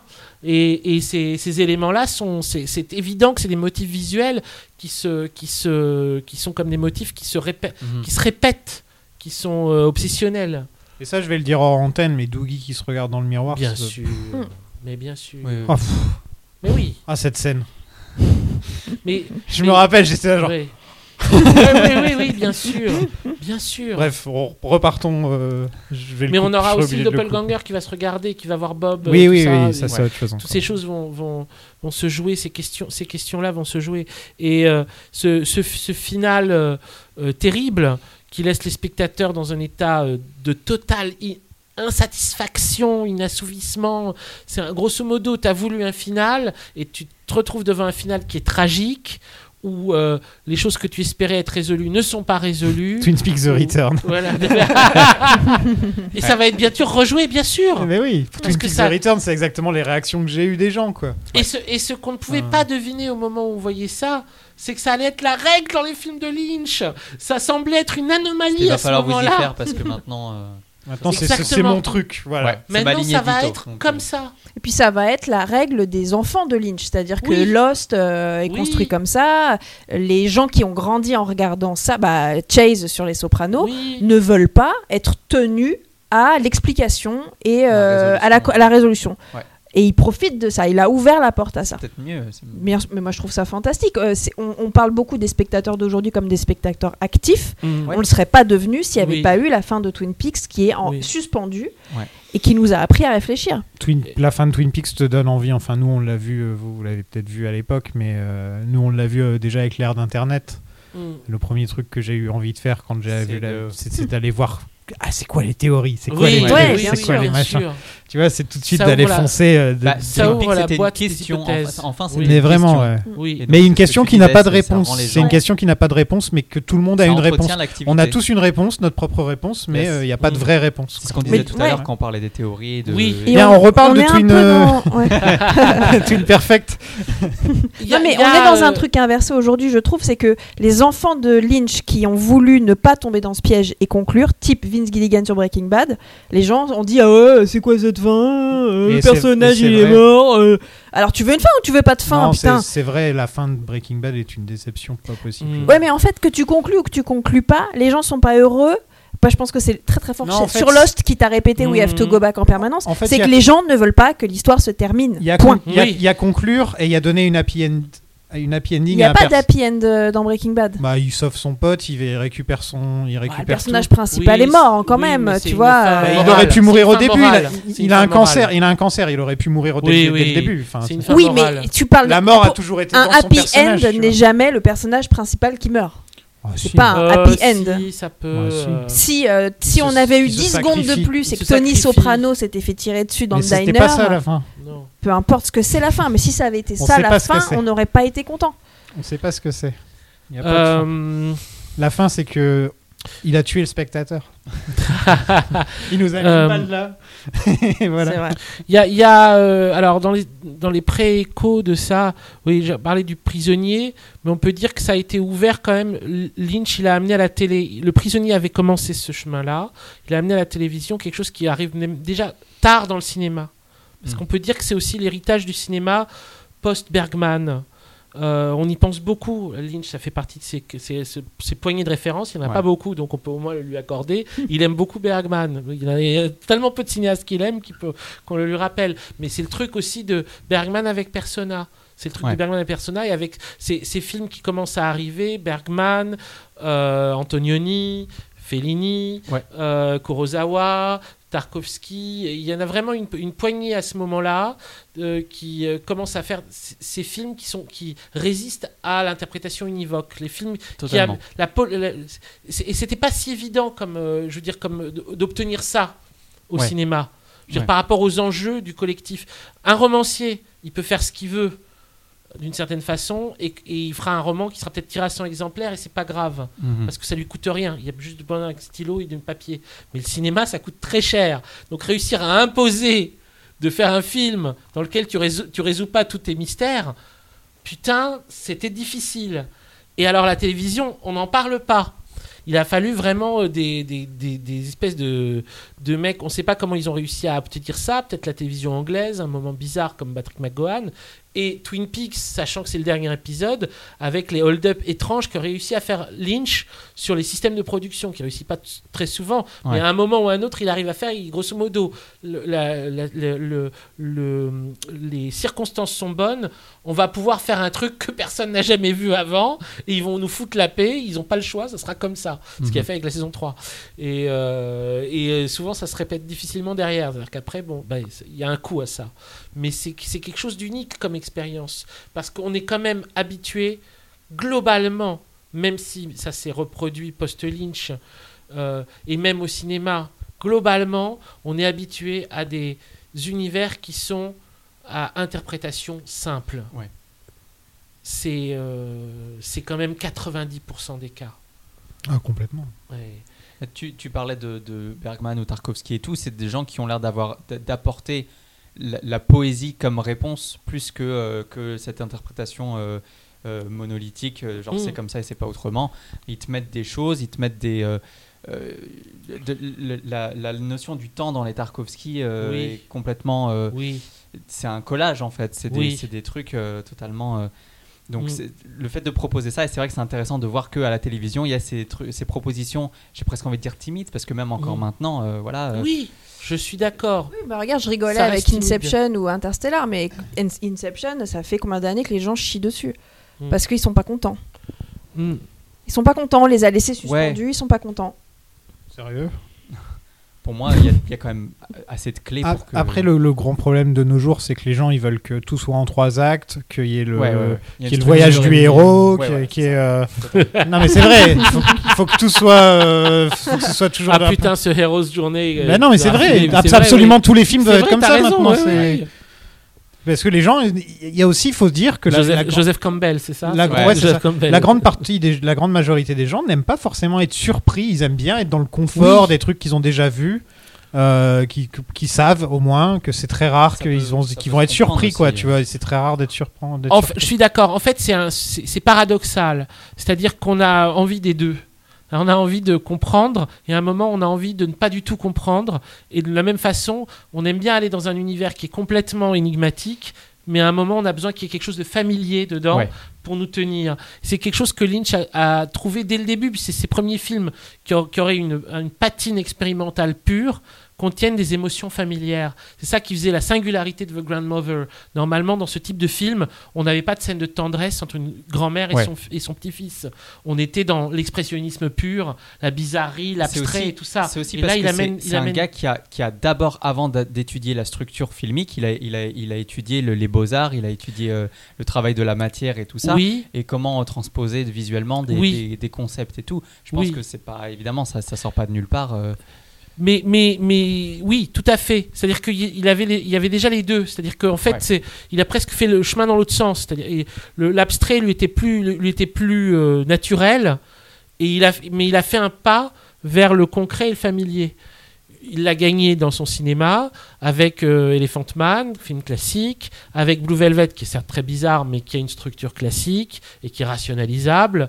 Euh, Wild at Heart qui essaie d'être rempli de trous et de trouées et de bizarreries mais qui garde une structure relativement classique et euh, un genre relativement défini de film noir. Une Et en histoire fait, vraie qui est une ligne droite. une histoire vraie, c'est une Ah ouais. ligne droite. Ah, mais, story. mais quand on Là, rentre c'est dans... le voyage du héros, là. Ouais, Complètement. Eh fait, vous voulez un voyage du héros Et ben ce sera un vieux sur un tracteur. Ouais, c'est ça, non, sur une, euh, non, sur Sur une tondeuse. euh, Sur une tondeuse, sur une tondeuse. Mais, euh, mais euh, quand on rentre dans Twin Peaks, on croit qu'on va avoir la- une structure finalement qui est classique mais un peu trouée, et finalement on rentre dans un univers qui est plus du tout classique, où on se perd complètement, et où, où là c'est assez curieux. Mais ce que ça a produit est assez curieux, c'est-à-dire que ça a à la fois scandalisé, mais ça a obsédé.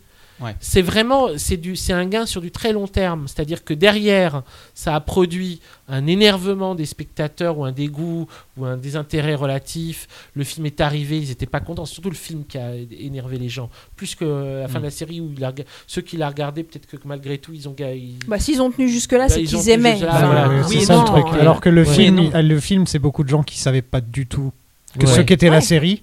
Oui, on leur a foutu Par ça exemple, au cinéma. quand ils ont mis ça à Cannes, À Cannes, Oui. ouais, euh, c'était le pire endroit où mettre ce film. Et en plus, ouais. le mépris pour la télé à cette époque Oui, du cinéma, sûr. il était Ah bien catastrophique. Ah oui, c'est incroyable, Après, incroyable. euh, il y a, il y a- oui, d'accord, il y a peut-être les gens qui ont réussi à tenir euh, sur Twin Peaks, même si les épisodes n'étaient pas bons parce qu'ils s'accrochaient, ils aimaient Twin Peaks.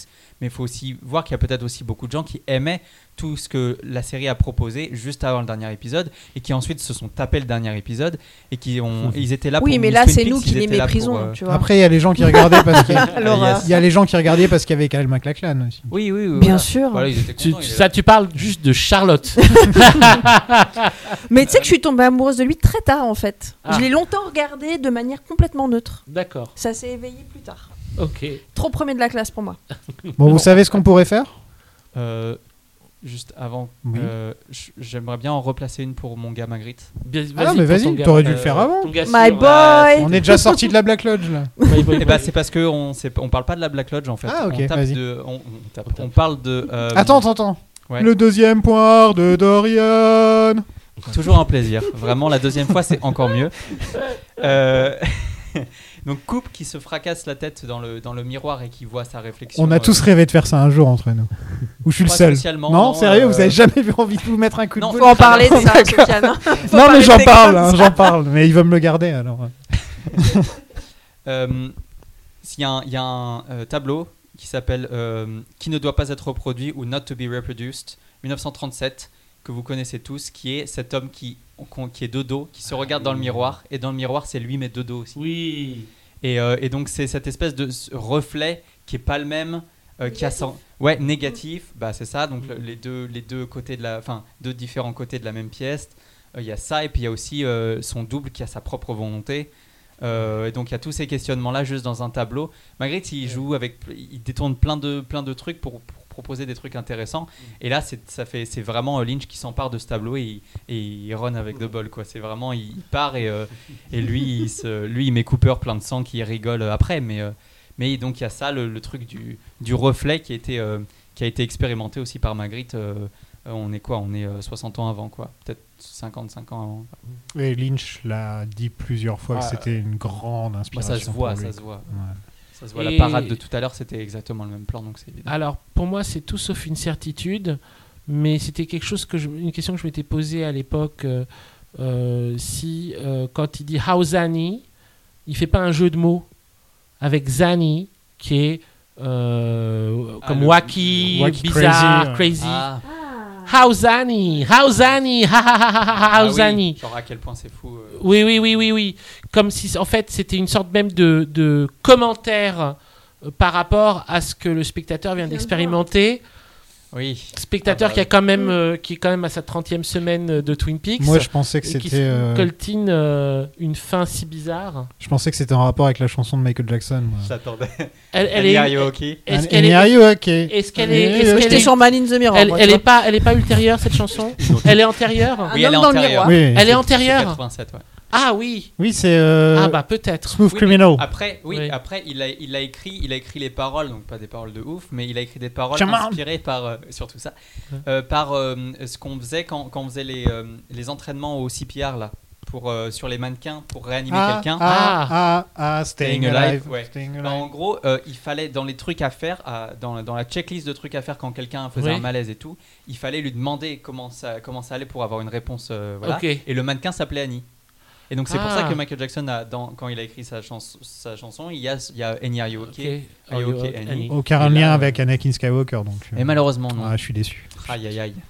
Triste. Elle est, je savais pas ça parce Si, que ouais. c'est vrai que ça fait vraiment, ça fait vraiment euh, demi cinglé ce cette espèce de répétition dans la chanson. euh, Ouais, ouais. euh, Ouais. Annie, est-ce que ça va? Est-ce que ça va Annie, Annie, est-ce que ça va? Est-ce que ça Bah, va? Est-ce quand que ça j'ai- va Annie? quand j'ai vu la première fois que j'ai vu le Ouais, film de la arrête de saison taper, 2, Annie, euh, arrête de taper. Ça ira. arrête de taper, Annie. Bon, je propose un truc. Oui. Ouais. C'est qu'on passe aux spoilers. Sans Yes.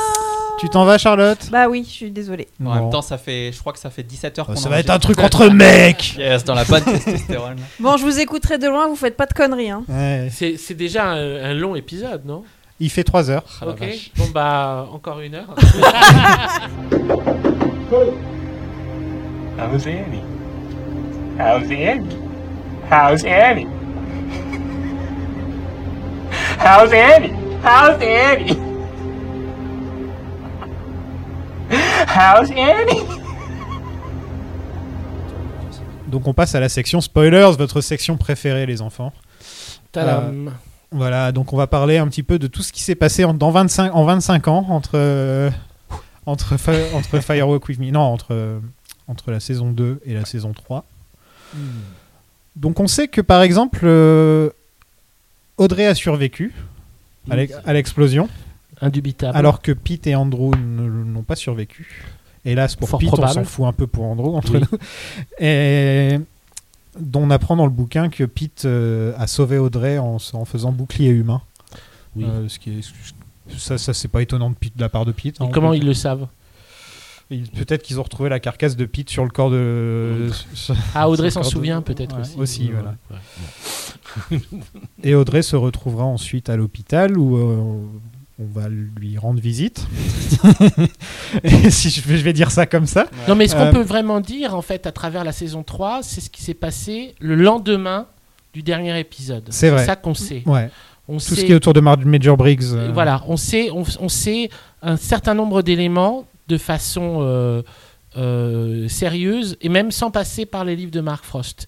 C'est-à-dire que ce qui nous est dit dans la saison 3 et qu'on et qu'on peut dont on se souvient, c'est que Cooper ensuite, enfin le doppelganger, une fois arrivé à l'hôpital, euh, est allé rendre visite à Audrey, Il la violée. Il, ré- il récupère l'anneau aussi au passage. il récupère l'anneau, il, il a violé Audrey et ça a donné naissance à Richard Horn. Dick Horn. Because he's a fucking dick. Le bien nommé. Richard Horn. Euh, on ne sait pas euh, exactement le temps qu'il a fallu, mais je pense que c'est genre la même journée où il est allé voir le Major Briggs également. Mhm. Et il le tue? Non, pas du tout.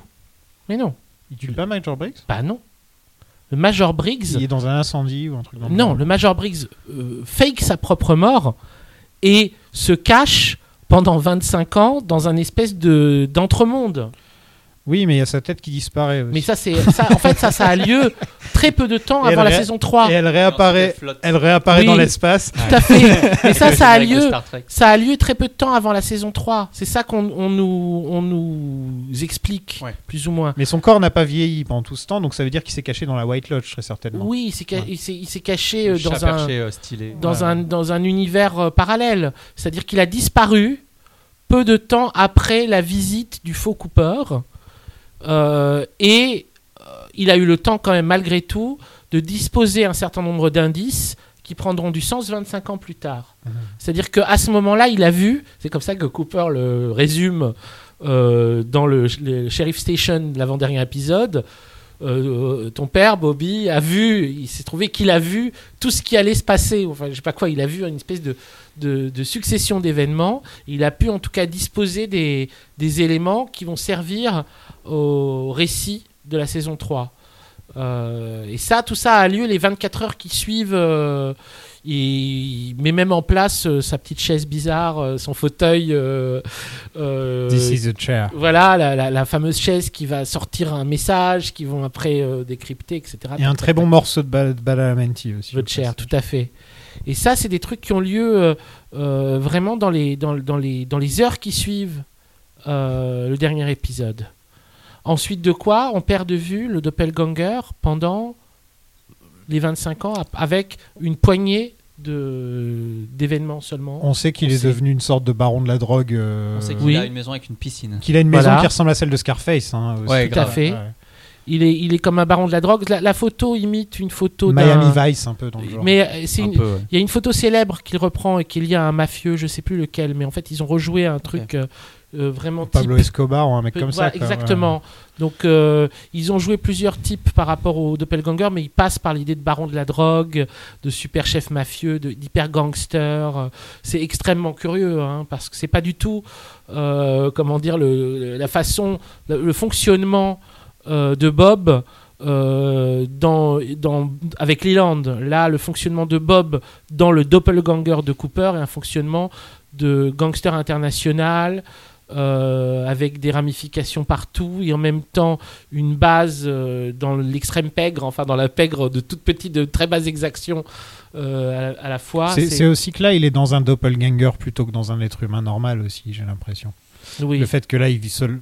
Contrairement à Leland qui continue à avoir un travail, une famille, Mm, bon, mm. même si ça se passait pas super bien dans la famille, Non. il continuait quand même à avoir, pour, pour tous les gens de la ville, une vie normale. Alors que Mr. C, on sent déjà que c'est quand même plus un vrai esprit mauvais du début à la fin. Ah Il n'y a, oui, pas de bien en lui, il n'y a rien Non. de bon, il n'y a pas de bonté, il y a, y a- il y a vraiment. euh, Non, il n'y a, y a pas une. Il n'y a pas de faux semblant. Il pas, euh, reste pas de la bonté de Cooper, mais il y a un truc bizarre, c'est euh, que euh, euh, malgré tout, il poursuit quelque chose qui est la chose que Cooper poursuit. Ouais. Ce qui fait que pendant ces 25 ans, toute son espèce de carrière de gangster international est sous-tendue par la recherche de Judy, qui est quelque chose qui n'existe pas pour nous quand on regarde euh, la série Twin Peaks, mais qui va être annoncé à la fin comme étant la raison pour laquelle Paul Cooper était entré dans la loge initialement. C'est ça que va prétendre. ça va être l'espèce de, de, coup de théâtre de Gordon Cole qui est que Cooper lui avait dit euh, voilà, je, je vais aller aussi chercher Judy. Donc. euh, C'est du bon redcon hein, quand Ah même. oui, oui, c'est. c'est- limite euh, du redcon digne des, des comics de super-héros. Mais trucs comme ça, complètement, complètement. En fait, il, était en- il, il avait fait ça parce qu'il y avait une raison euh, Mais- que non, mais jamais expliqué sûr. dans les cinq histoires d'avant, mais C'est- tiré par les cheveux à, à l'extrême. un petit peu tout ce qui est, tout ce qui est autour de, de Judy, Joe Jowday, etc. On sent que c'est vraiment euh, que c'est Lynch qui avait une idée avec Firewalk with Me, avec le Judy, Judy. Il avait, il avait, il avait un début d'idée, ou en tout cas il était obsédé par ce nom, il Oui, était obsédé par si- ce- parce que ça pouvait s'en re- représenter. Et j'ai l'impression quand ils se sont réunis avec euh, avec Frost, euh, Lynch il était là genre j'aimerais bien faire un truc avec Judy. Et donc Frost lui a dit bah pourquoi regarde Jude Jowday machin. Enfin c'est lui qui, qui est venu avec des explications un peu plus terre à terre. Il a rationalisé Ouais, exactement. le- la, la Ouais. bizarrerie. Et, et ça marche, hein, ça, pour moi ça marche. Très bien, c'est Euh, les gens ils sont obsédés par Judy, par Judy quoi. Oui, ils pensent qu'à ça, hein. c'est Judy, Judy, Judy maintenant. Ouais, ils s'en fait. complètement de, tous les autres mystères, tous les autres mystères autour de. de... Attends, Bob quand même il se transforme en boule géante qui se fait battre par un mec avec un gant Oui. et personne n'en parle. Parce qu'avec Judy, euh, ça. C'est nouveau, c'est un nouvel élément. Absolument. Il n'y a pas de réponse. Exactement, et c'est surtout elle, a, elle, a, elle, a, elle, est, elle, est, elle est multiple de formes, mais elle n'a pas une forme canonique dans laquelle on peut la, on peut la saisir. Elle est insaisissable. Puis quand on voit sa forme, on voit pas son nom, donc on n'est même pas totalement sûr que, que c'est Judy Ouais. quand on voit Judy. Elle a les bras retournés. Tout est, tout est, tout est extrêmement tordu. J'ai toujours bien aimé ce petit détail. D'ailleurs, je crois que je l'avais remarqué dès la première fois que je l'avais vu. Ça se trouve, je dis une connerie dans le podcast. J'ai pas dit ça du tout. Oui, oui. je, me rappelle avoir mis pause. Mais il y a un truc avec ses bras. Il y a un truc qui va pas avec ses bras. Et c'est que, que je sais, j'avais pas fait le rapprochement avec la phrase My, my arms bend back. La Vénus de Milo. Euh, Ben, notre très cher Ben, qui a aussi survécu, donc à son, Oui. avec sa- son petit traumatisme. euh, Bah lui, il va bien vieillir. Et il a par la suite acheté toutes les terres de Catherine, et Catherine est devenue une recluse. Euh, Bon, ça, c'est les trucs de euh, Frost. C'est les euh, trucs de Frost. On n'en ouais. sait rien, en fait. On n'en sait rien. Pour toi, c'est pas canon. Ah non, du tout. Bah moi c'est le co-créateur de la série qui explique Bah ouais. euh, donc. euh, Oui, mais c'est fa- pas dans la série. Vous voyez ce que je veux dire? Ouais, bien sûr. C'est comme euh, c'est comme Star Wars par exemple quand Disney a racheté Star Wars. Attendu et qu'ils ont fait fi de. Ils ont, ils ont viré tout l'univers étendu qui avait été euh, bâti Oui. pendant 30-40 ans, tu vois, ils ont tout viré et ils font leur propre univers maintenant. Et donc ça fait que l'ancien truc est devenu les légendes en fait. Ils appellent ça les légendes. Et euh, ouais. C'est ça. Ed et Norma, ils ne se mettront ensemble que 25 ans plus tard. Ça, c'est. Ouais, c'est un crime. C'est vraiment le, truc de désespoir total. Mais par contre, je voulais dire un truc euh, Mm. qui est un peu lié à ça, euh, qui est que on a cette fameuse scène euh, qu'on n'oubliera jamais de euh, Ed et Norma qui enfin se retrouvent dans la saison 3 Mm. au Double R. Ouais. Euh, dans cet épisode, on, avait, on a Bobby et Shelly qui se Oui. retrouvent et ils la demandent en mariage, plus ou moins. Oui. À demi-mot un peu, mais ça a lieu. Oui, oui, oui. Euh, et Oui. c'est un peu, c'est un peu la scène de demande en mariage qui, qui vient euh, adoucir le, le reste d'un épisode Tout très à dark fait. et dur. Et, et ça me fait me, me dire qu'en fait le double R c'est vraiment le dernier bastion de la bonté euh, euh, à Twin Peaks quoi. C'est Oui. un peu, c'est- genre le, je sais pas, c'est presque la loge de la bonté terrienne Oui. qui doit se battre euh, à coups de tarte, Oui. dans sens du terme, face à face à la Black Lodge et à la, à la- au cauchemar que qui peut en être en tout cas. En, en tout cas, c'est certain que dans la saison 3, la scène où Ed euh, Mm. et Norma euh, se remettent ensemble, elle fait écho à cette scène de fin d'épisode où Bobby et Shelly euh, euh, sont réunis. Et bon, après, pour Bobby et Shelly, ça va pas. Ils, ils se marient puis Bah, ils ils se marient. Ouais, voilà. ça- Immédiatement, Ils on ont- ne sait pas. Je On sait pas. Je sais pas. euh, Peut-être que c'est euh, la gamine. euh, ils, ça allait ils ont une et, fille euh, qui s'appelle. Comment elle s'appelle sa fille? J'ai oublié son. Même l'actrice. oublié. Ah, Comment elle s'appelle Même l'actrice aussi, Ouais. pareil. euh, Euh, mince. Elle était dans Les Misérables et tout. euh, Dans Mamma Mia. Oui, voilà. Avec des grands yeux là. Bah, Ouais, même ouais, même bah, la scène où elle est filmée. euh, Oui, oui, oui, je sais plus comment elle s'appelle. Très bien. et- J'ai oublié son Mais nom. leur- la, la- la- la fille de. euh, Elle a un nom comme Shelly. La fille. Elle a un nom dans le même genre que Shelly. Ça, ça ressemble à Shelly. Seyfried. Amanda. Seyfried. Ça, c'est Amanda Seyfried, c'est l'actrice. Ouais. ouais. Voilà. Euh, je sais plus. Bon, bref, on va pas rester Enfin bon, en gros, Shelly et, Bob- Shelly et Bobby vont avoir une fille. Mhm. Euh, à un moment, ils vont se séparer, mais on sent que Bobby il aime toujours Shelly, mais Shelly elle est dans un moment. Shelly, elle aime bien les bad boys. Et elle, elle fait toujours les mêmes erreurs. Ouais, elle, elle aime les bad boys. Il y en a un, c'est devenu un flic. Bah, en fait, Bobby, il, il s'est adouci essentiellement parce qu'on n'a plus Major Briggs, j'ai l'impression. Alors ils Ouais, se sont dit, dû, euh, tu sais, comme l'acteur Oui. n'était plus là, etc. On se Ouais. sont dit, il nous faut, il nous faut un mec pour représenter les Briggs. Et si Bobby était encore un petit loupard euh, de merde, il aurait pas bien. Oh représenté- non, assez- non, ça, assez c'est normal, logique. c'est logique. logique quand tu quand quand enfin Ah, il voulait aller mieux en plus, hein, il le disait. Bah oui, plein de fois.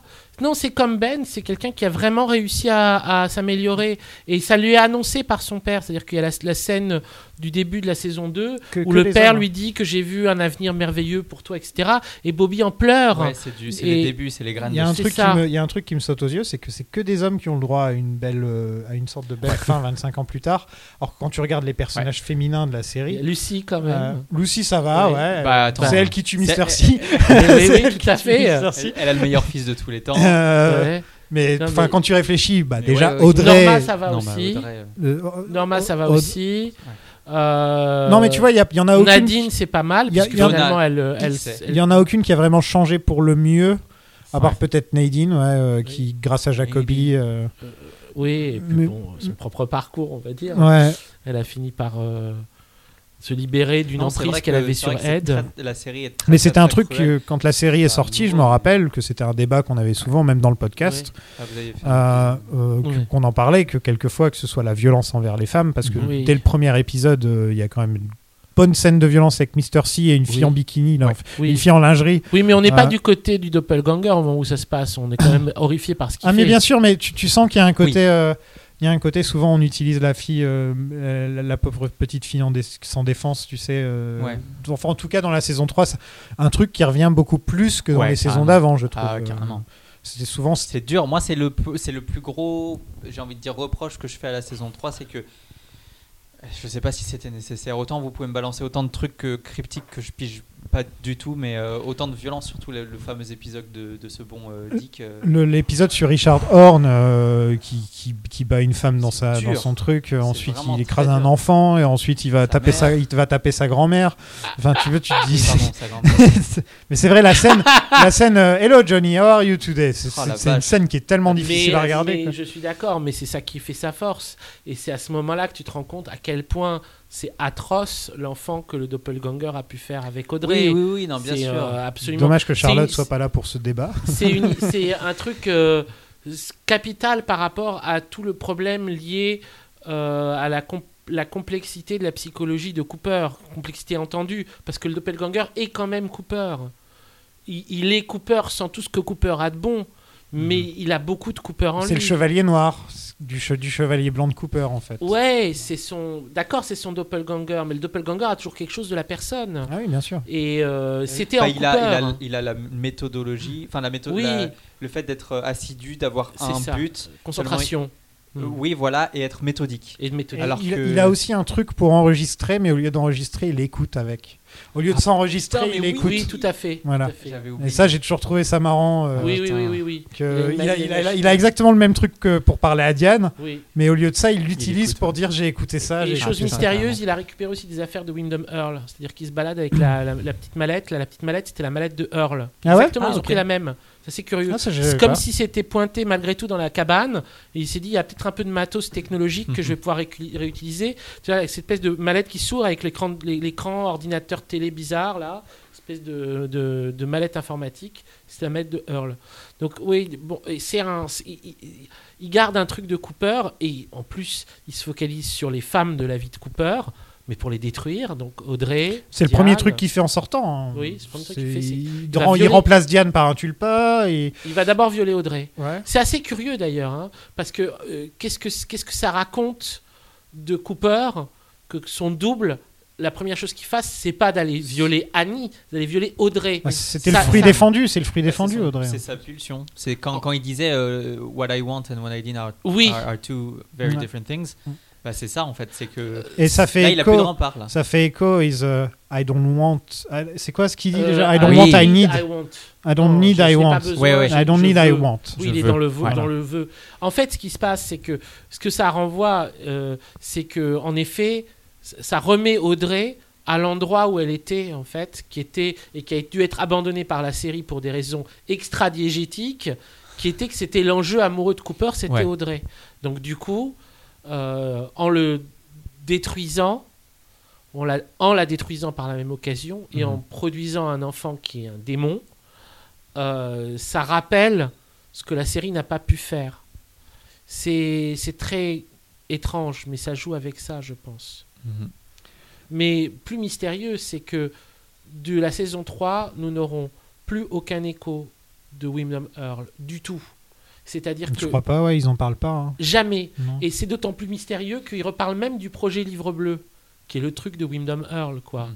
Qui est le machin avec le, où il a fait la passerelle entre le FBI et l'armée. Ouais, mais tu sens que c'était Windham Earl, c'était un truc que ni Lynch ni Frost n'avaient Ouais. l'air d'aimer. Euh, bah, bien Parce que sûr. Il fallait un pendant, méchant, pendant toute euh. la période du ventre mou là qu'on a fait, Oui, il y a un épisode écrit par Frost. ouais, Et c'est le dernier. Ouais. Et donc ça, ça, ça- ça t'explique quand même que Frost pendant un moment il n'était pas là non plus. Pendant toute la période Windham Earl, j'ai pas Mm. l'impression que c'était son truc non plus, hein, Windham Earl. Non, mais je crois que je pense qu'on peut l'interpréter autrement, même si c'est qu'une hypothèse, une supposition, c'est que le passage dans la loge transforme la réalité, vraiment. Comme euh, dans la saison 3, on va avoir des transformations de réalité. Ouais. Et donc, en, en gros, euh, Wyndham Earl disparaît de l'espace-temps. Il a fait disparaître Wyndham Earl, Bob. Quand il prend son âme, en fait, il le fait disparaître du récit. Et donc, Ah. du coup, tout s'est passé sans qu'il y ait ni Wyndham Earl, ni Caroline. Il est dans les bouquins. Je Mais- sais, ouais, je bon, sais. bon. Mais dans la saison 3, Oui, c'est- parce que ouais. on, Après, on il y a- invente une, une histoire d'amour de Cooper avec Diane dans la saison 3. Ça, ça sort de nulle part. hein. Bien sûr. vraiment, euh, Mais par contre, parce qu'il faut bien compenser aussi la disparition des amours précédentes. Il n'y avait aucune raison de faire disparaître Audrey. C'est Lynch qui a décidé de, de mettre Audrey dans Ils une sorte pu mettre de, des retrouvailles. dans une sorte de, de- de- d'hôpital psychiatrique, je ne sais pas où elle est, où elle a son. On sait pas. On sait pas vraiment. Elle, est- elle est quand même dans une blouse, donc je pense hôpital psychiatrique On peut, personnellement. on peut penser qu'elle est dans un hôpital psychiatrique. Euh, mais a- en- vit- enfin, s'ils avaient vraiment voulu, ils auraient pu utiliser Audrey. Non, ça. Enfin, moi, je crois qu'il y aurait, un, il y aurait eu un problème même de dynamique euh, des acteurs. Ah, c'est pas pareil. Le fait que ce soit Laura Dern euh, fait entrer ça dans une autre dimension, quoi. C'est surtout pervers. Les... Viens, on fait les deux. Les... Bien sûr. Ils, ils sont sortis ensemble quand ils avaient Oui. 18 ans, les deux. Bien Euh, sûr. Il faut, il bien faut sûr. voir euh, ce, ce passage dont on a déjà parlé. Ouais. Oui, du faut- making of, bien sûr. Cooper et Laura, De- enfin McLaglen et Laura Dern ont beaucoup de classe, mais il pourrait très bien euh, trouver que Lynch il abuse euh, Ouais. Avec Bah, ce. McLachlan, il lui dit, euh, Ouais. il se retourne vers euh, Ouais. une personne et il dit Isabella, je crois. Oui, oui, tout à fait. Oui, oui, en gros, oh, c'est pour, en gros, c'est pour dire c'est bien marrant, mais si c'était toi, ça te ferait quand même un Ouais. peu. Exactement. C'est sa manière de, c'est sa manière de remettre Lynch à sa place. Tout à fait. Ouais. Mais, mais, Il faut de temps en temps parce que sinon il se la pète trop. hein. mais je crois Surtout, euh, surtout il, il, il s'aventure dans des trucs et peut-être des fois il oublie un peu ses acteurs euh, et leur ressenti dedans. Et, euh, Bah, Apparemment, pour, pour revenir sur Audrey, apparemment ils avaient une storyline pour Audrey qui était déjà prévue, etc. Et elle, elle l'a détesté. Oui, Et donc elle a demandé à ce que ce soit réécrit. oui, Et, Et donc le ça. résultat final, c'est ce qu'on a eu. oui, oui, oui. Je crois que l'histoire, c'était peut-être qu'elle était, euh, elle était coiffeuse ou un truc comme ça, je crois. Je crois que c'était un délire Ah, elle est autour pas à la tête que- de l'Empire. Non, non, non. Bah non, il y a encore Ben, donc. euh, Puis l'Empire Horn, c'est plus vraiment ce que c'était. Le hein. peu d'éléments qu'on a nous laisse imaginer qu'il y avait une scène de violence à son encontre dans un salon de coiffure. Ce qui pourrait euh, en fait laisser entendre que la scène où Richard vient euh, euh, euh, bazarder sa grand-mère, là, vient, vient castagner, euh, ouais. c'était en fait Audrey qui allait castagner Ah, la dans son salon de coiffure. Moi, c'est comme ça que j'ai supposé parce que quand elle a expliqué pourquoi elle voulait pas la faire, elle disait que c'était une scène d'une violence qu'elle pouvait, elle avait surtout pas envie de. elle, J'ai pas fait ça pour ça, quoi, pour me retrouver Ouais. une scène de violence, etc. Ah donc Jé- Jésus, il aimerait pas en plus, faut le dire. Parce qu'elle adore Jésus. hein. Ah ouais elle a son mystique à elle. Elle est très mais, mystique. ouais. mais, mais, euh, mais je pense qu'il y a un truc de ça. Donc il lui a fait des scènes qui sont très angoissantes, mais qui sont pas euh, liées à de la violence physique. Mais il a réinventé Puis là, coup, là pour les fans euh, qui n'étaient pas contents avec ce qu'ils ont eu là, euh, s'ils avaient juste eu ça de Audrey, ça aurait été. Ça aurait été euh, il y avait peut-être un peu plus, mais, mais, un peu plus, mais, mais bon. euh, disons qu'elle avait une storyline qui lui plaisait pas. Parce qu'elle était euh, sur un mode. euh, elle s'en prenait plein la gueule. Bah quoi, là, d'une certaine façon, elle s'en prend aussi d'une certaine façon plein la Ouais, gueule. là, c'est autrement. c'est un cauchemar. mais C'est un cauchemar. Mais euh, ouais. C'est mais- pas, c'est pas violent physiquement, mais mentalement. Ah, horrible. tu c'est imagines que tu es enfermé dans une pièce avec, et que tu peux pas sortir. En fait, c'est ça dans sa tête, elle peut pas Ouais. sortir. Ouais. Et, euh, et à chaque fois, c'est genre bon bah allez, je mets mon manteau, on y va. Et en final, dans on sa- n'y elle va est pas. bloquée dans sa lodge à elle. Ah, voilà, dans elle est complètement Bien bloquée dans sûr, sa propre Bien loge. sûr, c'est une sorte de lodge. Euh, parlons d'un d'un autre personnage. Euh, c'est Nadine Oui. qui euh, j'ai cru remarquer qu'elle n'a plus de super pouvoir puisque Oui. euh, quand euh, comment ça s'appelle comment il s'appelle Ed quand Ed la prend dans Oui. ses bras il a l'air de la Oui, oui, elle est très faible. elle a l'air très faible Oui, Donc je pense qu'elle a plus de super pouvoir Sinon, c'est elle Oui. qui aurait, qui aurait, il y aurait pas eu de gants. euh, c'est vrai ça aurait été trop cool Ouais. putain Bob qui se fait tuer par Nadine Ouais, Nadine. Oui. Personne l'aurait vu venir et pourtant c'était le elle ouvre enfin sa boutique de rideaux voilà quand même quelqu'un a sa petite euh, happy ending Bah, surtout, elle va, elle va se libérer euh, de l'emprise qu'elle voulait avoir sur Ed et elle va libérer Ouais. Ed. Donc Ouais. elle, a une, elle a des très belles scènes. Euh, la scène avec Jacobi aussi est très émouvante quand ils se revoient, où il y a une espèce de truc très tendre. C'est des, c'est, d'ailleurs, je crois que c'est parmi les seuls personnages de, de, Twin Peaks qui ont une espèce de truc euh, entre, qui sont deux lignes différentes dans la saison 3, Ouais. mais qu'elles se croisent à un moment et qu'il y a une espèce de truc où tu te dis il y a un peu de vie possible, il y a Mm. un peu de euh, d'affection. C'est des, c'est des beaux moments, c'est des, c'est des jolis moments. après cette scène euh, Donna d'après les livres hein, Ouais. euh, part vivre à New York City on ne la revoit plus vraiment parce qu'elle est en froid avec toute la famille Howard Ouais. Euh, vu qu'elle n'a pas très bien vécu le fait que bah, son père c'est pas son père ou j'en sais rien. Mm. Euh, Ça, c'est vraiment jeté à la fin. on de ne la, la, saison on 2 ne et la ensuite revoit pas, euh, on- n'en parle même pas, je crois. Non, elle n'est jamais évoquée dans on la voit sa sœur, mais saison c'est tout, 3. ouais. On, euh, On on, voit une, on voit une des deux sœurs Ouais. et le Doc Hayward et c'est tout. Et de toute façon, Comment elle s'appelle euh, Gretchen. Har- C'est- Ah, c'est Gretchen. Ah, je sais plus si c'est Harriet sais. ou Gretchen. Gre- C'est vraiment des noms. C'est Oui, vraiment des noms. euh, Gretchen, Hansel et Gretel, ça Ouais, s'appelle. ouais, Oui. Gretchen, c'est pas celle qui, qui fait des poèmes Ah bah que alors c'est pas elle, c'est l'autre. C'est la petite. Alors c'est Harriet, ouais. C'est la petite rousse. C'est la, la petite qui était. Mais surtout. Qui joue c'était- dans Les Sopranos dans un épisode. Mais surtout, c'était euh, la, c'était, c'était des, c'était des, des enfants qui étaient des, des filles qui étaient des genre premières en classe. Ouais, c'est Les ça. premières de la classe. Les trois étaient Les soi-disant. Euh. Et on se dit, Elle tombe, tombe Euh, dans la drogue. Il y en a une qui part vivre à New York. Je sais pas ce que la troisième revient. mais- en fait, euh, Harriet, donc c'est la seule donc on suit, on dit que putain, si elle était une espèce d'enfant virtuose, c'est comme ça qu'elle était elle était prodige. une, ouais. une enfant prodige, capable de jouer du piano incroyable et tout ça, et c'est vraiment terrible. Mais la saison 3 est terrible. Les Ouais, destins mais des qu'est-ce qui a pu se passer dans leur vie pour que, euh, qu'elles prennent cette. euh, C'est pas. En un parlant, truc à sa grande sœur, par exemple. en parlant de destin, de destin terrible, parlons de James. Ah. Euh, James qui, Qui n'apparaît pas dans l'épisode. James qui est parti euh, donc pour découvrir la vie. La dernière fois qu'on avait des nouvelles de lui, il allait vers San Francisco, si je me trompe pas. Ouais. Et, euh, et Ouais. James que, qui revient à la queue entre les jambes parce qu'il a eu un accident de moto et que vis- visiblement c'est plus Ouais. la même personne depuis. Euh, ça a l'air d'être un Mais accident pour moi, assez ça grave. fait partie des mecs qui ont bien vieilli. Parce que même s'il nous fait sa chanson qui nous emmerde au départ, euh, dans la, sa- dans la Il- saison 3, il a, des, il a des scènes. Bon, il est très en retrait. C'est la rédemption quand même de James. hein. Ouais, il est Mhm. très en retrait, mais on voit que c'est un bon gars. Ouais. Parce qu'il a cette espèce de, de rapport fraternel avec le petit Freddy. Et de toute façon, il est euh, à- dans la scène finale où tous les good guys sont présents. quoi. C'est-à-dire que Bobby et James, finalement, sont vraiment réunis euh, dans cette dernière scène comme faisant partie euh, de ce qui fait que le monde doit continuer à Mhm. exister. Quoi, avec euh, Cooper, euh, Hawk, euh, Andy, Lucy, euh, Mhm. le shérif. C'est vraiment euh, le gars, il voulait un pique-nique, il a eu son pique-nique, il a dit bah je me casse et trois secondes après il, il était sous un revenir, camion quoi. ouais, il était sous un Donc camion. bah il a fait bon bah les et gars, il, fait retour. quoi? Il fait de la sécurité, c'est ça? C'est un mec, Ouais. c'est un agent Ouais. de Il y a de la sécurité. sécu euh, à l'hôtel. Sécu de l'hôtel. Mm. Et ce qui est curieux, euh, c'est qu'à bon, à un moment, il, il fait ses conneries euh, parce qu'il est amoureux d'une nana, il devrait pas, puisqu'il est avec un espèce de voyou qui lui casse la gueule, et que le, et que le, Evelyn. le- le petit- et puis le petit Freddy, il en, il en fait des caisses. Et il se retrouve en prison, euh, et c'est Bobby qui le met en prison, et ça rappelle évidemment la scène où ils sont face à face en prison. Donc on se dit, c'est c'est un peu injuste, euh, ce qui, co- comment dire, comment euh, finalement l'un se retrouve du bon côté de la barrière. Mais C'est fait, vrai que James a toujours été le good guy. hein, un peu, en Oui, bah enfin ils font le même boulot. Il, simplement, il le fait en privé, quoi. Il fait la sécurité du, du White Novel. c'est vrai, Euh, tiens, de se dire que les deux, ouais. les deux amoureux de Laura Ils officiels, ils terminent tous les deux. euh, Oui, c'est des sœurs de flics. En plus, on sait que all cops are bad. Ouais. Donc euh, c'est un peu triste de se dire que James, je le considère pas comme un flic. Sécurité. All cops are Bobby. Comme ça. Ouais. Bon. Wally Brando voit le jour. J'étais obligé de Oui, le dire. oui, oui, Hein, tout à fait. voilà. Ouais.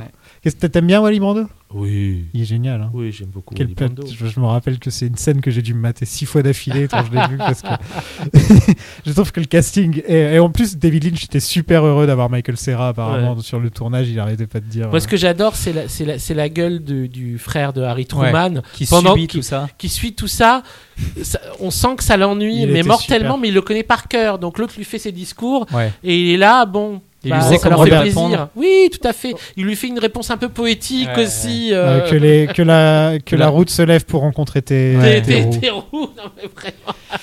Et Robert Foster, on n'en on a- on n'en parle pas beaucoup parce que c'est vrai qu'il est, il est assez one note comme, comme mec. Ouais. Il est assez, Mm. Mais Robert Foster, dans tous les trucs où je l'ai vu, que ce soit Jackie Brown, Mm. Breaking Bad, Better Call Saul il n'y a pas très longtemps, Mm. il est décédé depuis. Mais il a fait plein de films Mais, aussi euh, en, en second rôle. Second rôle, ouais, c'est vraiment un second couteau. euh, ouais. Mais, mais c'est un second couteau qui, qui exprime quelque chose de très, euh, de très beau, de très, de très positif. hein. Ouais, c'est difficile de ne pas aimer Robert Foster. Est-ce que vous avez des choses à ajouter pour notre petite, euh, petite euh, Section spoiler. spoiler Euh, Euh, Moi, moi j'ai tout dit. Après, il y a peut-être des trucs qu'on a évoqués euh, dans la partie non spoiler où on avait dit on terminerait d'en parler. Bon, bah, pas, alors. euh, ah, Par toi, allez. alors, toi. Poignée de choses, mais vraiment poignée. Mhm. Je veux pas non plus. euh, On est déjà. euh, Ouais, on est déjà là, on est déjà quatre presque 4 heures là. Euh, au début de l'épisode, on a une référence à Glastonbury Grove. Mhm. Le truc arthurien va revenir dans la saison 3. Je l'ai dit dans l'épisode d'avant. Oui, c'est vrai, tu l'as dit dans l'épisode d'avant. Avec, euh, Oui, ça revient avec euh, Lancelot Court, Il y en a plusieurs, ouais. Il y a Lancelot Court, Merlin, il y a un truc avec Merlin, Merlin aussi, ouais. Guenièvre, Euh, Ouais, donc tu vois que quand même euh, Lynch et Frost avaient envie de faire de, de rester dans ce truc et que c'était pas une erreur, c'était pas juste un truc qui était venu de Robert Engels ou des mecs comme ça. C'était vraiment C'est un truc qui leur plaisait. Ouais, c'est un truc Oui. qu'ils aimaient quoi. Et qu'ils ont trouvé euh, judicieux de, de, de réinjecter dans, dans toute la partie Las Vegas de la saison 3, euh, faisant de celle-ci, enfin comment dire, amplifiant le fait que cette section Las Vegas est un, Las Vegas rempli de reconnaissance de Twin Peaks, mais renvoyant beaucoup au dernier épisode, parce qu'on a tout ça, mais on a aussi un, une Sycomore euh, Avenue. Oui. Euh, et puis on a euh, régulièrement Le- le, son de d'orgue qui est dans le morceau Sycamore Trees.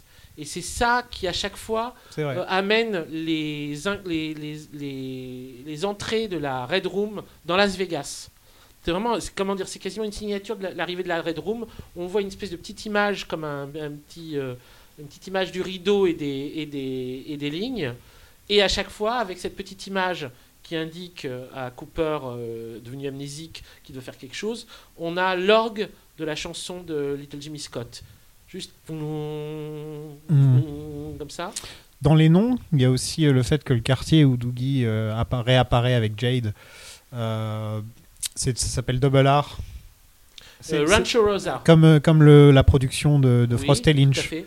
Rancho Rosa. Euh, donc ils ont essayé de placer vraiment des petits plein de choses, par-ci par-là. plein de qui choses de, ça.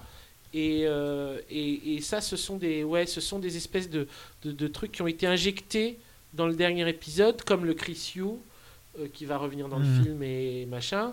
Et qui est utilisé par le Man from Another Place qui essentiellement. sera utilisé par le Man from Another Place ensuite, qu'on va réentendre au son dans Mulholland Drive et qui sera euh, déformé par euh, l'évolution du bras en un espèce de. Mais quoi, c'est supposé être le même cri euh, fait autrement, quoi. ASMR. que le son. Voilà. Et euh, qu'est-ce qu'on peut dire Bah, euh, que la, la Red Room va, va revenir euh, presque à l'identique euh, dans la saison 3. hein. Elle va pas. Elle est plus propre, j'ai l'impression.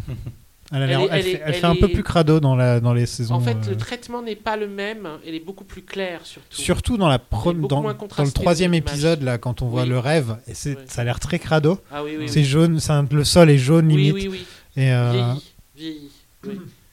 Ils ont, ils ont pas réussi à faire le, un traitement, la patine. Ils n'ont pas réussi à la Mm. reproduire.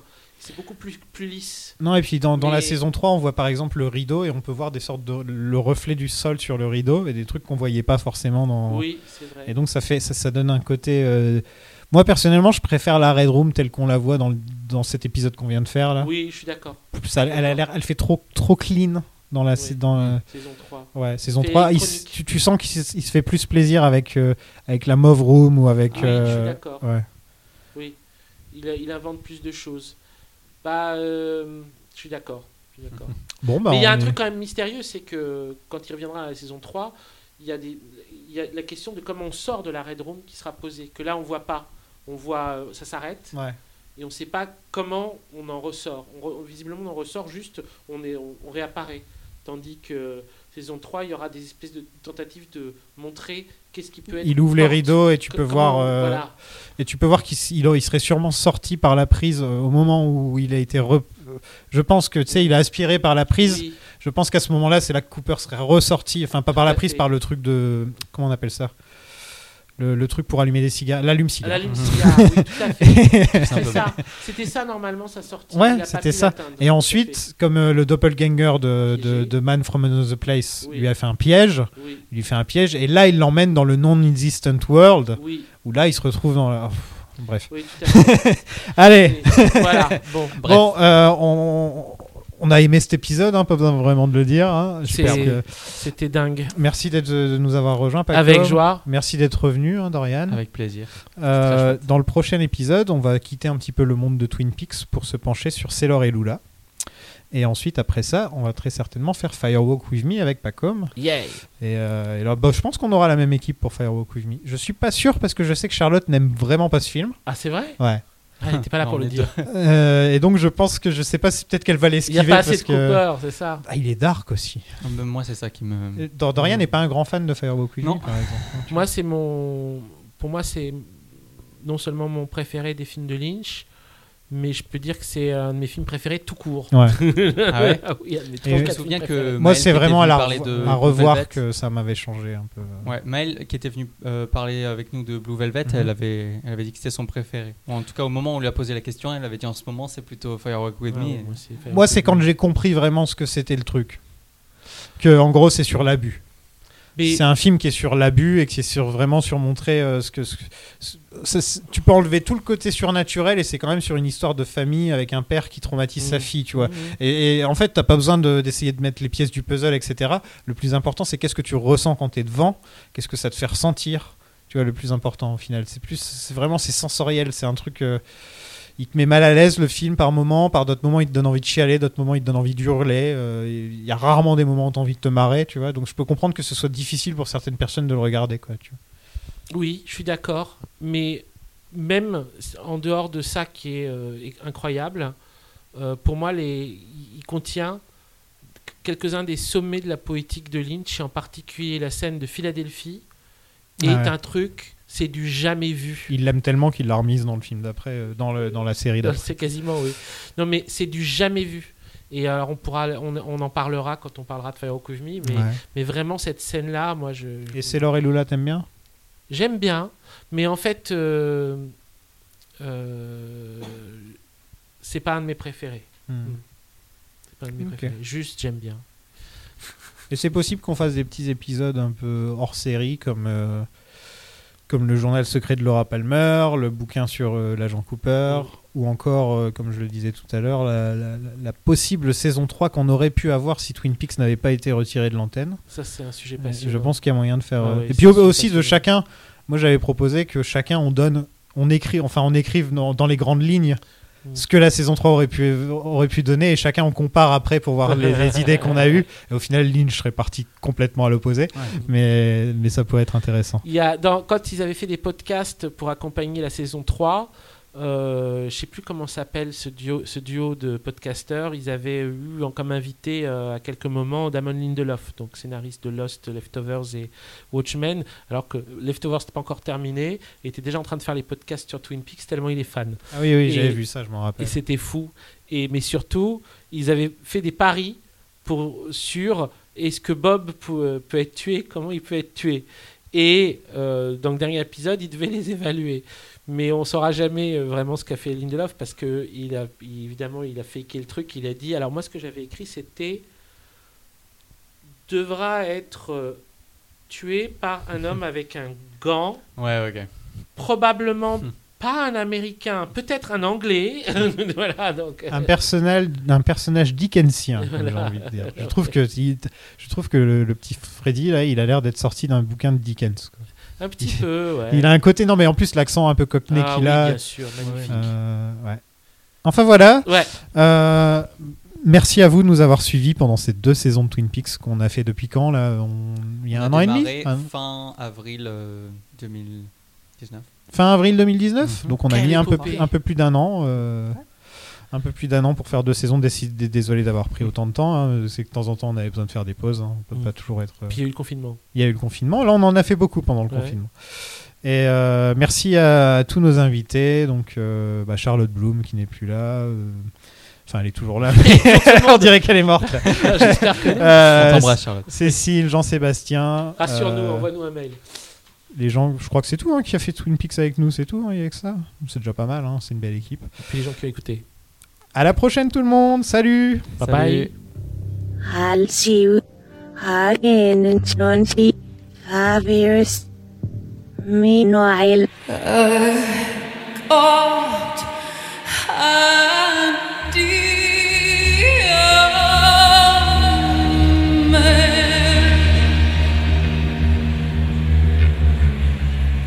I take you far away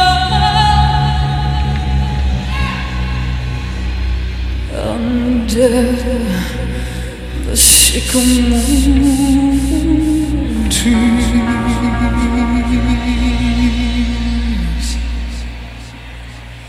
in the dark trees that blow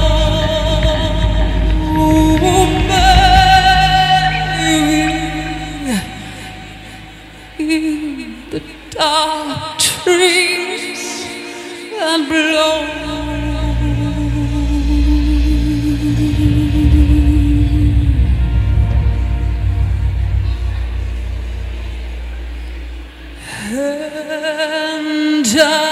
I see you, and you see me. and I see in the branches that blow.